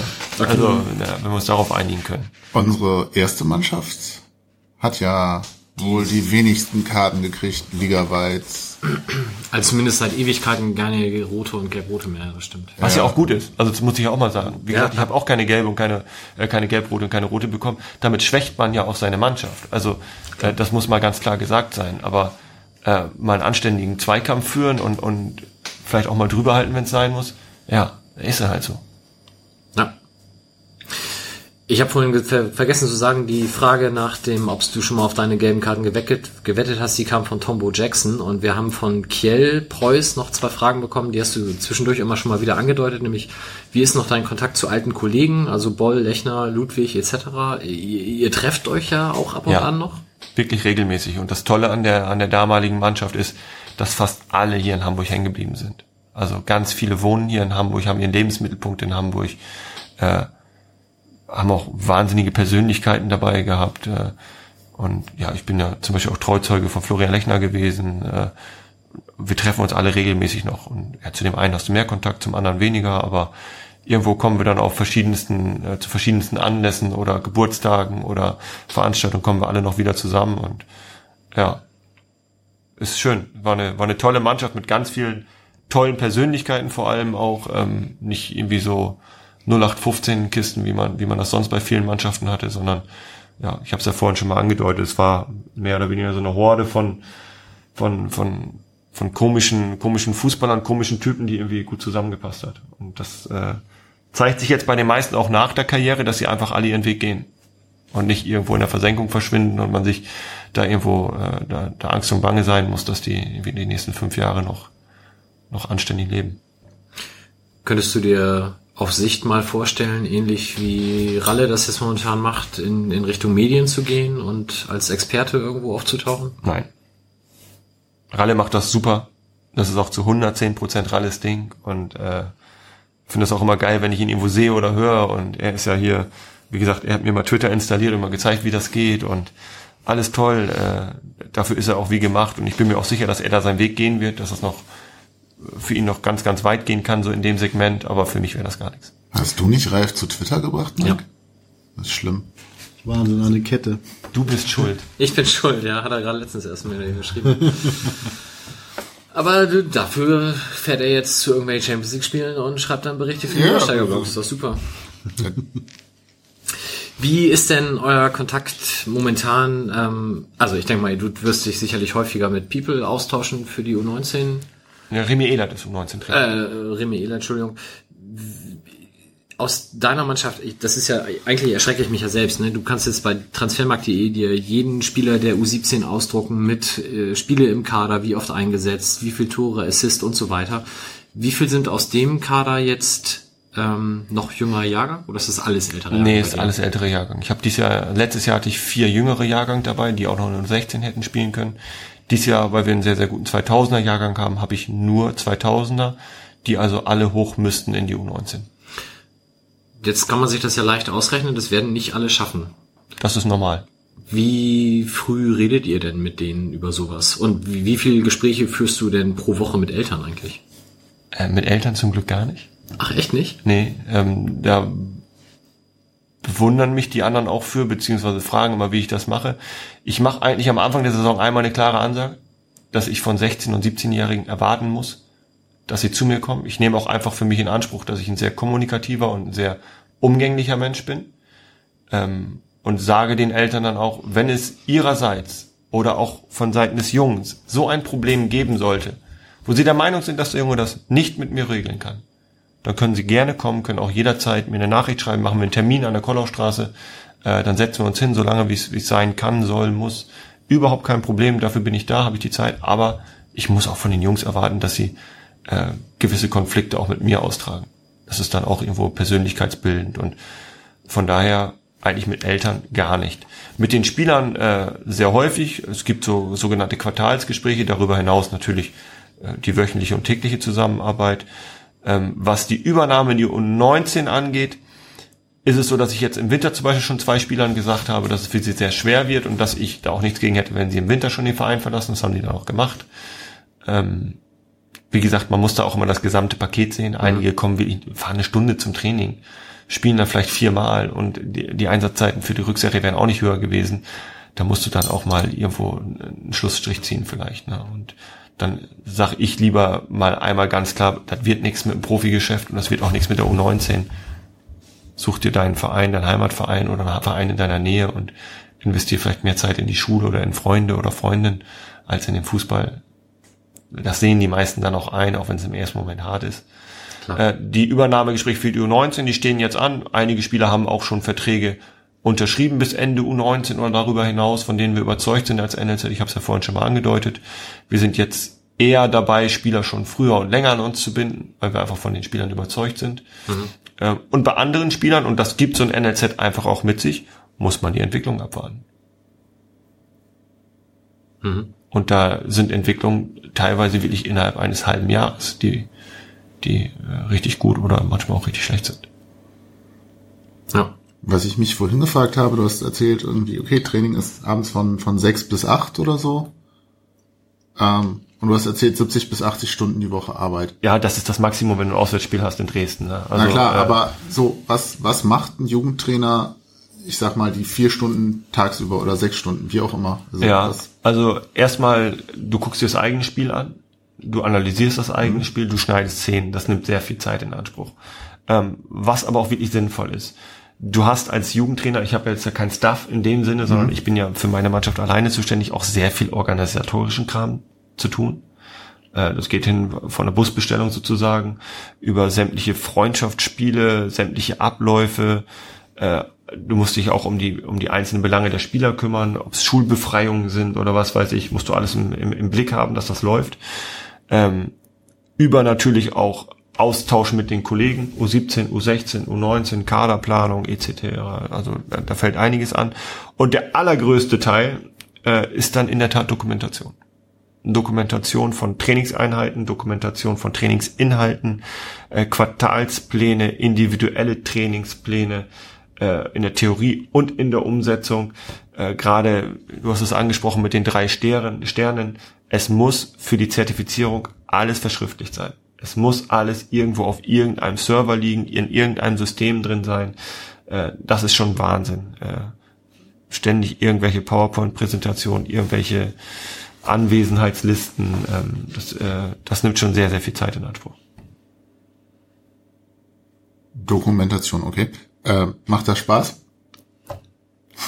Er nickt. Dein, dein, dein Tonfall war schon sehr treffend. Nein, es gibt Sachen, wo ich einen gewissen Mehrwert für mich drin sehe, wo ich auch erkenne, dass ich äh, anhand meiner Dokumentation dann sehen kann, was habe ich da gemacht, hat das gut funktioniert, hat es nicht gut funktioniert.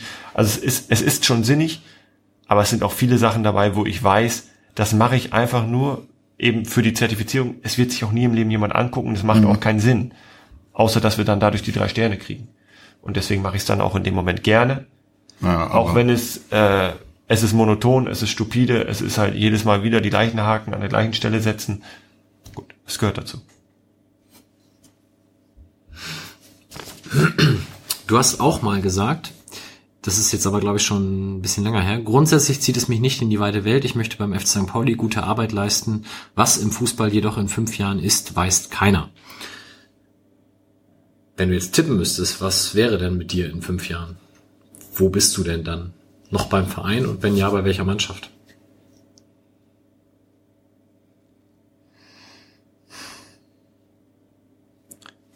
Ja gut, also ich mache meinen Fußballlehrer ja auch nicht einfach nur so aus Jux und Dollerei. A, kostet das eine Heidenkohle und B, ist das ein Wahnsinnsaufwand. Also ich möchte schon auch als Trainer meinen Weg weitergehen. Das ist jetzt aber nicht so, dass ich mir da irgendwo zeitlich Ziele setze. Also das habe ich noch nie gemacht in meinem Leben. Äh, das, das wird automatisch irgendwo immer vorwärts gehen. Und dann liegt es ja auch an einem selber. Wie macht man die Arbeit? Macht man die gut? Und klar, vielleicht ist es dann irgendwann so weit, dass man auch wieder an, an der Schwelle steht äh, zum, zum Profigeschäft. Und dann müsste ich in der Tat für mich entscheiden, will ich mir das nochmal antun? Will ich mir nochmal diesen ganzen Druck, diesen ganzen Stress antun? Will ich nochmal wieder in das Geschäft rein? Oder sage ich mir, nee, ich, ich bleib auf einem, einem Posten, keine Ahnung, U17, U19, U23 oder was weiß ich auch immer in, in fünf bis sieben Jahren hängen, der mir gefällt, mit, mit dem ich leben kann, der mir Spaß macht und ich bin eben nicht in diesem maximalen Druck, Druck drin, bin nicht in diesem Geschäft drin, dass du jedes Wochenende liefern musst, dass du dich jedes Wochenende rechtfertigen musst, dass du jedes Wochenende Rede und Antwort stehen musst, dass du jedes Mal performen musst, dass du jedes Mal Druck hast, jedes Mal äh, Nervenkitzel und auch eben mal gefeuert wirst. Das kann ich dir ehrlich gesagt heute noch nicht sagen, wie das, wie das ist. Aber ich will mir eben durch den Fußballlehrer auf jeden Fall die Option offen halten. Ähm, weil, ja, es macht mir Spaß und ich traue es mir auch auf jeden Fall zu. Wie viele Spiele von deinem Sohn siehst du momentan? Ach, das kommt komischerweise immer ganz gut hin. Ich weiß gar nicht warum. Ähm, die spielen ja häufig auch morgens um neun oder um mhm. halb zehn. Das ist ja nichts Ungewöhnliches. Äh, das kriege ich, krieg ich fast immer hin. Äh, wenn nicht, ist auch nicht so schlimm. Also. Und da erlebst du dann auch entsprechende Szenen mit Eltern, dass man sich denkt, meine Güte. Hat die ja, eure Karriere nicht ausleben dürfen. Ja, also er spielt bei Sperber und ich muss sagen, dass unsere Elternschaft sehr entspannt ist. Aber wenn du da mal bei, bei, bei Hamburger Hallenmeisterschaften gewesen mhm. bist ähm, und dann geht's doch mal im letzten Spiel noch irgendwie darum, ob, ob die Mannschaft sich qualifiziert oder eben nicht, äh, dann erlebst du natürlich auch ganz andere Sachen. Ne? Und äh, ja, ich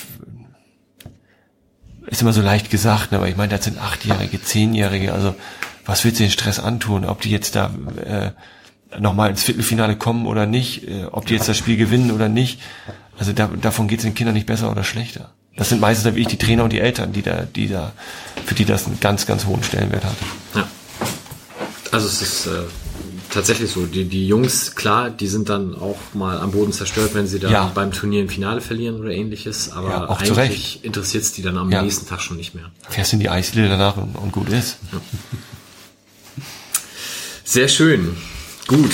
ich habe äh, ja von von Wilko noch die Frage, weil Wilko halt auch aus Ostfriesland kommt, nach deinem Lieblings-Ostfriesenwitz. Ja, wie beschäftigt man dann Ostfriesen? Ja, ist auch eine blöde Frage. Äh, schickt ihn in einen runden Raum und sagt, in der Ecke liegen 10 Euro. das ist ja auch der einzige, den ich mir merken kann, weil ich echt kein guter Witzeerzähler bin und ich will auch äh, echt beschissen äh, Witze merken kann. Aber ich, ich mag Ostfriesen-Witze gerne. Ich finde es auch, ich höre mir die auch gerne an. Also, ich finde Otto auch toll. Wer nicht? Und warst ja der, der wahrscheinlich einzige Spieler äh, der Bundesligen oder wahrscheinlich sogar der ersten drei, zehn, tausend Ligen, der auf seiner offiziellen Autogrammkarte stehen hatte, Nationalität Ostfriese. Ja, ja. Muss ich auch sehr schmunzeln. Ja, war damals alles noch möglich, ne? Weiß nicht, ob es heutzutage noch durchgehen würde. Ich glaube, das hat Christian Bönig damals durchgewunken. Und äh, weil wir vorhin auch so schön zum Tore schießen waren, einen wollte ich gerne von den zahlreichen Zitaten im FC St. Pauli-Album von Timo Schulz zum Besten geben. Passt doch gut zur Jugendarbeit. Ähm, du hast zu deinem 1 zu 0 gegen Bayern München, halt damals im DFB-Pokal, äh, mal gesagt, früher in der F-Jugend gegen Fulkum, da habe ich mal 17 Tore gemacht in einem Spiel. Ich glaube, das ist noch höher anzusiedeln. Ja, da hatten wir auch Gegenspieler, das weiß ich sogar noch, die hatten Sandalen an. Die standen, die standen, Das hast du damals nee, nee, nee, die standen zu Spielbeginn noch am, am, am Spielfeld ran, da hat der vollkommen Trainer immer gesagt, komm, geh du mal mit rein, mir fehlt gerade einer, mach mal. Das erlebt man im Hamburger F-Jugendbereich heute nicht mehr. mit dem Gegner Sandalen anziehen. Die Taktik habt ihr ja quasi gegen Werder dann auch so ähnlich war das ja. Ja, Also das stimmt, ja. Wie ist denn, ähm, das wäre die letzte Frage, die ich noch so habe, deine Vision für Trainingsgelände beim FC St. Pauli? Also wir haben ja momentan die Kollaustraße, du hast doch schon gesagt, da hat sich viel getan durch das neue Funktionsgebäude, Kraftraum etc. Es ist ja aber räumlich immer noch äh, sehr weit vom Schuss, wenn man den Brummerskamp und den Bereich St. Pauli da mal gegensetzt. Brummerskamp ähm, gibt es den Kunstrasenplatz, wo ihr im Winter dann noch ausweicht, wenn ihr nicht in Schnellsinn spielt. Schnellsinn wäre vielleicht auch nochmal ein Thema. Will man da noch äh, die nächsten Jahre verbringen mit den beiden Mannschaften?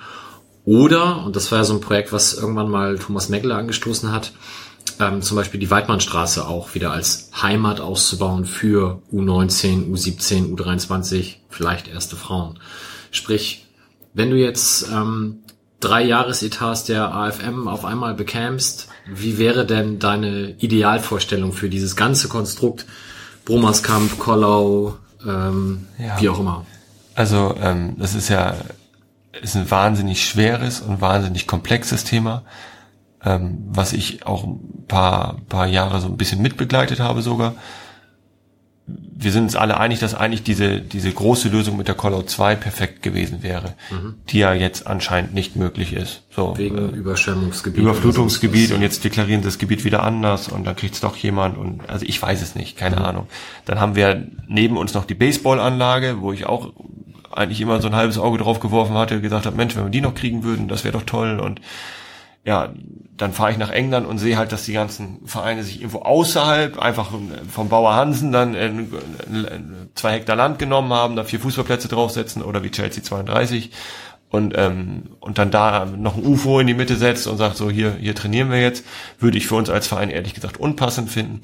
Deswegen fand ich die Lösung mit der Weidmannstraße perfekt, zurück zumindest halbwegs ins Viertel, ähm, eine, eine Heimat zu haben, vor allem eine Spielstätte, ähm, die uns auch gerecht wird. Ich meine jetzt bei Schnellsen, wer da schon mal war, äh, die, die Kabinenhäuschen, die sind die sind schwarz-weiß-blau. Ähm, äh, wie gesagt, ähnelt eher einer Bezirkssportanlage als einem, einem B- und Bundesliga-Fußballplatz, wobei er von der Qualität her echt in Ordnung ist.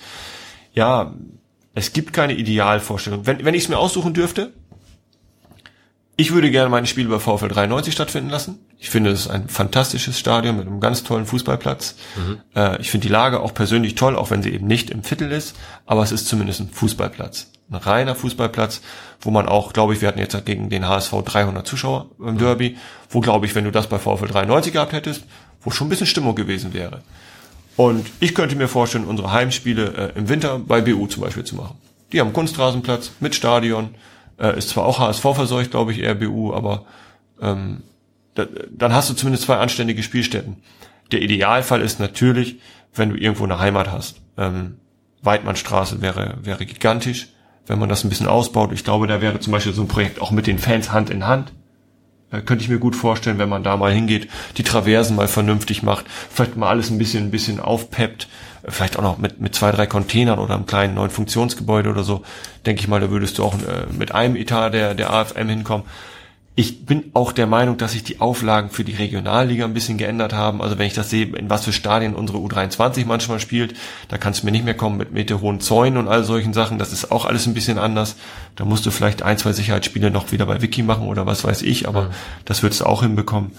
Ähm, ja, es, es ist schwer, weil du auf der einen Seite was, was Tolles Eigenes haben möchtest und da auch wahrscheinlich dein Geld investieren könntest und, und würdest auf der anderen Seite auf fremden Geländen irgendwo sich einzukaufen, einzumieten, temporär wahrscheinlich auch nur irgendwo begrenzt und dann da Hunderttausende von Euros reinzustecken, das sind wir nicht, das haben wir auch nicht. Also das ist, ist äh, so eine ewige Zwickmühle, wo ich äh, leider Gottes auch ein bisschen die Hoffnung verloren habe, dass sich das kurzfristig ändert. Das heißt aber, das Projekt Weidmannstraße, wenn man es mal so nennen will, wird momentan auch nicht mehr mit der Konsequenz verfolgt. Bin ich komplett raus aus der Thematik. Okay. Weiß ich überhaupt nicht alles, was ich dazu sagen würde. Du hast mich nach meinem Traum gefragt, nach, mhm, meinen, ja. nach meinen Wünschen und so. Da, wie gesagt, ich würde mir wünschen, auf zwei Fußballplätzen zu spielen, die auch Fußballplätze sind. Dann kommen mir halt die beiden in den Sinn, wo ich auch weiß, deswegen kommt nicht ein Zuschauer mehr oder so, aber für die Jungs wäre es schön. Äh, und wenn, wenn es eine Ideallösung geben würde, aller Weidmannstraße oder keine Ahnung, Teutonia oder was weiß ich auch immer, äh, ja klar, bin ich sofort dabei, sind wir alle sofort dabei. Das ganze NLZ, ich glaube, der ganze Verein würde Hurra schreien, aber mhm. äh, jeder, der schon mal auf der Behörde war, nur für ein Perso, der weiß, dass es, äh, dass es alles nicht so einfach ist. Jawohl. Ich habe meine Liste abgearbeitet. Habt ihr noch Punkte? Hast du noch was, was du ergänzen möchtest? Was dir schon immer mal auf der Seele brannte, was du an unseren mindestens 3000 Hörer loswerden möchtest an dieser Stelle. Mindestens 3000. Nein, ähm, also erstmal danke, dass ich da sein durfte. Ah, äh, wir haben es hat, hat mir äh, Spaß gemacht. Ja, ich glaube, ich bin ja auch ein bisschen da wegen dem Thema NLZ. Äh, ich kann nur sagen, dass also viele zu Recht, glaube ich, in den letzten Jahren sich immer gefragt haben, Mensch, drei Sterne, so und so viel Geld, AFM pumpt da immer, pumpt da immer Kohle rein ohne Ende. Wo ist denn jetzt mal dieser Spieler, der, der am Millantor aufläuft? Ja, ist ja so wir als NLZ, ich zähle mich jetzt ja auch seit zweieinhalb Jahren definitiv fest dazu, wir sehen das natürlich auch. Und wir, wir, wir lechzen natürlich auch nach diesem Spieler, der da endlich aufläuft und dann vielleicht entweder uns zum sportlichen Erfolg schießt oder zumindest mal Ablöse bringt. Das sehen wir auch und äh, da arbeiten wir mit Hochdruck dran. Und ich habe das Gefühl, jetzt seit, seit über einem Jahr, dass wir jetzt das erste Mal die Spieler da haben, die so gut ausgebildet sind und dass wir sie auch halten können, dass da ein Ertrag kommt. Und ich bin, ich bin echt frohen Mutes, dass, dass nächstes Jahr, übernächstes Jahr, dass jedes Jahr ein oder zwei Spieler rauskommen, die dann auch wirklich mit 18 oder 19 das Potenzial haben, in der zweiten Liga konkurrenzfähig zu sein. Und das sehe ich, und das meine ich auch gar nicht als Vorwurf an die Spieler, die bisher rausgekommen sind.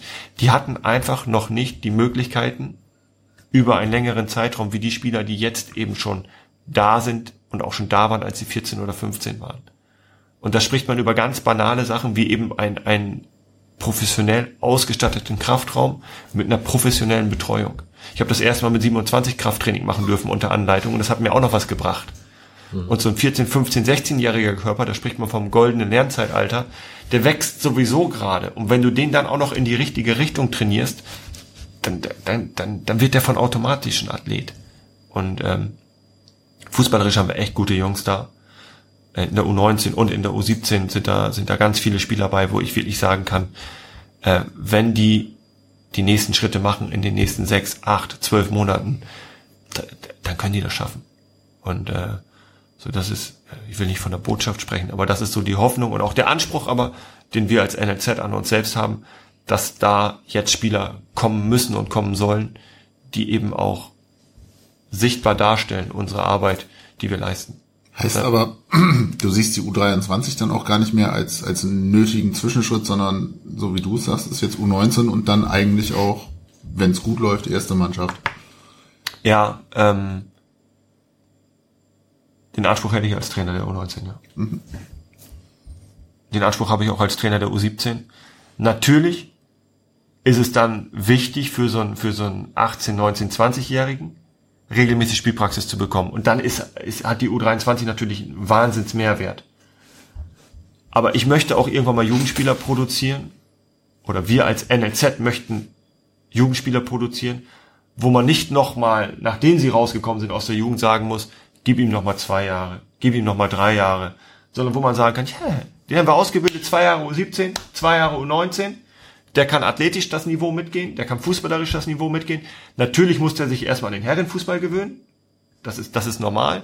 Aber das kann man vielleicht auch schon im zweiten Jahr A-Jugend irgendwie hinkriegen. Durch Trainingsbeteiligung, durch, durch äh, Testspiele, durch ganz viele, ganz viele andere äh, Aktivitäten. Das, das muss unser Anspruch sein, klar. Also äh, dann vielleicht nicht wie Wolfsburg, drei, vier, fünf, aber zumindest einer oder zwei. Also, ja. Das ist unser Anspruch. Und das wird auch klappen, bin ich mir sicher. Sehr schön. Vielleicht beenden wir das mit einer durchaus erfreulichen Nachricht der U23. Die hat nämlich zwischendurch, während wir uns hier zu Tode geschasst haben, 4-0 gegen Meppen gewonnen, die bisher mit, ich weiß gar nicht, 20 Punkten, glaube ich, Tabellenführer waren, das auch weiterhin sein werden, aber heute halt mal auf den Arsch gekriegt haben. Na, wunderbar. Ja, dann nochmals vielen Dank, Schulle, für die Zeit, dass du da warst. Gerne. Und wir hören uns dann wieder in drei Wochen, wie gesagt, mit Gast Tamara Dwenger vom HFC Falke. Da werden wir sicherlich auch wieder über die Weidmannstraße sprechen. In dem Sinne, schönen Abend, bis denn. Tschüss. Tschüss. Tschüss.